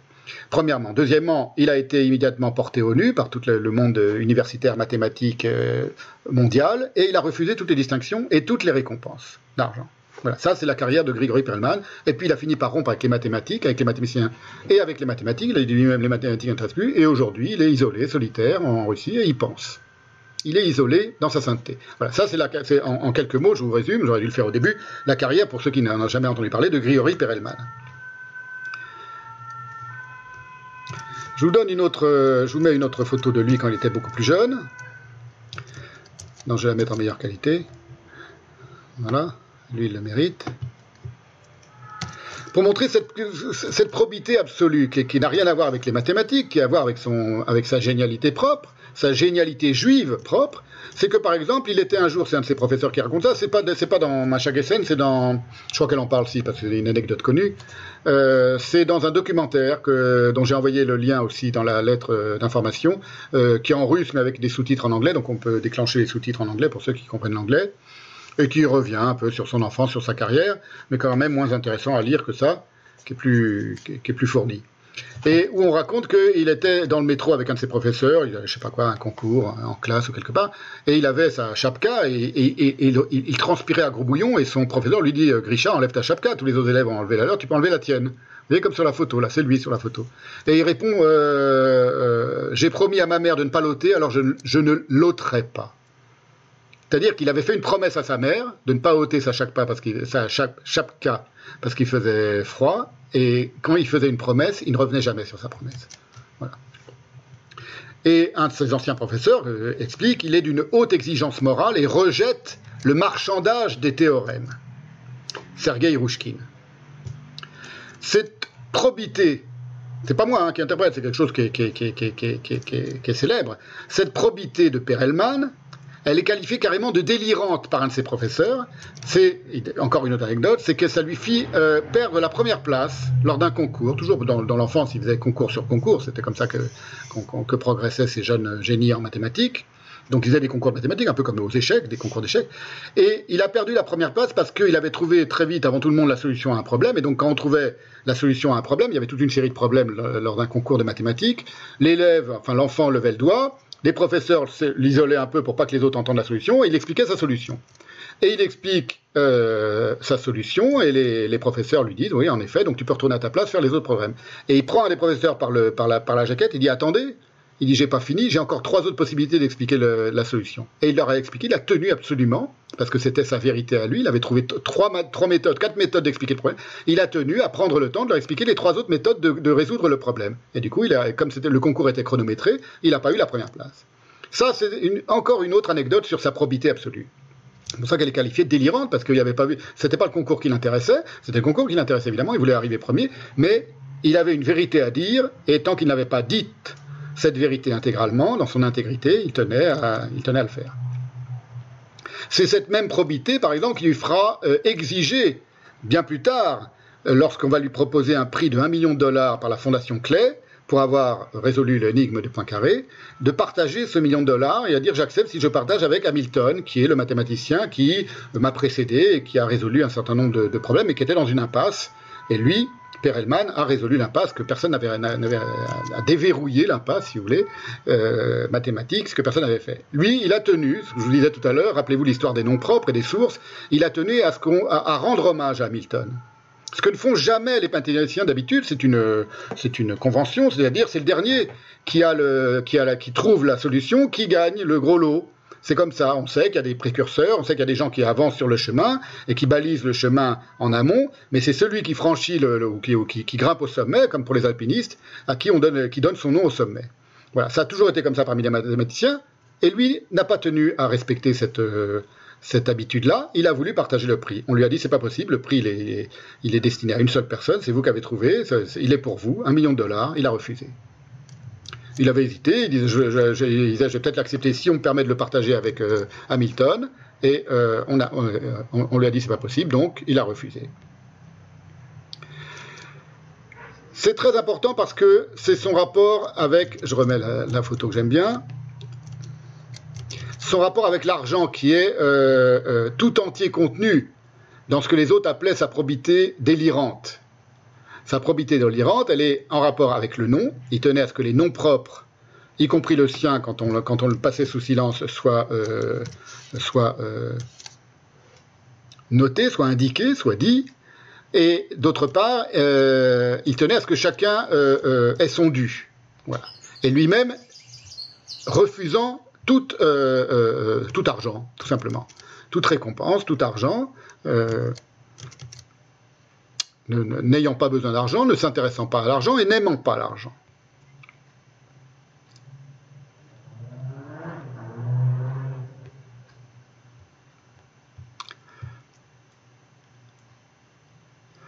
Voilà une autre anecdote, une sur une note de frais de l'Institut Steklov. Donc c'est bien après, euh, c'est en 2002 qu'il découvre la, conjecture de Poincaré, donc après il revient en Russie, il était aux États-Unis, il est parti d'abord aux États-Unis, il est reparti en Russie, il a travaillé, il a découvert la conjecture de Poincaré en 2002, et euh, là ça se passe donc en Russie. À la fin 2004, Perelman a la même représenté la branche du Steklov de Saint-Pétersbourg à Moscou lors d'une réunion universitaire de fin d'année. Il y donna une conférence sur l'hypothèse de Poincaré, qu'il avait donc résolue, à son retour, il fut cependant incapable de remplir sa note de frais. Selon le règlement, les personnes envoyées par une institution à une manifestation officielle devaient faire tamponner leurs documents à leur arrivée pour obtenir un défraiement. Quelqu'un qui, quelques mois plus tôt, avait traversé le labyrinthe qui permettait d'obtenir un visa pour les États-Unis pouvait facilement manœuvrer dans le dédale de la bureaucratie russe. En fait, c'est par principe que Perelman avait refusé de faire tamponner ces documents. Donc ces documents qui lui permettaient de se faire rembourser ses frais. Il ne voulait pas se faire rembourser ses frais. Je ne veux pas voler l'Institut, expliqua-t-il, euh, expliqua-t-il à son retour dans le bureau du comptable. Celui-ci dut envoyer les documents de Perelman à l'université de Moscou pour qu'on les lui tamponne. Et malgré tout, Perelman refusa encore d'être remboursé jusqu'à ce que le comptable lui montre les textes prouvant que les sommes viendraient d'un fonds spécial, totalement indépendant du budget des salaires. Parce pourquoi il voulait pas être remboursé? Parce qu'il pensait que ses frais, il allait être défrayé sur, au détriment de ses collègues et au détriment des autres employés de l'Institut Steklov. Jusqu'où allait la probité de cet homme-là? Jusqu'où va, hein, parce qu'il est vivant, il est, très, il est, très, vivant, il est en pleine forme. Jusqu'où va la probité de, ce, Grigory Perelman? Les règles que se fixait Perelman lorsqu'il s'agissait d'argent, c'est toujours hein, Chagessen qui raconte ça, commençaient à ressembler à celles qui ré, régissaient sa façon de voir les notes en bas de page, comme pour ces notes, les critères n'étaient connus que de lui seul, mais il les croyait universels, et si quelqu'un les violait, il se montrait impitoyable. L'anecdote sur les notes en bas de page, c'est qu'un jour, il fit un scandale. Toujours à l'Institut Steklov, et bien après qu'il ait découvert la, la, Fondation c'est qu'il y avait un de ses collègues, ou plutôt quelqu'un qui travaillait dans un laboratoire, dans le même laboratoire que lui, qui avait fait un travail dans lequel il avait mis des notes en bas de page, et dans les notes en bas de page, il n'avait pas mis le nom de Perelman. Il n'avait pas mis la source. Or, Perelman a très mal pris cela, alors que c'était une habitude de tous les mathématiciens, parce qu'ils considéraient que, que c'était quasiment un plagiat, que ce type avait utilisé ses travaux et n'avait pas cité l'utilisation qu'il avait fait des travaux de Perelman. Et il a fait un scandale, il a démissionné du laboratoire, il a changé de laboratoire, euh, c'est resté célèbre parce que son nom avait été biffé. Son nom propre, le type avait mis les, les équations, enfin les, travaux de Perelman, mais il n'avait pas mis que c'était à Perelman c'était, de Perelman. Voilà. Donc un rapport au nom propre qui est un rapport de, de, de, d'exigence absolue.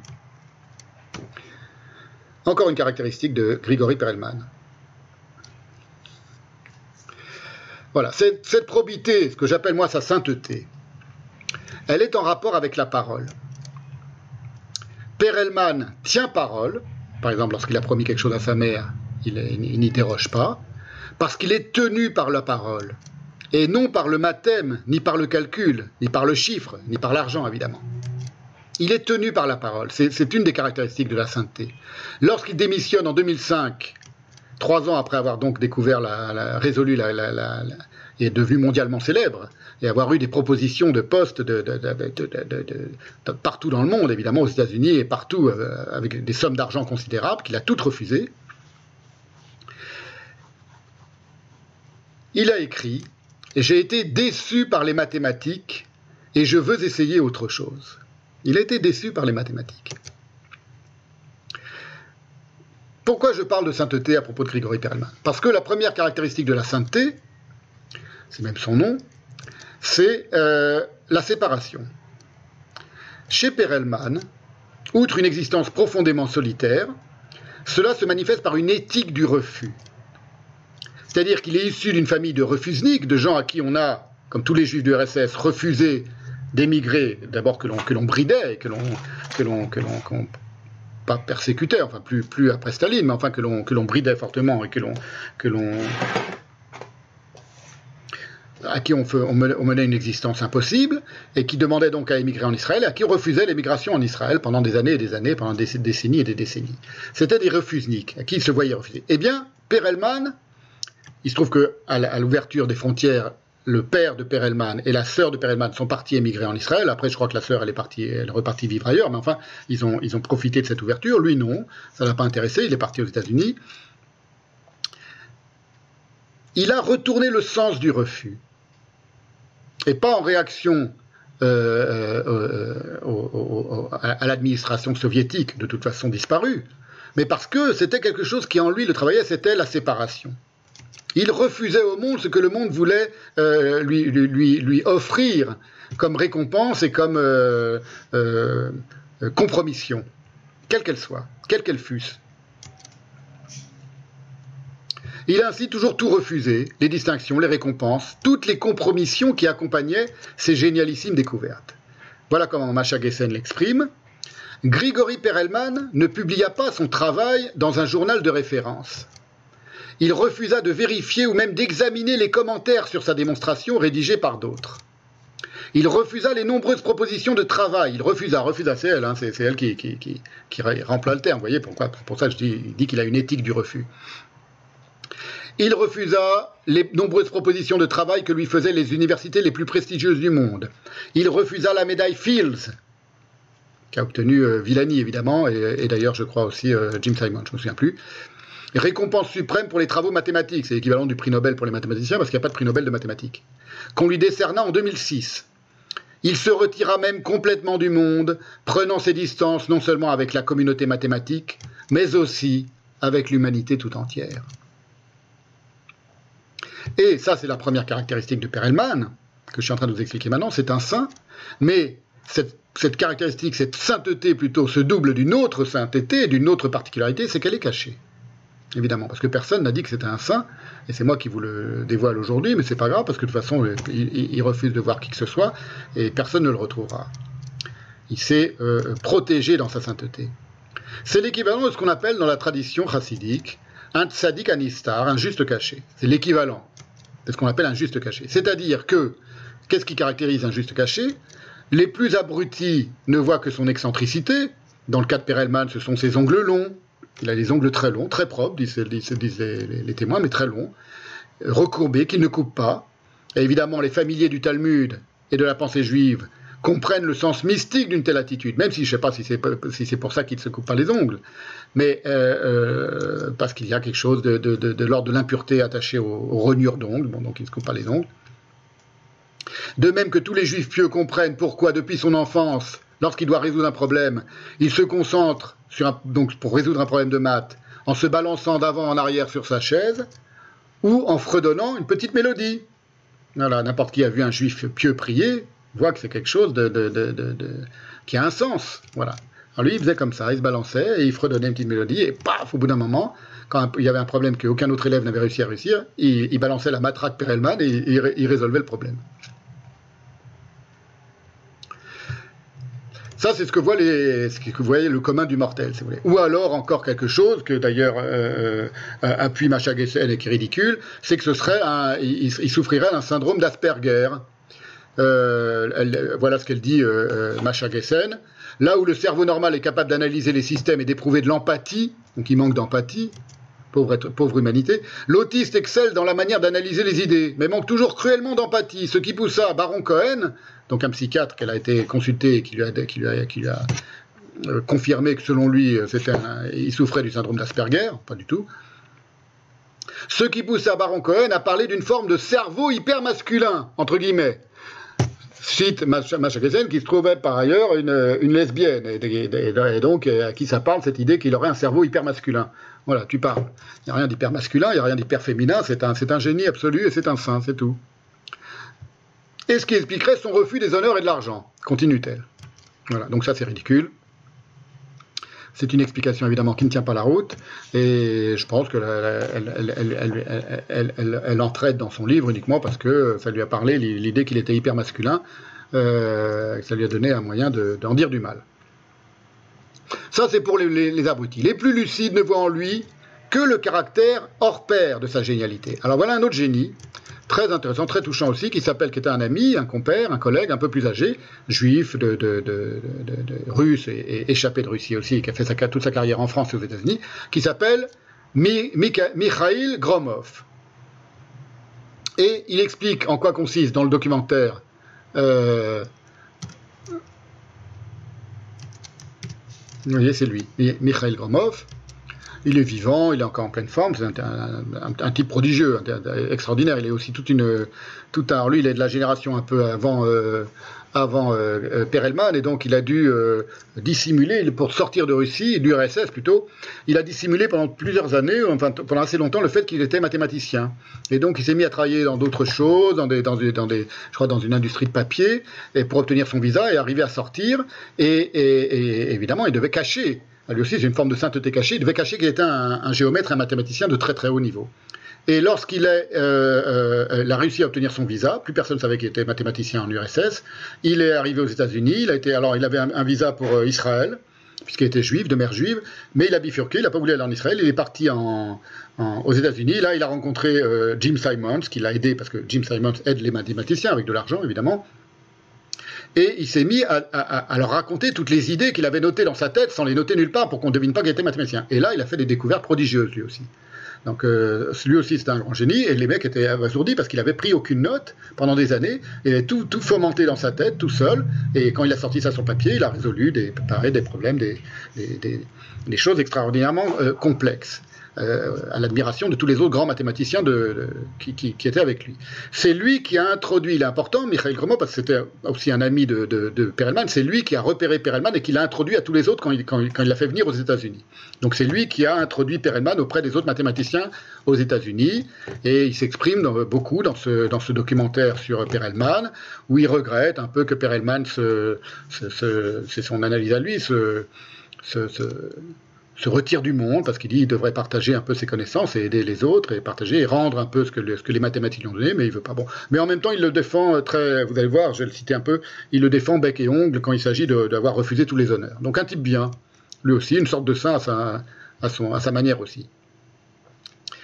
Et voilà ce qu'il explique, ce que c'est qu'avoir une, une, une idée lorsqu'on est en mathématiques. Parfois, lorsque vous discutez de quelque chose, vous vous rappelez soudain d'une anecdote le fait que vous vous rappeliez d'une anecdote à ce moment précis, cela n'a rien à voir avec la mémoire. C'est la même chose en mathématiques.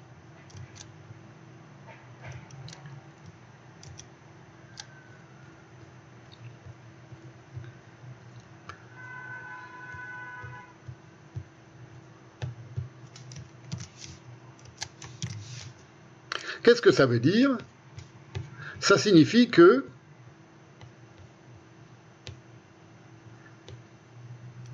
la génialité de Perelman, elle ne trouve pas sa source dans le calcul, on s'en doutait, où il est certes, je dans le calcul au sens mathématique, où il est certes génial, mais comme, comme par une conséquence de sa véritable génialité qui, elle, est invisible, mais dans la trouvaille, dans ce que moi j'appelle la trouvaille. qui ne dépend pas de la mémoire, comme le dit Gromov. La trouvaille qui requiert pour advenir une concentration flottante de tous les instants, ce dont témoignent les, familiers de, Perelman, ce dont il était capable seul, exactement comme en art et comme en pensée.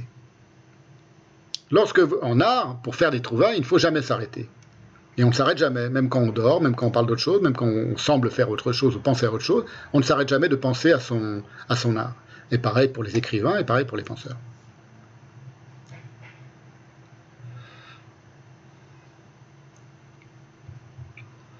Voilà, alors euh, euh, Gromov est très important parce que je vous le dis, il va l'inviter à venir donner des cours aux États-Unis dans les années 90, quand les frontières de l'URSS vont, vont, tomber, quand, quand ça va s'ouvrir et il va accepter. Donc ça, c'est un peu avant qu'il découvre, qu'il se mette à travailler sur, sur la, la, conjecture de Poincaré. Et Perelman va profiter durant son séjour pour résoudre trois ou quatre euh, problèmes qui maintenaient les mathématiciens en échec depuis 20 ou 30 ans. Donc il n'a pas seulement résolu la, conjecture de Poincaré, ça c'était le plus ardu, mais il résout d'autres problèmes. Euh, on le décrit, on dit de lui, c'est un, un, un, mathématicien américain, Bruce Kleiner, qui dit il est méditatif, rationnel et ne dépend pas de l'opinion d'autrui. Il était absolument imperméable à l'opinion qu'on pouvait avoir de lui, en bien ou en mal. Je vous l'ai dit, ce que, nul ne semble voir, c'est que son rapport intime de génialité, il n'est pas euh, ce rapport discret, secret, ce n'est pas un rapport avec le calcul, c'est un rapport avec la parole. Et euh, ça s'entend aussi dans le mot à mot, exactement comme chez le neuneu du neutre, euh, euh Villani, on entend, je ne parle pas de son nom propre, on entend, on entend son rapport au neutre et donc son, désir de ne jamais extirper la mathématique du mal, plutôt ce désir plutôt de jamais aller, euh, euh, euh, c'est le contraire, de, de, jamais prendre en considération l'implication de la mathématique et du mathème dans le mal. dans le cas de Perelman, alors ça s'entend aussi dans le mot à mot, par exemple, il a résolu un problème qu'on appelait le théorème de l'âme comme par hasard, le théorème de l'âme. Voilà, c'est 20 euh, ans avant l'arrivée de la conjecture de l'âme, 20 ans avant l'arrivée de Perelman à l'Institut courant, donc à New York, où il a été travaillé, Chiger et son collaborateur Detlef Gromol avaient publié un article mettant en évidence un moyen de déduire les propriétés de certains objets mathématiques en se concentrant sur une petite région de ces objets, qu'ils appelèrent l'âme de l'objet. On est, dans des considérations mathématiques, mais comme, on l'a vu tout à l'heure, le style compte, le style de la définition, l'âme de l'objet. Telle l'âme humaine, c'est toujours Gessen qui explique ça, l'âme imaginaire de l'objet mathématique abstrait possède les qualités qui déterminent la nature du tout. Scheger et Gromol prouvèrent partiellement l'âme, écoutez bien la division, telle l'âme humaine, l'âme imaginaire de l'objet mathématique abstrait possède les qualités qui déterminent la nature du tout exactement comme l'âme humaine et surtout comme, comme Perelman. Tout son univers euh, euh, et tout son rapport au monde est évidemment dépendant de son âme et de son âme particulière à lui. Cette probité, euh, par exemple, ou ce rapport au nom propre. Scheger et Gromol prouvèrent partiellement ce qu'ils voulaient démontrer avec leur théorème de l'âme, mais partiellement seulement. La conjecture de l'âme, c'est-à-dire une supposition sans preuve, resta à l'état de conjecture, jusqu'à ce que Perelman prouve sa justesse. Ça faisait 30 ans qu'on n'arrivait pas à prouver la justesse de cette euh, conjecture.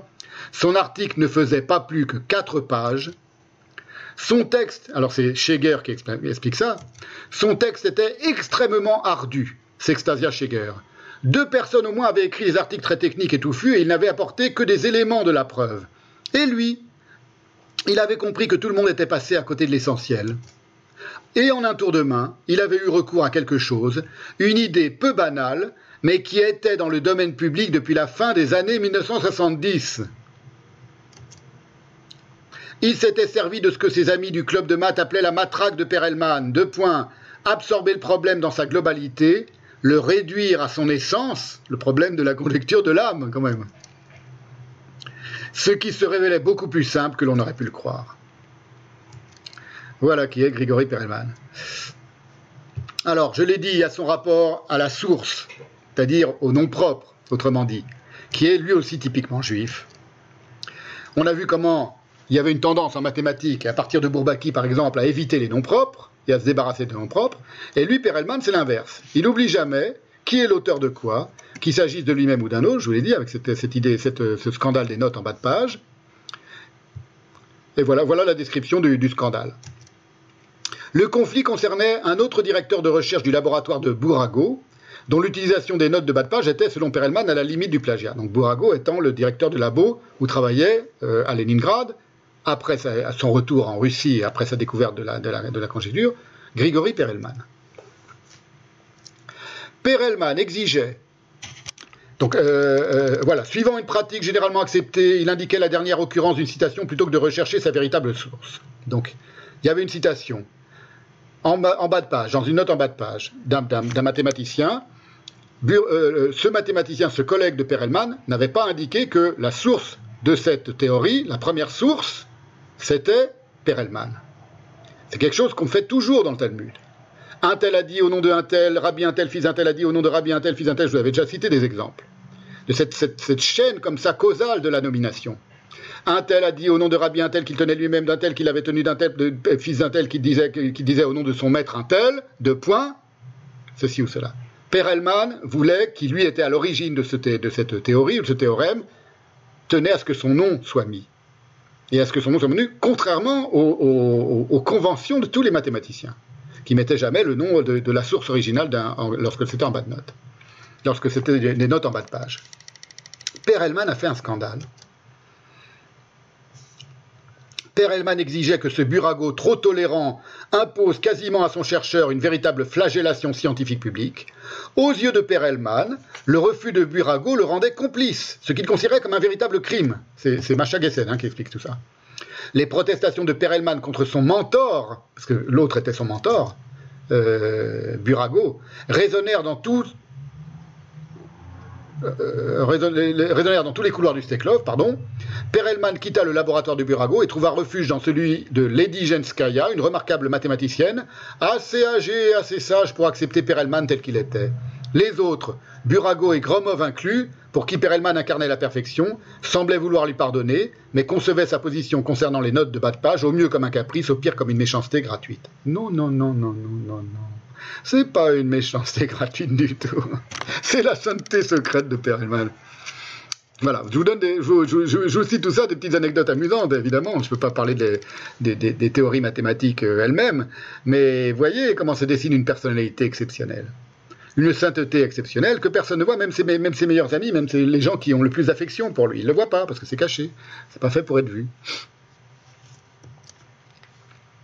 Et pareillement, lorsqu'on va lui proposer d'intégrer Princeton, lors de son premier séjour aux USA, celui où il va rencontrer Hamilton, avec qui il va avoir une conversation et qui va lui donner l'envie d'aller travailler sur la, conjecture de Poincaré, il y a, euh, on lui propose, il peut, il, où il veut, évidemment. On sait déjà que c'est un très très grand mathématicien, un des, meilleurs au monde, et donc toutes les universités les plus prestigieuses aux États-Unis lui sont ouvertes.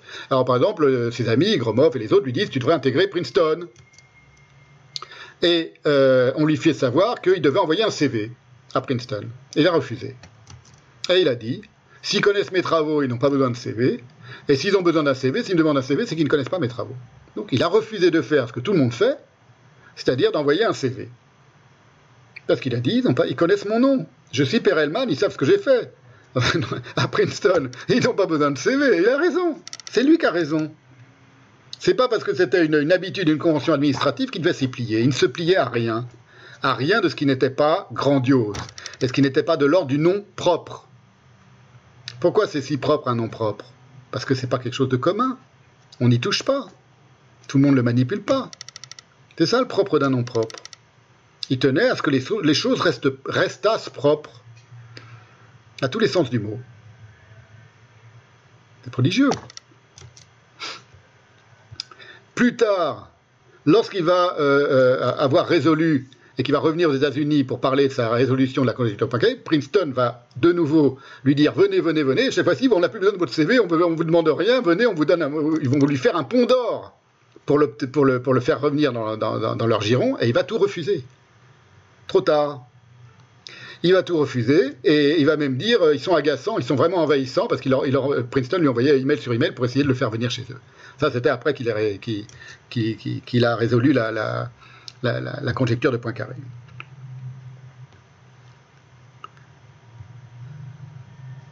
Parmi les règles de conduite, qu'on euh, commente Macha Gressen, parmi les règles de conduite qui s'étaient fixées quelques années après l'offre de Princeton, l'une disait que l'on ne devait jamais essayer de s'imposer à qui que ce soit.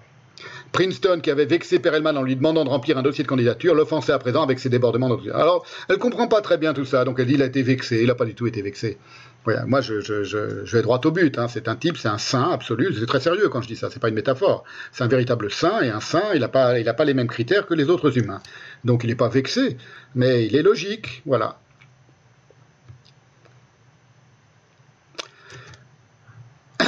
ce rapport au nom propre, je vous, l'ai dit tout à à propos de Hamilton. Alors Hamilton, c'est aussi un très grand géomètre américain euh, qui, euh, à qui on a présenté Perelman quand il, est parti aux États-Unis, et avec qui il a eu une conversation. Il, allait assister à des conférences d'autres grands mathématiciens, et euh, un jour il a été assisté à une conférence de Hamilton, et après, ils se sont rencontrés, évidemment, ils ont discuté un petit peu, ils discutent de choses et d'autres. Euh, euh, et lors, au cours de la conversation, est venue euh, la question de la conjecture de Poincaré, mais parmi beaucoup d'autres choses. Et c'est une conversation qui était, était essentielle pour Perelman, parce qu'il a compris que Hamilton butait sur, quelque, sur, un, sur un, euh, sur, sur, sur, un problème que lui allait, allait, pouvoir résoudre. Pas vraiment à ce moment-là, mais quelques années plus tard, lorsqu'il a lu un papier de Hamilton qui parlait de la, conjecture de Poincaré, et Perelman a vu tout à coup la solution que Hamilton ne pouvait pas trouver et qu'il ne trouverait pas. Et il lui écrit à, Hamilton et il lui dit Je pense que j'ai trouvé pourquoi vous, vous êtes dans une impasse. Et l'autre ne lui répond pas, et donc il considère que c'est un blanc-seing pour travailler dessus. Et il va travailler pendant sept ans sur cette conjecture et il va la résoudre, Perelman. Or, Hamilton ne se souvenait même pas de cette conversation. Mais Perelman, lui qui s'en souvenait très bien, et qui se souvenait de tous les détails, a toujours précisé qu'il le devait à Hamilton et a toujours voulu partager son prix avec Hamilton. Donc modestie absolue, y compris lorsqu'il lorsqu'il il, triomphe du, problème le plus insoluble du XXe siècle. Toujours dans ce rapport au nom propre. On n'efface pas un nom propre. Quelqu'un à qui vous devez quelque chose, même si vous êtes beaucoup plus grand que lui, même si vous avez accompli ce que lui n'a jamais réussi à accomplir, vous le signalez, vous le notez, vous le nommez. Il faut nommer les noms propres. Ça, c'est typiquement juif. Typiquement juif. Quand je dis typiquement juif, c'est-à-dire typiquement euh, dans la pensée juive, évidemment, et dans le judaïsme. Évidemment.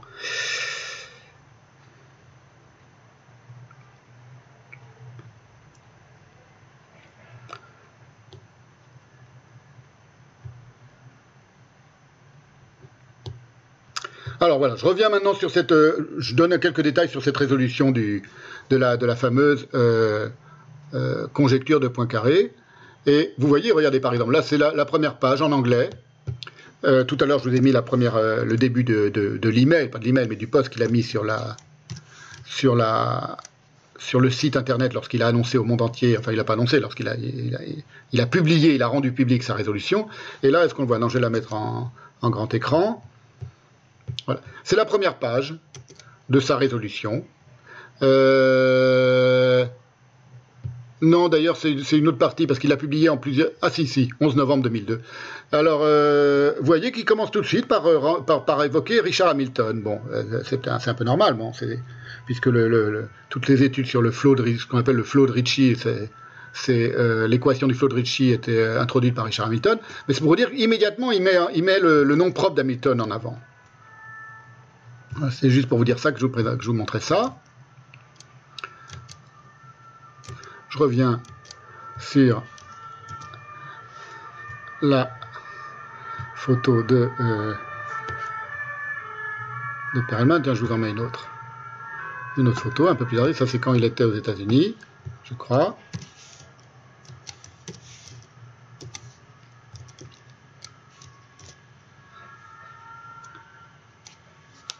Voilà, donc il, part de Russie, les frontières s'ouvrent, il part du RSS dans les années 90, et il part aux États-Unis, il suit des conférences faites par d'autres grands mathématiciens, à Princeton ou ailleurs, et à cette occasion, il fait la rencontre du grand géomètre Richard Hamilton, donc, dont je de vous je vous résume un peu toute cette histoire, et ils ont une conversation à propos du flux de Ricci et de la continuité de l'espace, qui sont des thèmes de la conférence, au cours de laquelle, de cette conversation, Hamilton explique à Perelman qu'il s'intéresse de près à la conjecture de Poincaré. Et il lui explique où il en est, et il prétend être sur le point de la résoudre. Ce point, ça peut durer encore 3000, 3000 ans, hein, mais enfin, il est sur le point de la résoudre. Et trois années plus tard, Perelman lit un article de Hamilton, et il comprend que Hamilton est dans une impasse, et qu'il ne peut pas trouver la solution, d'après cet article. Et il lui écrit, par email, Je pense que je sais comment aller plus loin. Et Hamilton ne répond pas. Et Perelman considère ça, euh, ce qui est normal, comme un blanc-seing pour poursuivre seul. Il retourne en Russie en 1995, il va passer sept années de solitude de méditation et de concentration, et il résout la conjecture en 2002, conjecture de Poincaré. Et il va la poster de manière très condensée sur Internet, en dehors de toutes les mœurs universitaires, comme s'il ne se souciait pas de l'écho qu'allait rencontrer sa trouvaille. Le documentaire russe dit, c'est comme si l'auteur disait Voici ma solution, rien d'autre ne m'intéresse. C'est comme si Perelman avait publié sa preuve, ou plutôt n'avait pas publié sa preuve pour démontrer quoi que ce soit d'autre que ce qu'elle-même démontre. Il y a chez lui proprement une indifférence talmudique au qu'en dira-t-on du Talmud? Le Talmud est profondément indifférent au regard extérieur qui va se porter sur lui. Le Talmud, la page du Talmud, elle sait à quel point elle est chaotique, désordonnée, irrationnelle. En apparence et pas seulement en apparence. À quel point elle est hermétique, hermétique pour toute personne qui ne se plonge pas. Et elle est indifférente à cette hermétique. Il n'y a pas de vulgarisation, il n'y a pas de volonté de vulgarisation dans le Talmud. De la part des rabbins, des commentateurs du Talmud, des grands, des grands interprètes du Talmud, oui.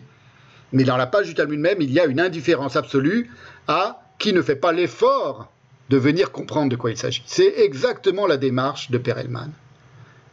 Il a, il a, posté sa preuve d'une manière tellement condensée qu'il va falloir huit années, je vous l'ai dit, au plus grand mathématicien pour voir qu'il ne s'était pas trompé et qu'il avait raison. Il n'a fait aucun effort pour clarifier ce qu'il venait de démontrer. Et il répondait pas aux emails lorsqu'on lui, proposait, lorsqu'on lui posait des questions. Il se désintéresse, il trouve la chose et il passe à autre chose. Jeff Chigger, toujours, dit, dit quelqu'un d'autre dans cette situation aurait largement annoncé sa réussite et tout publié en détail pour démontrer à quel point c'était évident qu'il avait réussi. Et pour faciliter le travail des vérificateurs, parce qu'il faut toujours vérifier pendant plusieurs années. Lui, non. Il a résolu, dit le documentaire, un problème que seules quelques très rares personnes sur la planète peuvent comprendre. Pas résoudre, résoudre, il n'y a que lui qui a pu le résoudre, mais comprendre la solution qu'il avait trouvée. Même Poincaré s'était trompé lui-même dans sa propre conjecture lorsqu'il avait essayé de la résoudre lui-même. Tellement tout le monde s'était trompé, lui non, mais il n'a fait aucun effort. Il serait ridicule de penser qu'il s'intéresse à notre opinion, dit le documentaire. Voyez? Encore sa sainteté.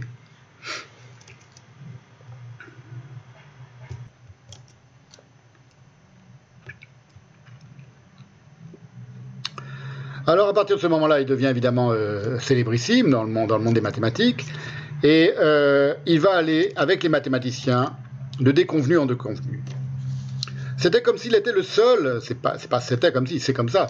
Il est le seul à conférer à sa pensée un sens spirituel. Et tous les autres autour de lui, y compris les mathématiciens, ne s'intéressent que à la vile question des honneurs et de l'argent. Il n'y a que ça qui les intéresse. Exemple, il y a un article très vulgaire qui paraît, donc après, après son coup d'éclat de 2002, qui paraît dans euh, euh, le New York Times. Tout ça a pris des années, puisqu'il a fallu plusieurs années aux mathématiciens euh, et à des équipes de mathématiciens pour comprendre la démonstration de, de, Grigory Perelman. Donc euh, ça prend plusieurs années, il va y retourner aux États-Unis. Et il y a un article qui paraît dans le New York Times, juste après qu'il soit retourné aux États-Unis, qui reprend les confidences d'un mathématicien nommé Michael Friedman, qui lui avait résolu, mais c'était beaucoup plus facile à résoudre, l'énigme de Poincaré pour la dimension 4 me demandez pas ce que ça signifie. Il y avait des dimensions, comme la troisième dimension, la quatrième dimension. La plus compliquée, celle qui était restée euh, euh, irrésolue, c'était la dimension 3, c'est celle qu'a résolu euh, Perelman.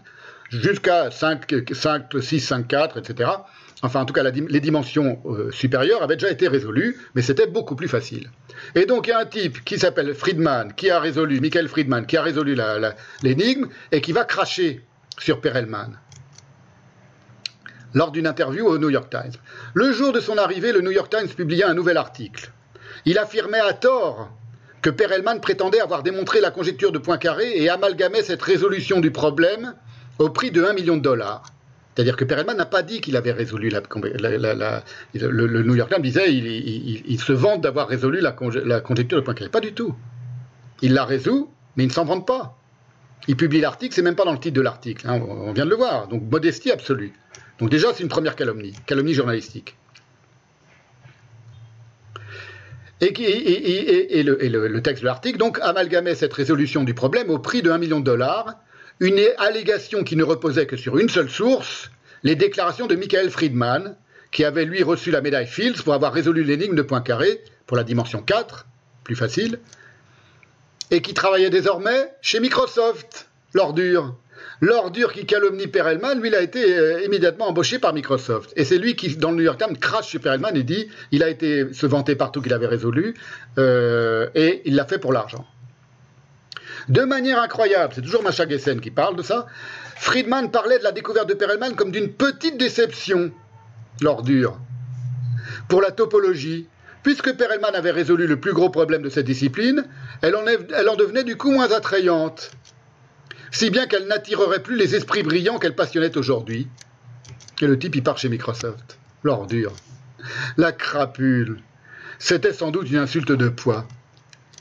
Commente Macha Voilà. On, commence à comprendre pourquoi il, s'est séparé de ce genre de, ce monde-là. Hein. Alors, entre-temps, avant qu'il ait fini de résoudre la, conjecture, il y a un institut qui s'appelle le, Clay Mathematic Institute, d'après son fondateur, M. Clay, qui va proposer un million de dollars euh, euh, à chaque personne qui découvrirait un des, euh, je crois, sept principaux problèmes irrésolus du XXe siècle en mathématiques. Voilà. Et la, conjecture de Poincaré fait partie de ces sept problèmes irrésolus. Et donc, Perelman, qui a commencé ses travaux pour la démonstration avant que cet institut n'existe et ne, fasse cette proposition, donc il n'a évidemment pas fait pour l'argent, euh, ne s'en soucie absolument pas. En 2003, après avoir trouvé en 2002 la conjecture au point carré, il retourne donc aux États-Unis, il donne des conférences auprès des plus grands mathématiciens, mais évidemment maintenant, euh, il, sait ce que c'est que les journalistes, il refuse à tous les journalistes d'y assister. Il supporte ni les caméras ni les magnétophones, il refuse tout. À un étudiant qui posait un dictaphone près de lui, il demande ce que c'est, il dit c'est quoi ça vous mettez près de moi Et l'autre lui dit c'est un magnétophone.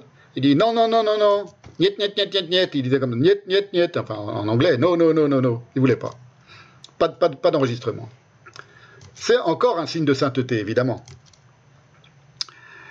Lors de ces conférences, ces conférences faites aux États-Unis, Perelman ne parle même pas de sa résolution de la conjecture, mais d'autres sujets qui l'intéressent davantage désormais. Il continue sur sa lancée. Lui, maintenant, il s'intéresse à d'autres choses, il n'en parle pas. Voilà ce que dit le, ce qu'on dit le, Macha, Il ouvrait de nouvelles portes en géométrie, et la conjecture n'était qu'une petite case qu'il avait résolue au cours de sa démonstration. C'est son cheminement qui l'intéresse. C'est pas simplement cette, résolution-là. Ce qui l'intéresse, c'est vraiment un pur, quelqu'un de, c'est un, être pur. Ce sont les mathématiques en soi. C'est le questionnement, c'est le cheminement. Donc il n'a aucune raison de s'arrêter à la conjecture de Poincaré à 40, 40 et quelques années, une fois après l'avoir résolu. Il continue d'avancer dans la pensée. Les équipes de mathématiciens qui vont se pencher sur sa solution vont mettre 8 ans en tout à la comprendre et à la valider. Et à vérifier qu'en effet il n'avait pas fait d'erreur et qu'en effet il avait résolu la conjecture de Poincaré. Pourquoi? Parce que chacun n'avait d'expertise que dans un champ particulier. Des mathématiques, parmi tous ceux que maîtrisait Perelman. Lui, il les maîtrisait tous, mais on avait besoin de toute une équipe, de plusieurs équipes, euh, un peu partout, en Chine, aux États-Unis, euh, en, France, euh, pour, pour, vérifier. Et aujourd'hui, encore, il y a très peu de mathématiciens qui sont capables de comprendre la démonstration de Perelman. On sait qu'il l'a prouvé, on sait qu'il l'a démontré, mais il y a très peu de mathématiciens. Il faut être vraiment un mathématicien exceptionnel pour le comprendre. Voilà maintenant un mathématicien qui s'appelle Gérard Besson et qui raconte il a fait partie des, euh, il a fait partie des, gens, des équipes de mathématiciens qui, ont, euh, qui se sont attelés à la vérification de la preuve de Perelman et qui ont fini par montrer que oui, il, avait bien résolu. Et il y a un de ses copains dans la salle, vous allez voir ça, qui voudrait lui faire dire que du coup, il a un petit peu participé quand même à la, gloire d'avoir démontré la, conjecture de Poincaré. Et le type est très d'une grande probité. Il dit non, non, euh, c'est Perelman, euh, c'est pas moi, c'est pas nous, c'est qui avons vérifié. Nous, on n'a fait que, vérifier. Voilà, je vous, mets le petit extrait de cette vidéo. Euh, ouais, ben on a, on a, on a, on a commencé à discuter avec un collègue à Grenoble et on a constitué un groupe où il y, a, avait deux géomètres analystes et, trois topologues. Et en même temps, aux États-Unis, il y avait deux autres groupes avec lesquels on était en contact. Et on a travaillé euh, cinq ans pour vérifier les détails. Ça a été une horreur. Je ne sais pas vous en parler, ça a été horrible. Il fallait tout vérifier et en même temps, on a souvent douté. On a souvent pensé qu'il s'était trompé. Eh bien non, on ne s'est pas trompé. Et on a été très en contact avec les collègues américains avec qui on a échangé en toute confiance. Dans, ce truc-là, il y en a toujours euh, qui n'ont pas envie de donner les informations. Mais avec les collègues aux États-Unis, on a échangé en toute confiance. Voilà, je ne sais pas ce que je peux te dire de plus, je ne veux pas te donner des détails. Moi, je ne sais pas, ce que tu veux savoir. Ben, c'est quand même frappant, voilà, des gens, parce qu'au fond, euh, les gens qui ont travaillé là-dessus n'en ont tiré à peu près aucune gloire. La gloire, c'est ah. Perelman. Non, mais ça, c'est la reconnaissance, oui. mais... Ça, c'est normal. C'est lui qui a fait. je vois ce que tu cherches à me faire dire. ça, c'est normal. C'est lui qui a fait le travail. Il reste que quand on est géomètre et qu'on voit sortir un résultat comme ça de topologie aussi puissant et qu'on est on se sent capable de le comprendre, il faut y aller. Nous, on a récupéré pas mal de techniques qu'on utilise dans d'autres problèmes. Et avec les collaborateurs, on a publié des articles utilisant les techniques de Perelman. Donc on y a gagné quelque chose. On aurait pu ne rien y gagner, mais il y a un moment où, l'envie de comprendre est plus forte que, que, tout le reste. Et euh, voilà, me dire qu'à un moment j'allais comprendre la preuve de la conjecture de Poincaré, c'est quelque chose d'important. Mais bien sûr, c'est normal que Perelman, qui avait tout vu tout de suite, euh, soit celui qui récolte euh, le million de dollars qu'il n'a pas voulu.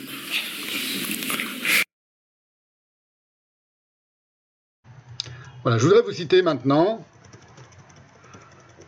une lettre de Milena à Max Brod qui décrivait Kafka et la sainteté de Kafka. Vous allez comprendre euh, pourquoi je vous, fais cette citation-là.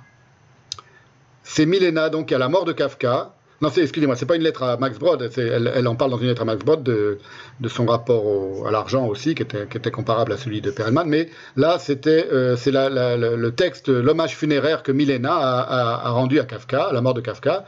Et je vais vous le lire maintenant, et ça va vous faire comprendre un peu qui, était, qui est Perelman. Il était trop lucide, trop sage pour pouvoir vivre, trop faible pour combattre, faible comme le sont des êtres beaux et nobles qui sont incapables d'engager le combat avec la peur qu'ils ont de l'incompréhension, de l'absence de bonté, du mensonge intellectuel, parce qu'ils savent d'avance que ce combat est vain et que l'ennemi vaincu couvre encore de honte son vainqueur. Ils connaissaient les hommes, comme seul peut les connaître quelqu'un de grande sensibilité nerveuse, quelqu'un qui est solitaire et qui reconnaît autrui à un simple éclair dans son regard. Ils connaissaient le monde d'une manière insolite et profonde, lui-même était un monde insolite et profond.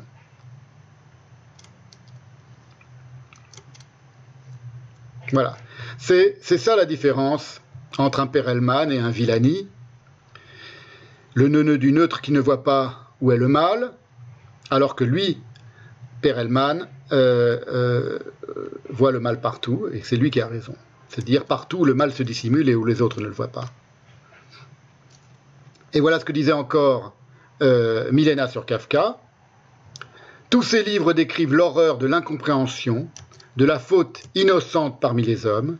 C'était un artiste et un homme d'une conscience si sensible qu'il entendait encore là où les sources croyaient faussement en sûreté. Je vais terminer par une dernière petite vidéo qui, va, euh, qui sera la conclusion de tout ce que j'ai dit jusqu'à maintenant. Avec moi, il ne s'agit pas de toucher à Perelman. C'est vraiment un de mes, euh, un, de mes héros. Vous en parlez d'ailleurs. Ouais, il y, a un petit, il y a un petit mot sur Perelman. Mais Perelman, c'est vraiment un, un, héros. Le fait qu'il ait refusé les honneurs, ça a plutôt accru sa popularité au sein de la communauté mathématique. Euh, je dirais aussi que pour, pour nous, c'était de la rigolade par rapport à démontrer la conjecture de Poincaré. Démontrer la conjecture de Poincaré, c'était un truc. Oh, refuser le million de dollars, ouais, bon. Moi aussi, je peux refuser le million de dollars si on veut. Voilà. Euh, je vous ai mis cette petite vidéo parce que euh, euh, je vais vous raconter maintenant une, ultime anecdote qui, sera un lumineux commentaire de ce qu'on vient d'entendre et de tout ce qu'on vient d'entendre. C'est que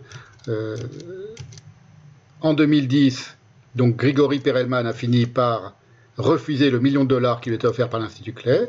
Et du coup, l'Institut Clay a décidé de remettre ce million de dollars, d'en faire un don à en France à l'Institut Henri Poincaré, qui était dirigé par qui à l'époque? Par Cédric Villani, qui a donc pas du tout refusé le million de dollars, qu'il l'a pris dans sa poche, qu'il l'a pris pour lui. Voilà, merci de votre patience. C'est encore une longue séance euh, et euh, à la prochaine fois.